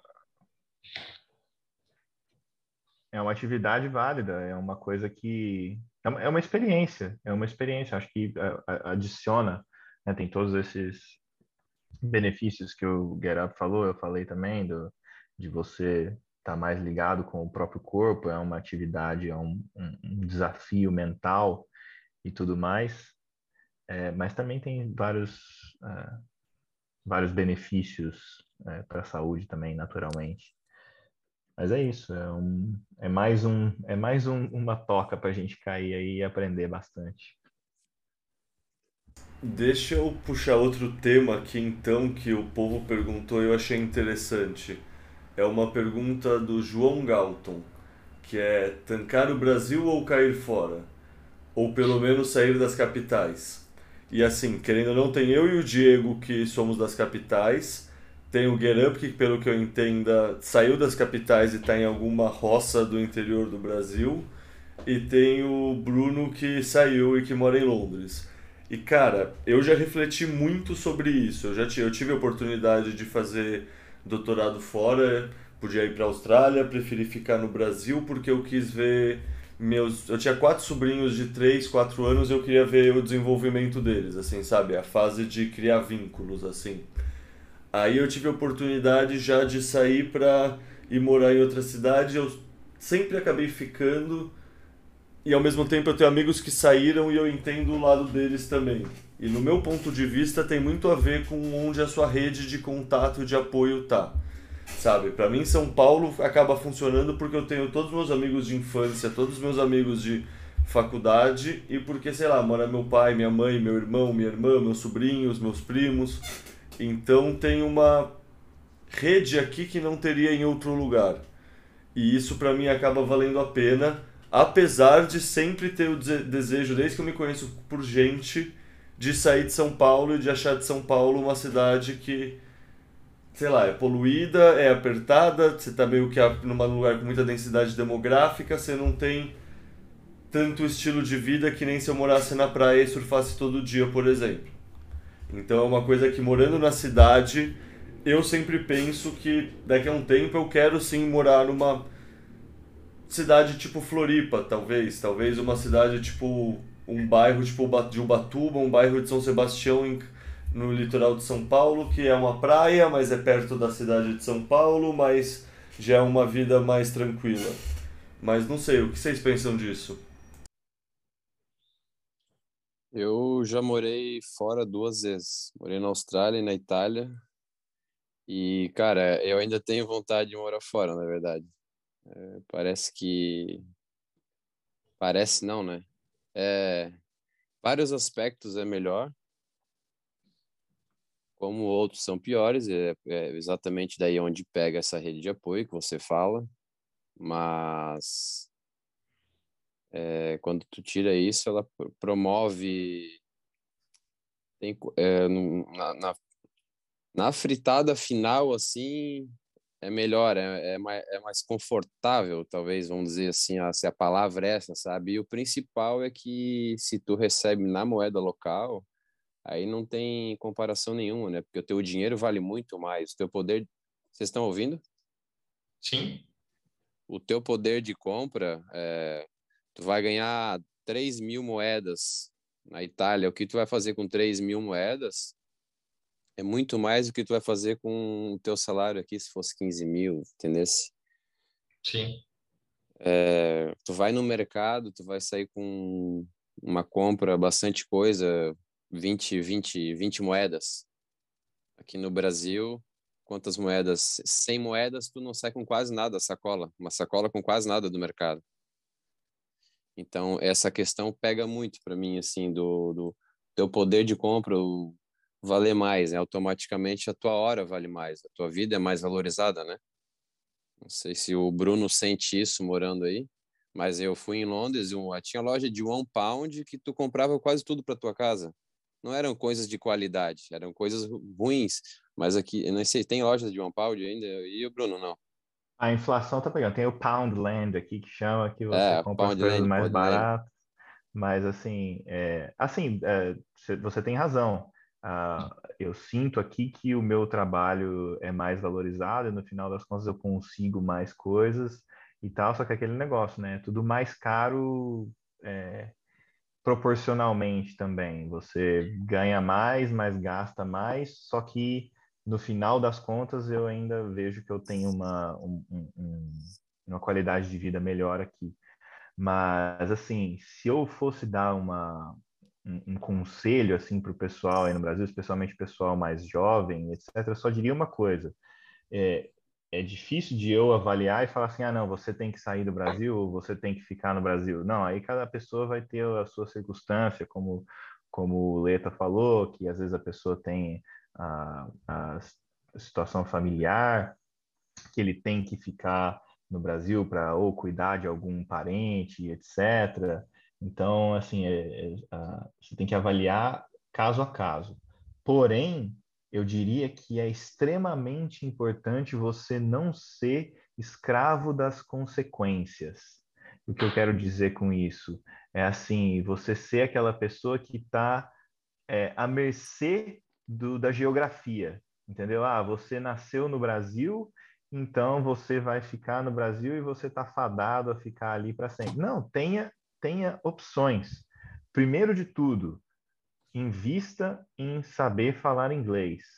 Se você souber falar a língua universal, você vai abrir é, caminhos econômicos absurdos. Você vai ter muito mais oportunidades, você tem muito mais material que você consegue utilizar para aprender sobre novos assuntos, né? Todos nós aqui, é, tanto o Diego quanto o Gerap, eu tenho certeza que vem lá o Bitcoin Twitter em inglês, eu já vi, já o Diego posta bastante coisa em inglês também lá. Então, nós estamos ligados nessa rede de conhecimento internacional certo? Então, é, você é praticamente um é, é, analfabeto se você não não está não tá falando inglês ou pelo menos lendo consumindo conteúdo em inglês hoje em dia, certo? Então, é importantíssimo é, é, saber é, falar inglês, entrar, procurar, fazer curso e etc e aí ter, ter a opção, né? Porque pode ser que no futuro, sei lá, mesmo que você não tenha passaporte, porque eu tive a sorte de conseguir ter o passaporte da família com, com descendência italiana e etc. Foi por isso que eu mudei para cá antes do Brexit, consegui ficar aqui, né? Mas infelizmente a maior parte das pessoas não tem essa, é, esse, esse luxo, né? Mas é, às vezes tem outros países que têm lá os vistos de, de trabalho que você pode aplicar, que você tiver uh, alguma profissão específica em alguma área, você consegue um visto de trabalho para trabalhar, sei lá, Austrália, Nova Zelândia, Canadá, etc. Tá certo que são todos esses países aí que são até países decadentes, se você for ver como que está funcionando hoje em dia, que eles estão ficando mais autoritários, está tendo mais problema e etc. E são até países que eu acho que não vão ficar muito melhores mas eu acho que no futuro não muito distante vão começar a aparecer focos internacionais no mundo. Talvez El Salvador que seja, né? Os caras começam lá com Bitcoin, etc. Aí começam estão lá com os planos de construir a cidade, etc. Aí atrai mais o pessoal do Bitcoin, começa a criar uma cultura ali. Então, assim, qualquer pessoa que já estiver apta a, a se integrar nesses ambientes internacionais vai se beneficiar muito. Então, assim, eu não digo para você sair correndo e fazer tudo para sair do Brasil, mas eu, eu indicaria para o pessoal, especialmente o pessoal mais jovem, estar preparado para qualquer momento que se surgir uma oportunidade ou que se tiver a necessidade, que é pior ainda, né, é, de, de você ser mais flexível. Né? E também tem oportunidades de trabalho remoto e etc. Então a economia vem mudando muito rápido, então tem muita oportunidade para tudo quanto é tipo de coisa. Então tem que ficar atento às oportunidades e não ser escravo da geografia. É, eu acho que isso aí é igual o jejum. Estude, faça e tire a sua própria conclusão. no final é isso, né? Cada um que vai tem, tem uma realidade diferente da outra, cada um tem um sentimento, tem uma vivência. A pessoa, quando vai para fora, que vai sentir, vai saber como ela vai se comportar, como vai ser estar longe da família, de amigos, como o Leta falou. Para mim, isso, por exemplo, nunca foi um problema, entendeu? Então, tudo é o que tu busca, o, como, como você é, é um conjunto de fatores, né? Isso é muito individual de cada um. Mas só voltando ali que eu falei que eu moraria, pretendo morar fora de novo, é, a questão da fraudemia também ela, ela fez, fez eu enxergar o, Brasil de uma forma diferente, né? Porque antes eu queria muito sair daqui porque era muito bagunçado. Brasil é uma bagunça, é uma zona, nada funciona. E quando aconteceu a fraudemia, eu falei, não, vou ficar aqui porque nada funciona. Então, uma coisa que era negativa se tornou positiva. Certo? Então, porque aqui a gente não, não, não segue as leis, né? Vamos dizer assim. Então, é, um, é uma coisa também que veio a, a somar muitos pontos para o Brasil como país. E essa questão que você falou de território ali, pouco importa, né? Porque se isso são só linhas riscadas no mapa que ah, eu nasci no Brasil, tem que ficar aqui e tal. Eu acho que isso aí é uma grande besteira, mas respeito a opinião de cada um também. É, concordo. É, são coisas bem individuais mesmo. É, e, e, todo mundo tem que ir avaliando, né? Mas eu acho que a, a gente está entrando num, num, num, ambiente aí global que vai ser cada vez mais comum, né? É, é lógico que eu sou enviesado para falar, porque eu já estou fora e já vejo aqui, né? Mas pelo tanto de brasileiro que eu vejo aqui, é impressionante, meu. Assim, o pessoal vai mesmo, vai, bota a cara e, e, e vai atrás, sabe? E, e, e, não é nada de outro mundo, não, não é um negócio totalmente é, fora, não. Quando eu cheguei aqui, eu achava assim, ah, nossa, os trabalhos vão ser tudo muito mais difícil, etc. É, tá certo que eles têm uma um work ethic, né? Eles trabalham bem, pesado e etc. Mas nada, é, nada de outro mundo. É, então, a não ser que você mude para um lugar totalmente, absurdamente diferente culturalmente do que você está acostumado, né? Sei lá, você vai lá e muda para o Japão, é, aí é totalmente diferente. Agora, se você está ainda meio que na, no, nos centros de civilização ocidental, europeu e etc., você vai você vai estar tá num ambiente que é tranquilo de se adaptar e aí é questão de você ir é, é, ir se adaptando aos poucos, vendo como você se sente e tomando as suas decisões. É, tem que levar em consideração que tu não é brasileiro, né? Tu nasceu no mundo, então. e agora é. você tem um global. É, exato. É. Vai onde você se sente bem, onde você acha que é justo, é você é bem tratado, vai das tuas preferências, né? É a tese do indivíduo soberano, né? O indivíduo soberano não pertence a uma nação. Então, é, de certa forma, eu ainda pago imposto aqui e tudo mais, mas eu tenho mais é, possibilidades de ir para lugares diferentes, etc. Né? Então, acho que é legal o pessoal ir tentando se preparar e tentando criar um criar circunstâncias na própria vida que façam com que seja possível, né, que ela se movimente e tal, tenha opções de morar em um lugar diferente e tudo mais. É, é criar então, opcionalidade, né? Tipo, 100%, Exato. 100% de acordo. Do jeito que eu falei, tipo, é assim, eu já, tipo, já viajei muito, eu boto fé que viver fora é do caralho, sabe? É tipo, sem dúvida são circunstâncias individuais, assim.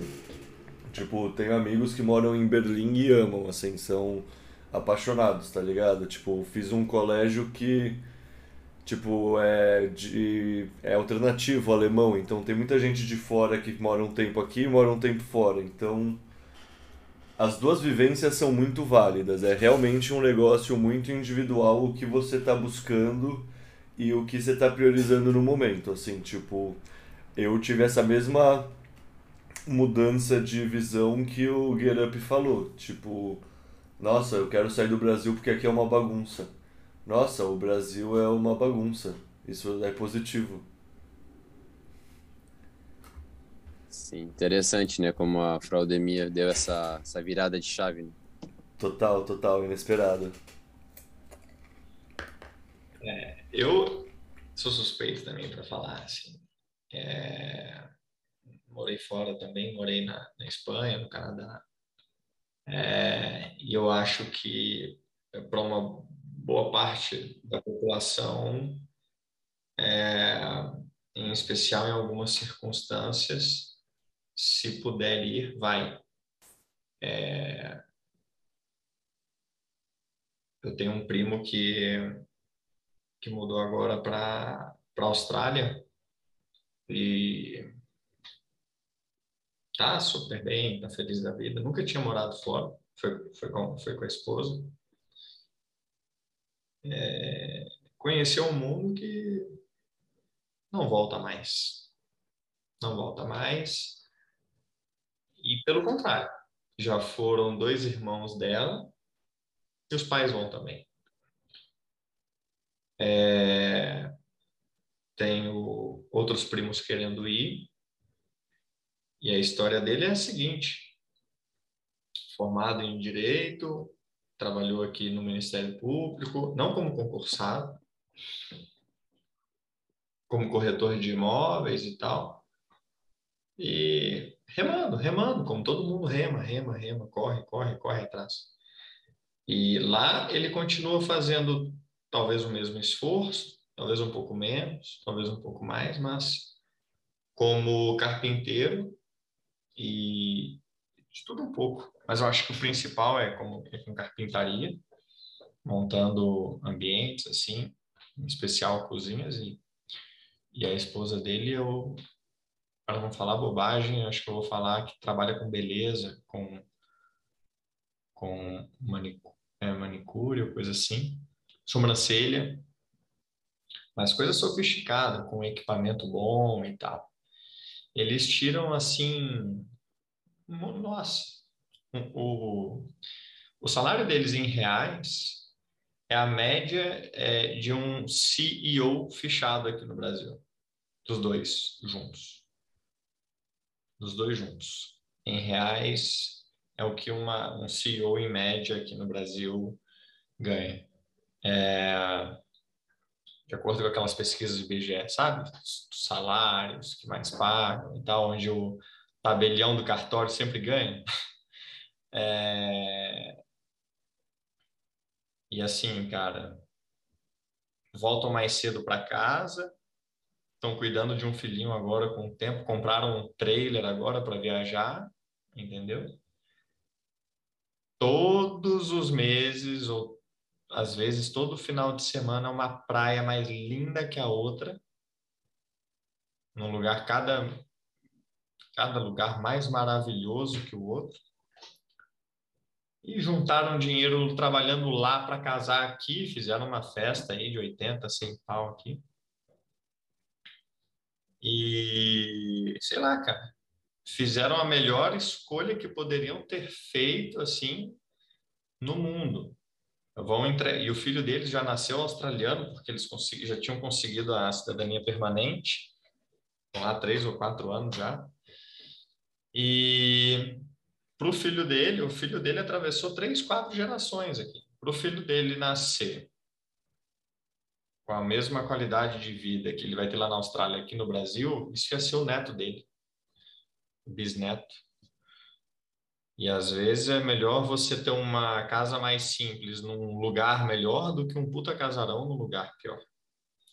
Essa dinâmica micro também é verdade, né? Às vezes é melhor ter um apartamento mais simples num, num bairro melhor do que um casarão num bairro ruim.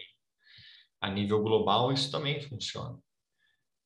É, um cidadão comum hoje na Nova Zelândia vive melhor do que a filha do Rockefeller sei quantos anos atrás. É, então, eu sou suspeito, assim, vi com meus próprios olhos, experimentei morar fora, tive o gostinho só. Teve esse um caso anedótico na família, que não é tão anedótico. Ele foi porque viu outros tantos fazendo. Então, quando ele foi, ele já foi assim, olha, é, devia ter vindo cedo, arrependimento dele não ter ido antes. Mas ele viu muita gente ao redor dele, lá do Rio Grande do Sul, fazendo. E, e tenho motivos para acreditar que se, se, se você elencar alguns pontos, assim, algumas caixinhas e ticar todas, a melhor resposta para você é tentar um negócio num país desse, sabe? se aqui no Brasil a sua perspectiva é de remar, remar, remar, remar, remar, assim, contra a correnteza, talvez você vai encontrar marés mais com vento mais a favor em outros em outros lugares. Se você estiver disposto a pagar o preço, porque o preço é altíssimo também, aquela coisa da família, né, e tudo mais.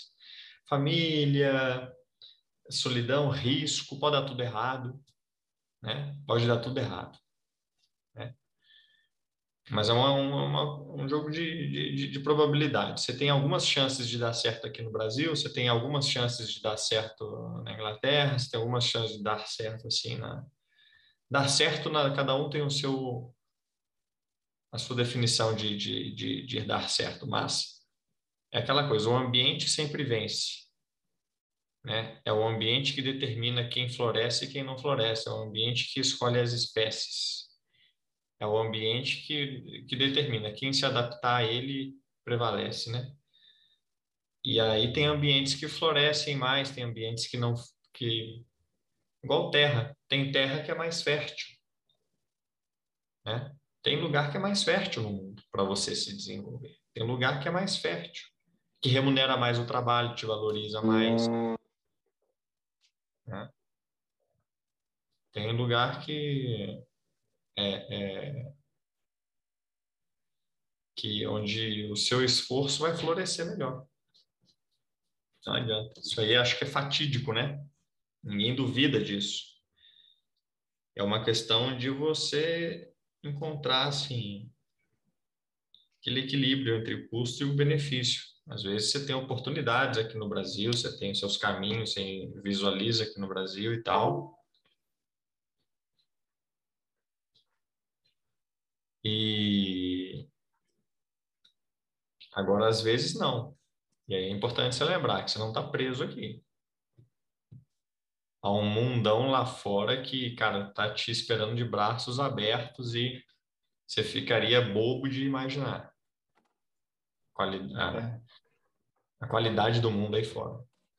É, exato. Uma coisa que eu gosto de, de falar para o pessoal, que para mim foi uma experiência cultural extremamente enriquecedora, especialmente daqui de Londres, é que eu já lidei, já trabalhei, já fiz amizade, já conversei com gente do mundo inteiro.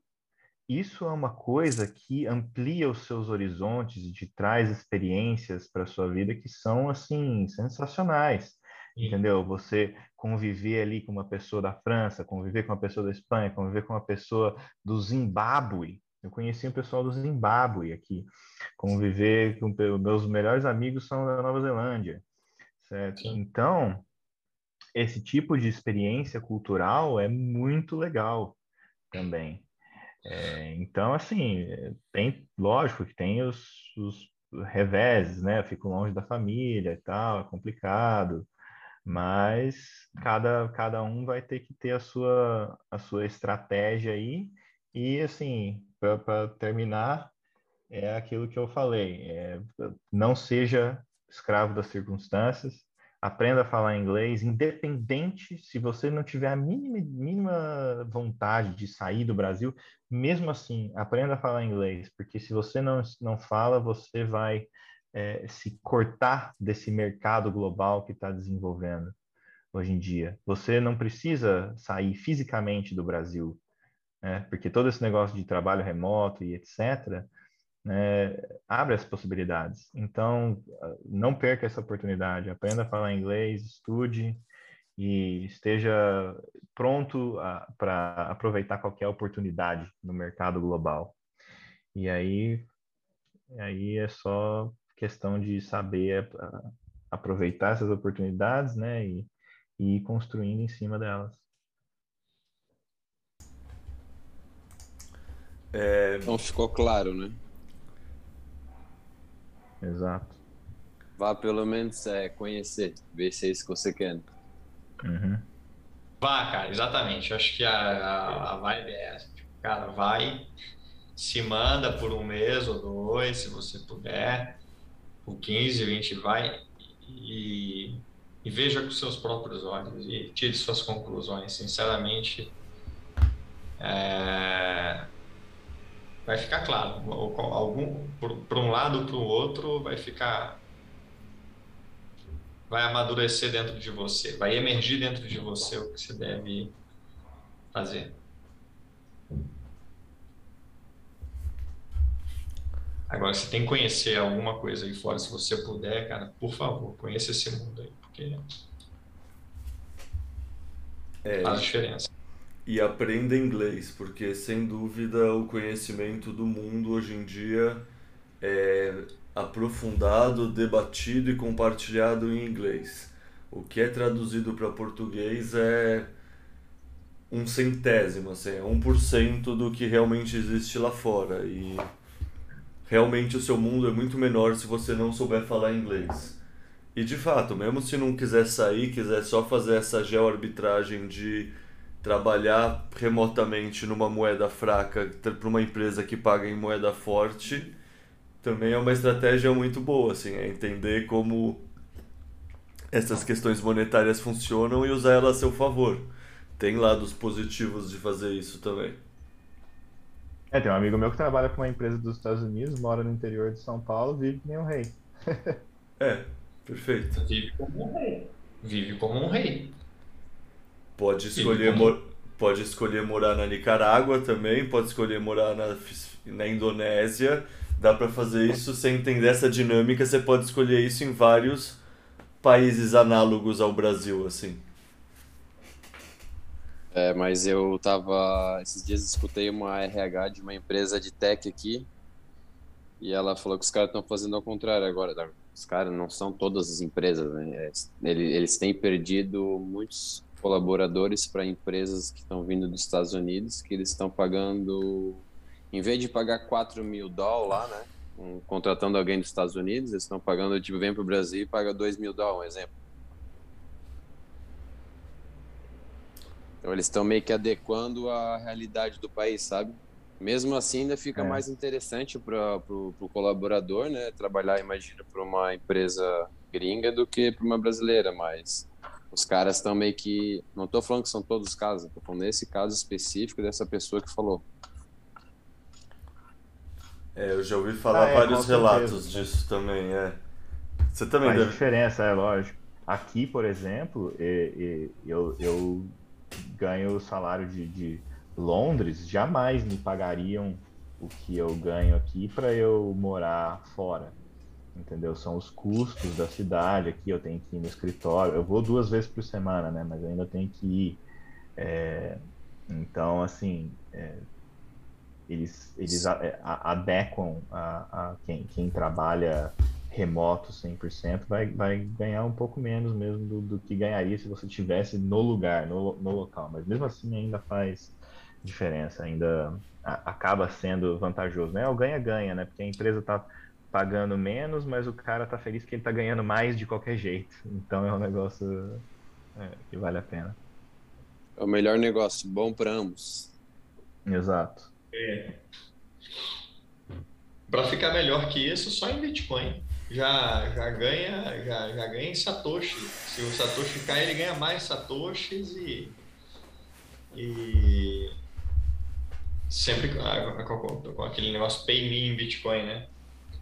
É uma brincadeira, tá? Não convertam 100% do salário de vocês em Bitcoin assim na largada, tá? É, apesar de que é, daqui em diante, os negócios que eu lançar, as coisas que eu fizer, é, com certeza aceitarei Bitcoin, pelo amor de Deus. Isso é, é galera, já estamos batendo 4 horas aqui, que são 10 da noite, o que significa que são o quê? 2 da manhã para o Bruno. Então, deixa eu passar a palavra para ele, para ele se despedir porque aí depois eu quero só fazer mais uma pergunta para você, Diego. Mas, Bruno, fala aí com nós. Cara, muito obrigado pelo convite. Eu estou sempre disposto a, a, a fazer o Hopium.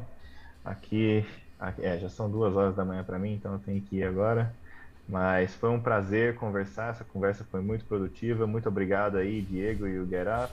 Valeu pela contribuição de vocês aí. Espero que a gente possa fazer outros podcasts, etc., no futuro, continuar aí a, essa, essa contribuição de conhecimento. Aprendi bastante com vocês hoje, espero ter contribuído aí também com a conversa. E é isso aí, pessoal. Vamos continuar nessa daí, saber quais são os princípios do Bitcoin, entender o lance todo da questão ética, continuar tentando entender a tecnologia, etc. E e espalhando a palavra aí e, e, e levando a revolução financeira em diante. Mas é isso aí, galera. Valeu. Valeu, Bruno.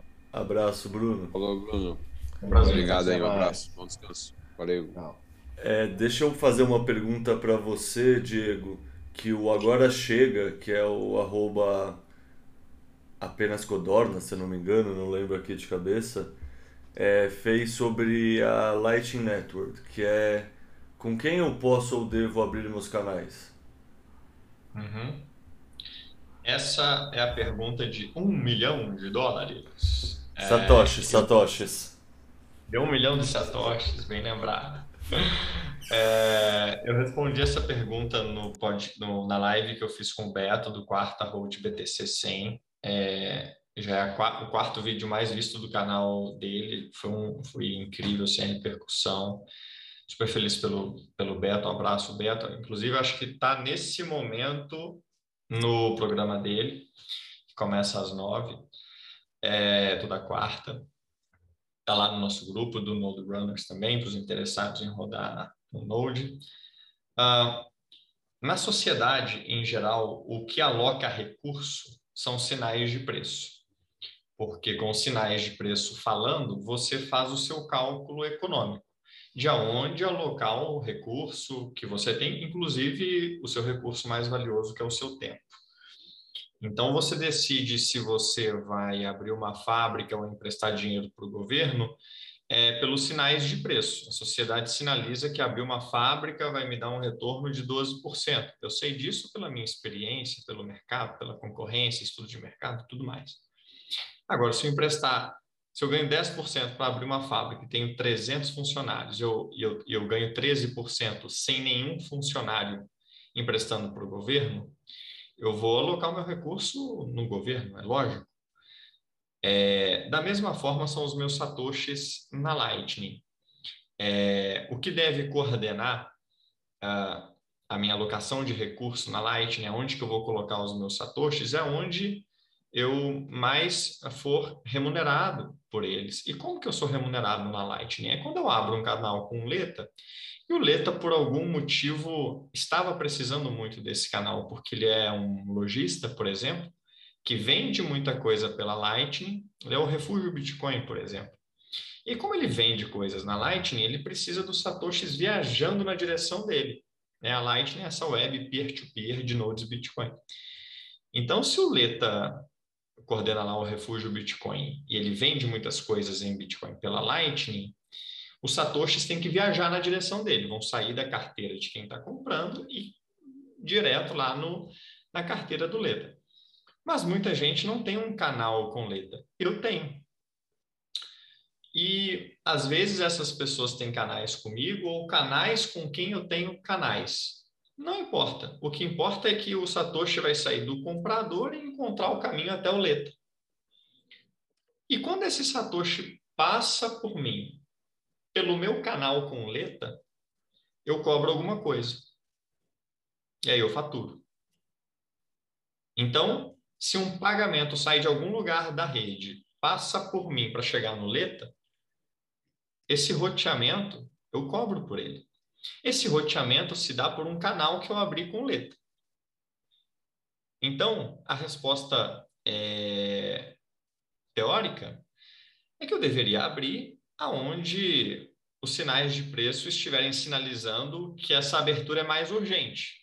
Se o Leta é um grande lojista necessitando urgentemente de liquidez, é, ele deveria poder anunciar para a rede que ele paga muito bem, que quem abrir canal com ele, ele remunerará. E assim a resposta fica fácil. Eu vou conseguir alocar canal com outros nodes na rede, é, abrir canal com quem mais está precisando dele ou quem mais me remunera por qualquer motivo. Porém, hoje, esses sinais de preço, eles ainda estão surgindo, eles ainda estão amadurecendo. Há uma implementação da Lightning que chama Core Lightning, é, que ela implementou um negócio que é exatamente isso, que são os Liquidity Ads, propagandas de preço, sinais de preço na Lightning, onde cada node pode sinalizar duas coisas. Os nodes que têm Bitcoin para oferecer sinalizam por quanto topam abrir um canal. o quanto topam receber para disponibilizar os canais, os satoshis que tem em determinados canais. E do lado de quem precisa de um canal aberto, pode sinalizar o contrário, o quanto topa pagar para ter um canal aberto contra ele. E não só os lojistas vão querer ter canais abertos contra ele. Eu não sou lojista, eu tento tirar do meu Node Lightning um, um yield, uma espécie de Selic da, da, do Bitcoin, é, colocando os meus satoshis à disposição das pessoas que ao redor do mundo querem transacionar. Então eu tenho o direito de ser remunerado por isso. Então eu posso querer pagar para você abrir um canal comigo para que eu crie mais uma rota de, de trânsito de satoshis. Então, a Core Lightning implementou esses sinais de preço. A, a LND, que é a implementação concorrente da Core Lightning, que é a dominante do mercado, é a primeira e principal, é a que eu uso, ainda não implementou esses sinais de preço nativos, digamos assim.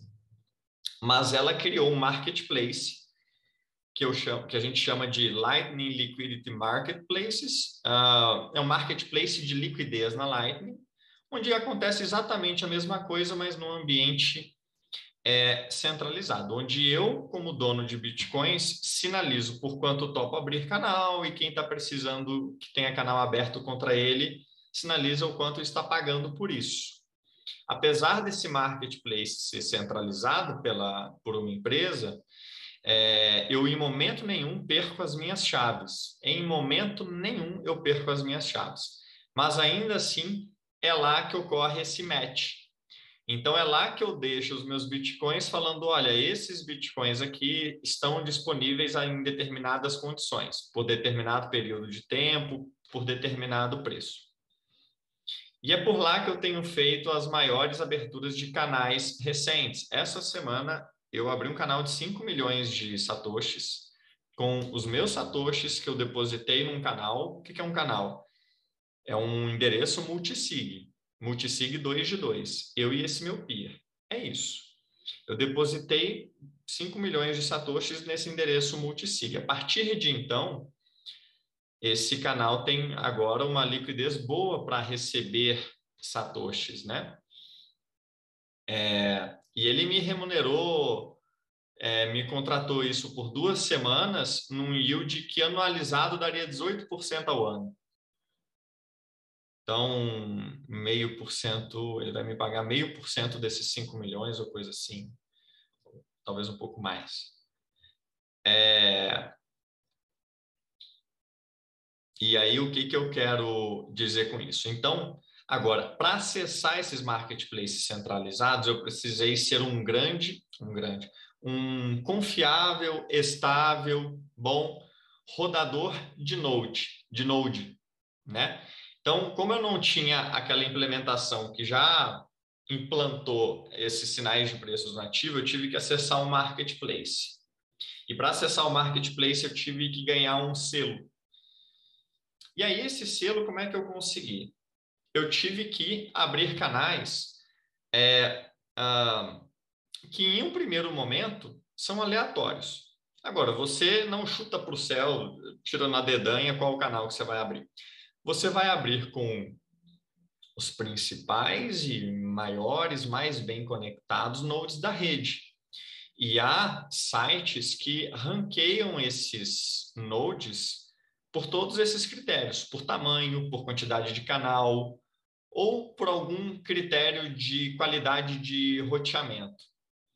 Porque apesar da Lightning ser privada, ninguém tem a informação de tudo, ela é peer-to-peer, -peer, ela não é uma blockchain, ela funciona sobre a blockchain do Bitcoin.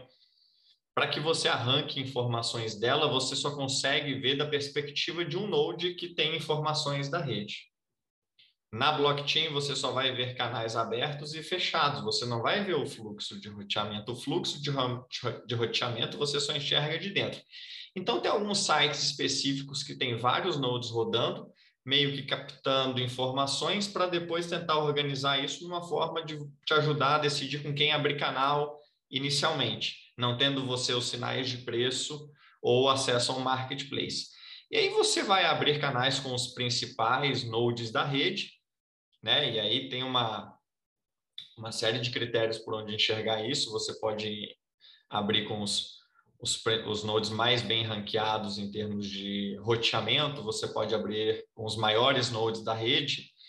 E, e não tem como deixar de falar que esse primeiro processo é, é tentativa e erro. Você vai fazer o seu melhor e abrir cinco, seis, sete canais.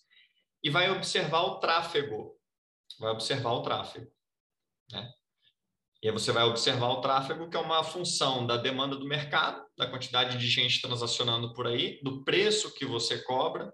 Se você cobrar muito caro, vai rotear menos e assim por diante. Da qualidade das suas conexões, e não adianta só estar bem conectado, você tem sempre que trabalhar o balanço das liquidez. O rotear significa ter por onde receber e ter por onde expedir, né? Então não adianta estar super bem conectado, estar conectado com bons canais, mas nenhum deles tem a liquidez de entrada. Vai rotear como, né? Então, uh, dessa tentativa e erro, você começa a tatear a rede às cegas e descobrindo o que funciona. Mas uma vez que você descobre é, o que dá certo e o que não dá, o seu próprio Node começa a te sugerir conexões que poderiam te economizar alguma coisa ele percebe que você tem usado muito alguns nodes para rebalancear alguns canais. Então, ele te, ele te sugere se conectar com alguns nodes que vão aumentar a sua centralidade, quer dizer, vão aumentar a participação do seu node nos roteamentos da rede, vão aumentar aquela circularidade, quer dizer, você vai conseguir ter canais é, que funcionam como um reloginho, onde por um, por um você recebe, pelo outro você expede, e pelo, por um outro você rebalanceia. É... Então, no começo é tentativa e erro, seguindo o melhor que você tem, que são os rankings dos principais nodes da rede. Mas o futuro é, serão sinais de preço num, num processo muito mais automático e mecânico do que é hoje. No futuro, você vai disponibilizar os seus satoshis para a rede, que abrirá canais com quem está mais precisando. E como é que eu sei quem está mais precisando? É quem está mais pagando.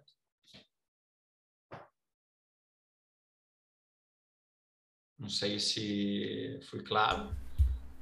Acho ah. que sim, não, não. Eu Assim, eu confesso que eu ainda não sou um usuário de, no, de. Eu rodo meu Node pelo Bitcoin Core e eu ainda não rodo os canais LN. É tipo um dos meus objetivos de aprendizado pro médio prazo. Assim, no fundo, o segundo semestre tá aí para isso. Mas. Fala aí, Get Up. Não, só mexi a cadeira aqui. Ah, Fez barulho. Boto fé, não aparece aquela quadradinho na, dentro da coisa do Zoom, né?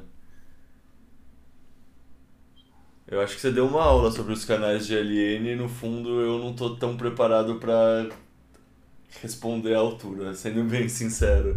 É um tema que eu ainda sou um usuário Como iniciante. É que, que, Como, foi? É que foi o nome do... Como é que foi o nome do aluno que fez a pergunta? É o Agora Chega. Agora Chega. Agora chega. Acho que eu espero ter te dado uma resposta à altura. Para mais detalhes do tipo, e, e é normal que quando você abra o primeiro canal, o segundo, é, você vá lá no grupo e pergunte, e agora? Como muitos já, já respondi vários lá. É, leia as mensagens fixadas, leia a primeira troca do, do início do grupo, foi com o Cássio, grande Cássio, que está até hoje lá, até hoje, tem duas semanas o grupo, né? É... Mas continua contribuindo lá e ele passou por isso que você está passando. Abriu dois canais e falei agora como é que roteia, como é que. E fomos aos poucos explicando os conceitos, é, o passo a passo de como funciona. Você não controla todo o processo, ninguém escolhe o quanto quer rotear. Um jogo de estatística, é um jogo de saber se posicionar na rede, ter uma boa estratégia de preço, uma boa ferramenta para você administrar o seu Node e uma boa e um bom acompanhamento, né? Bom discernimento no quanto ao que fazer. Nada no Bitcoin é fácil, é aquilo que eu falava no começo. Tudo no Bitcoin requer trabalho. ainda não é tão simples quanto você depositar os seus satoshis e o seu node ser suficientemente inteligente para abrir canais com quem está mais precisando, mais pagando bem. O interessante é que um dia vai ser assim. Tá? Desde que eu comecei, muita coisa já foi automatizada. Hoje eu já tenho um robozinho que altera o quanto eu cobro por canal é, e que já rebalanceia os meus canais de forma que eu sempre possa estar roteando. E futuramente ele vai abrir e fechar canais para mim, tá? E é provável que daqui a alguns anos a pessoa tenha um node, ela só vê assim, deposite, ela depositará lá os satoshis como se estivesse depositando na sua conta corrente, vindo da sua conta poupança que é on-chain, né? Então ela saca da tesouraria, do vault dela, do cofre dela, multisig, bem guardado lá, mas não muito prático. Ela põe na conta corrente, ela vai enxergar lá um, um, um endereço para ela colocar, um endereço onde ela mantém as chaves, que nada mais vai ser do que é, robôs por detrás daquele negócio, abrindo e fechando canais e controlando todo esse fluxo que eu estou narrando sozinho. Pode perfeitamente ser feito. Tá? E a máquina provavelmente é melhor do que nós para tudo que é preciso para rodar um bom node, porque é análise matemática, estatística dos pés à cabeça. Tá? É uma dinâmica de rede, assim, cujo modelo, cuja modelagem os computadores são muito melhores do que nós. Para calcular todas as probabilidades. Um canal novo aberto na rede muda toda a dinâmica da circulação dos satoshis, né? É... Mas hoje é um pouco, é bem manual. Hoje é abrir canal por canal, na mão, fazendo o melhor que você pode. É... Mas nossos filhos, nossas esposas lá na frente vão, maridos, vão é vão depositar lá os satoshis e o algoritmo vai trabalhar para alocá-los na melhor, da, melhor forma possível. Hoje você tem que sujar as mãos. Agora, quando isso acontecer de ficar tudo fácil, não tenha dúvida, não tem almoço grátis, as margens vão cair. Hoje você pode argumentar que essa dificuldade é uma barreira competitiva, uma vantagem competitiva de quem se dispõe, né? Porque o mundo vai começar a demandar transações na Lightning. As pessoas vão querer transacionar na Lightning. Quem vai rodar o Node foda-se. Porque rodar um Node é difícil. Rodar um Node é, requer um investimento, requer trabalho. Hoje. E quem o fizer vai trabalhar na construção de um novo sistema. E, eventualmente as coisas vão facilitando, facilitando, facilitando, facilitando, e daqui a pouco vai ser tão trivial rodar um Node. Você não vai nem saber que você roda um Node. Essa linguagem vai ficar estranha com o tempo porque é, talvez o seu celular tenha rode um, um Node nado, mas falha a linguagem da Lightning, e você usa a Lightning com as suas próprias chaves, sem nem perceber que por detrás ali foram abertos e fechados canais em seu nome, sempre tentando atender a sua demanda de liquidez, de recebimento e de entrada. Sua máquina vai tocar com, os pé na, com o pé nas costas. É, assim como a gente não entende hoje como é que a internet funciona, né? TCP, IP, HTTP, web, não sei o que, o caramba, você ninguém entende, cara. Põe o, o endereço ali na web e manda bala. Ninguém, ninguém vai entender no futuro como é que o dinheiro flui. A gente está falando disso agora porque a gente está construindo as bases, né? Nós somos os engenheiros arquitetando, vendo ali o mapa do da. No futuro vai ser muito mais essa técnica, tudo isso vai ser invisível. Eu sempre é... uso esse argumento também, cara. Eu sempre falo, cara, você sabe me explicar como realmente funciona o motor a combustão? Você sabe me explicar como a sua geladeira funciona? Então, tipo, seja simétrico, pelo menos, na maneira que você quer de resolução das coisas. Você entende o sistema atual? E, tipo, eu boto fé, eu tento ensinar as pessoas o Bitcoin, mas para mim é um negócio que é sempre meio frustrante o quanto a pessoa quer entender o pingo da vírgula de um e nesse sentido todo o apoio, don't trust verify, investiga o máximo possível mesmo, mas a pessoa é assimétrica assim, no, tipo, ela usa essa lente só para o Bitcoin e para todo o resto ela não vê nenhum problema e não tem um pingo de olhar investigativo e cético, assim, é muito curioso assim, né? Tipo, é meio que uma esquizofrenia que a gente nem percebe que tem por causa dos nossos vieses. Concordo com você. Concordo. E, e, como o, Bruno estava aqui e falou, e eu tenho, assim, eu, eu quase perguntei para ele. É, ele falou numa linguagem muito, muito parecida com a de um livro que eu li recentemente, que é o do padrão fiduciário, né, do Safe Dean. E que é, que o Bruno escreveu o livro assim no que ele falou, que é muito bacana, que é o seguinte: o Bitcoin tem nove páginas, o paper do Bitcoin. É, foi engenheirado para ser uma forma superior de dinheiro, já com as mazelas do, da moeda fiduciária em mente. O sistema fiduciário é um desenrolar de 100 anos, duas grandes guerras, é, e é, que emergiu do conflito político e econômico, social da sociedade na forma de, de coordenar as pessoas e coordenar os recursos. É muito mais complexo, muito mais difícil do que o Bitcoin. É muito mais difícil entender o sistema financeiro tradicional do que o Bitcoin, mas muito mais. Muito mais. E ninguém entende um e vem falar que o outro é complexo. O, o Bitcoin é um, é um, projeto de engenharia. O, o sistema Fiat é um, é um projeto político. É um Frankenstein, né? No fundo. É um Frankenstein. É muito difícil para qualquer pessoa entender, porque sempre tem mais um puxadinho, mais um adendo, um banco que segura o outro banco e que dá um outro, um outro derivativo, uma outra opção, um outro credit swap, e aí tem um banco que no fundo é feito para ser complexo e ser chato, que nem é aquela linguagem que o, aquele filme A Grande Aposta fala no começo, sabe? Isso aqui pareceu chato e confuso, é porque era para ser isso mesmo.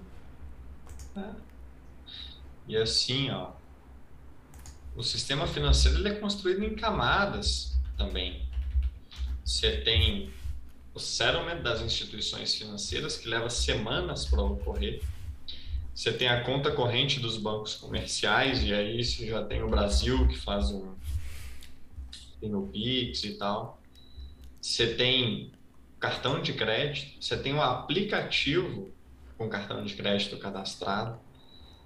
Só que você tem diferentes moedas no mundo e o fluxo de moeda entre países é 100% canalizado pelo Banco Central. E aí a cotação dessas moedas muda porque a quantidade de moedas muda.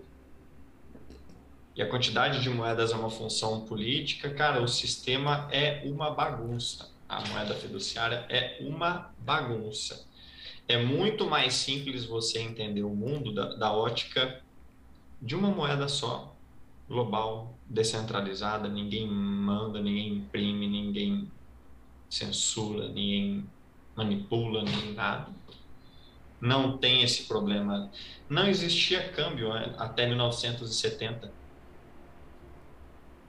Não tinha que fazer conta. Era fixo. E as pessoas veem esse mundo forex aí que negocia tipo mais do que o mercado de equities e acham ele sempre teve aí nem existia. É um grande desvirtuador de recurso, né? suga recurso produtivo da sociedade para uma coisa inútil. É aquilo que a gente falava, né? O mercado financeiro se tornou um sugador de recursos da sociedade para algo que nem deveria existir se as pessoas tivessem uma forma superior de dinheiro. Como o dinheiro é fraco, como na verdade o dinheiro se tornou uma moeda fraca, dinheiro e moeda foram dissociados, né, com o rompimento lá do ouro.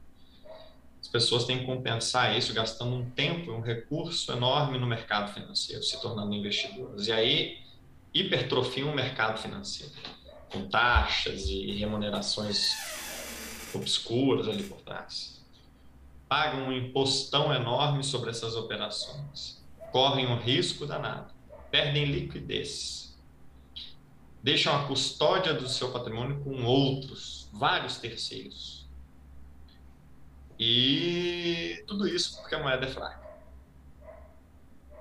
Então, se as pessoas redescobrirem uma forma superior de dinheiro, elas ficarão com essa forma superior de dinheiro toda a vida. É, sobre um, um sistema que requer dela ter dedicação, correr risco, ficar ilíquido. Elas vão poupar muito mais em dinheiro do que poupar em emprestando para o governo. A poupança das pessoas virou uma linha de crédito para o governo, para as empresas. Isso é muito bizarro. A poupança das pessoas virou uma linha de crédito. O Luiz Barsi falou isso. O brasileiro é ótimo em, em agiotagem. Primeiro, primeiro era através da poupança, agora é através de. Agora, agora eu não sei. Agora, esses dias eu até escrevi no Twitter. Agora através de ações, eu acho, não sei o que ele falou.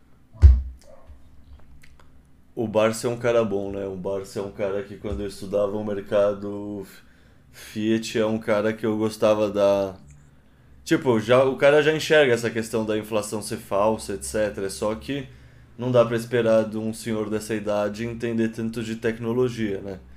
Mas eu gostava dele, da história dele. É, e quem tem, exatamente. E ele também, o Banco do Brasil é uma das maiores posições dele, né? Então, é chato, né? que, que o Bitcoin possa.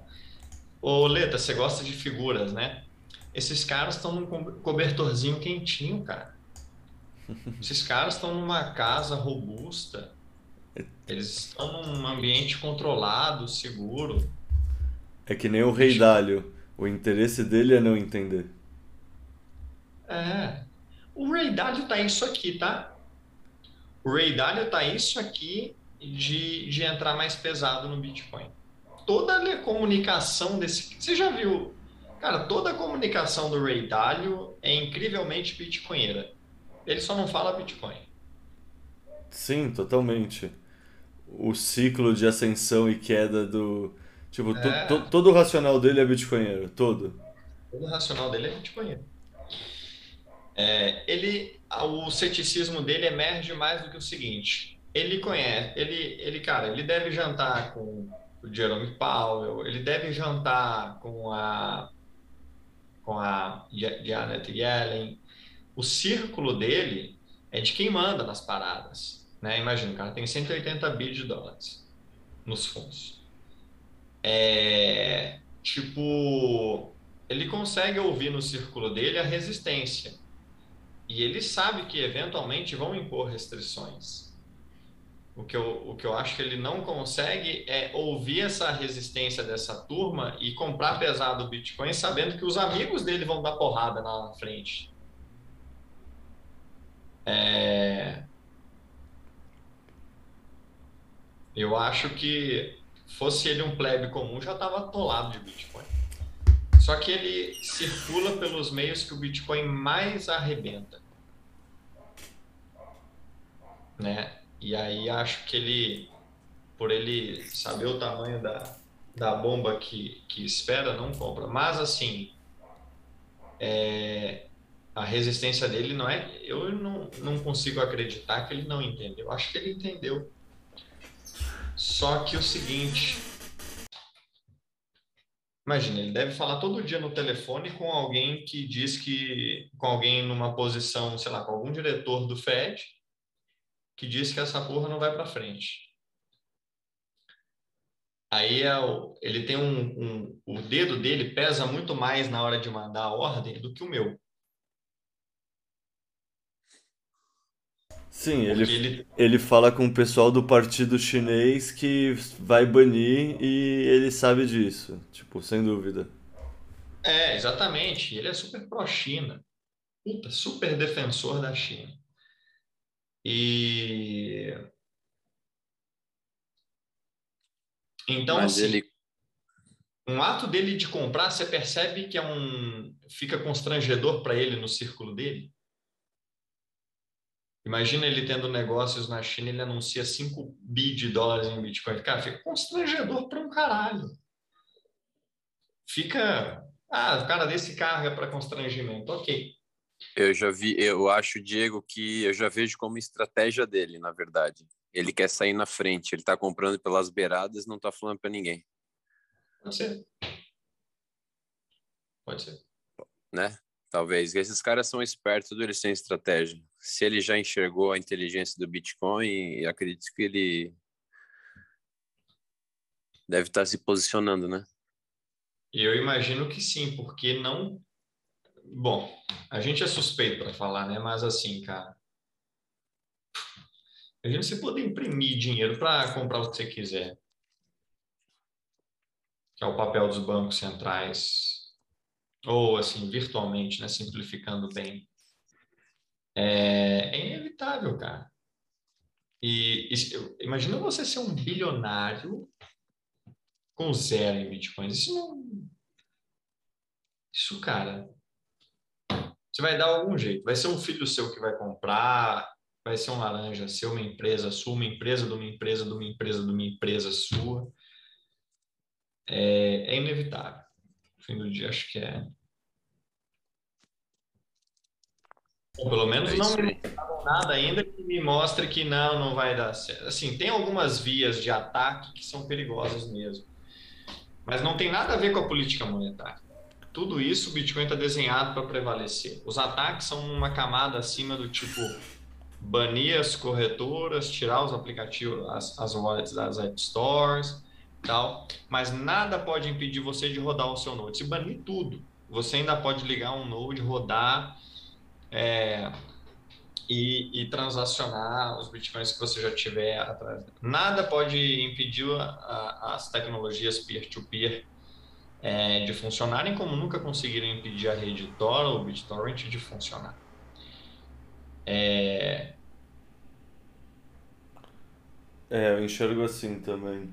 No fundo, tem esse, o ataque possível é esse ataque que no fundo é um ataque à curva de adoção, porque o usuário iniciante isso ele vê como um grande, uma grande dificuldade, né? Tipo, é, transforma num processo com mais atrito, atrapalha um pouco a curva de adoção.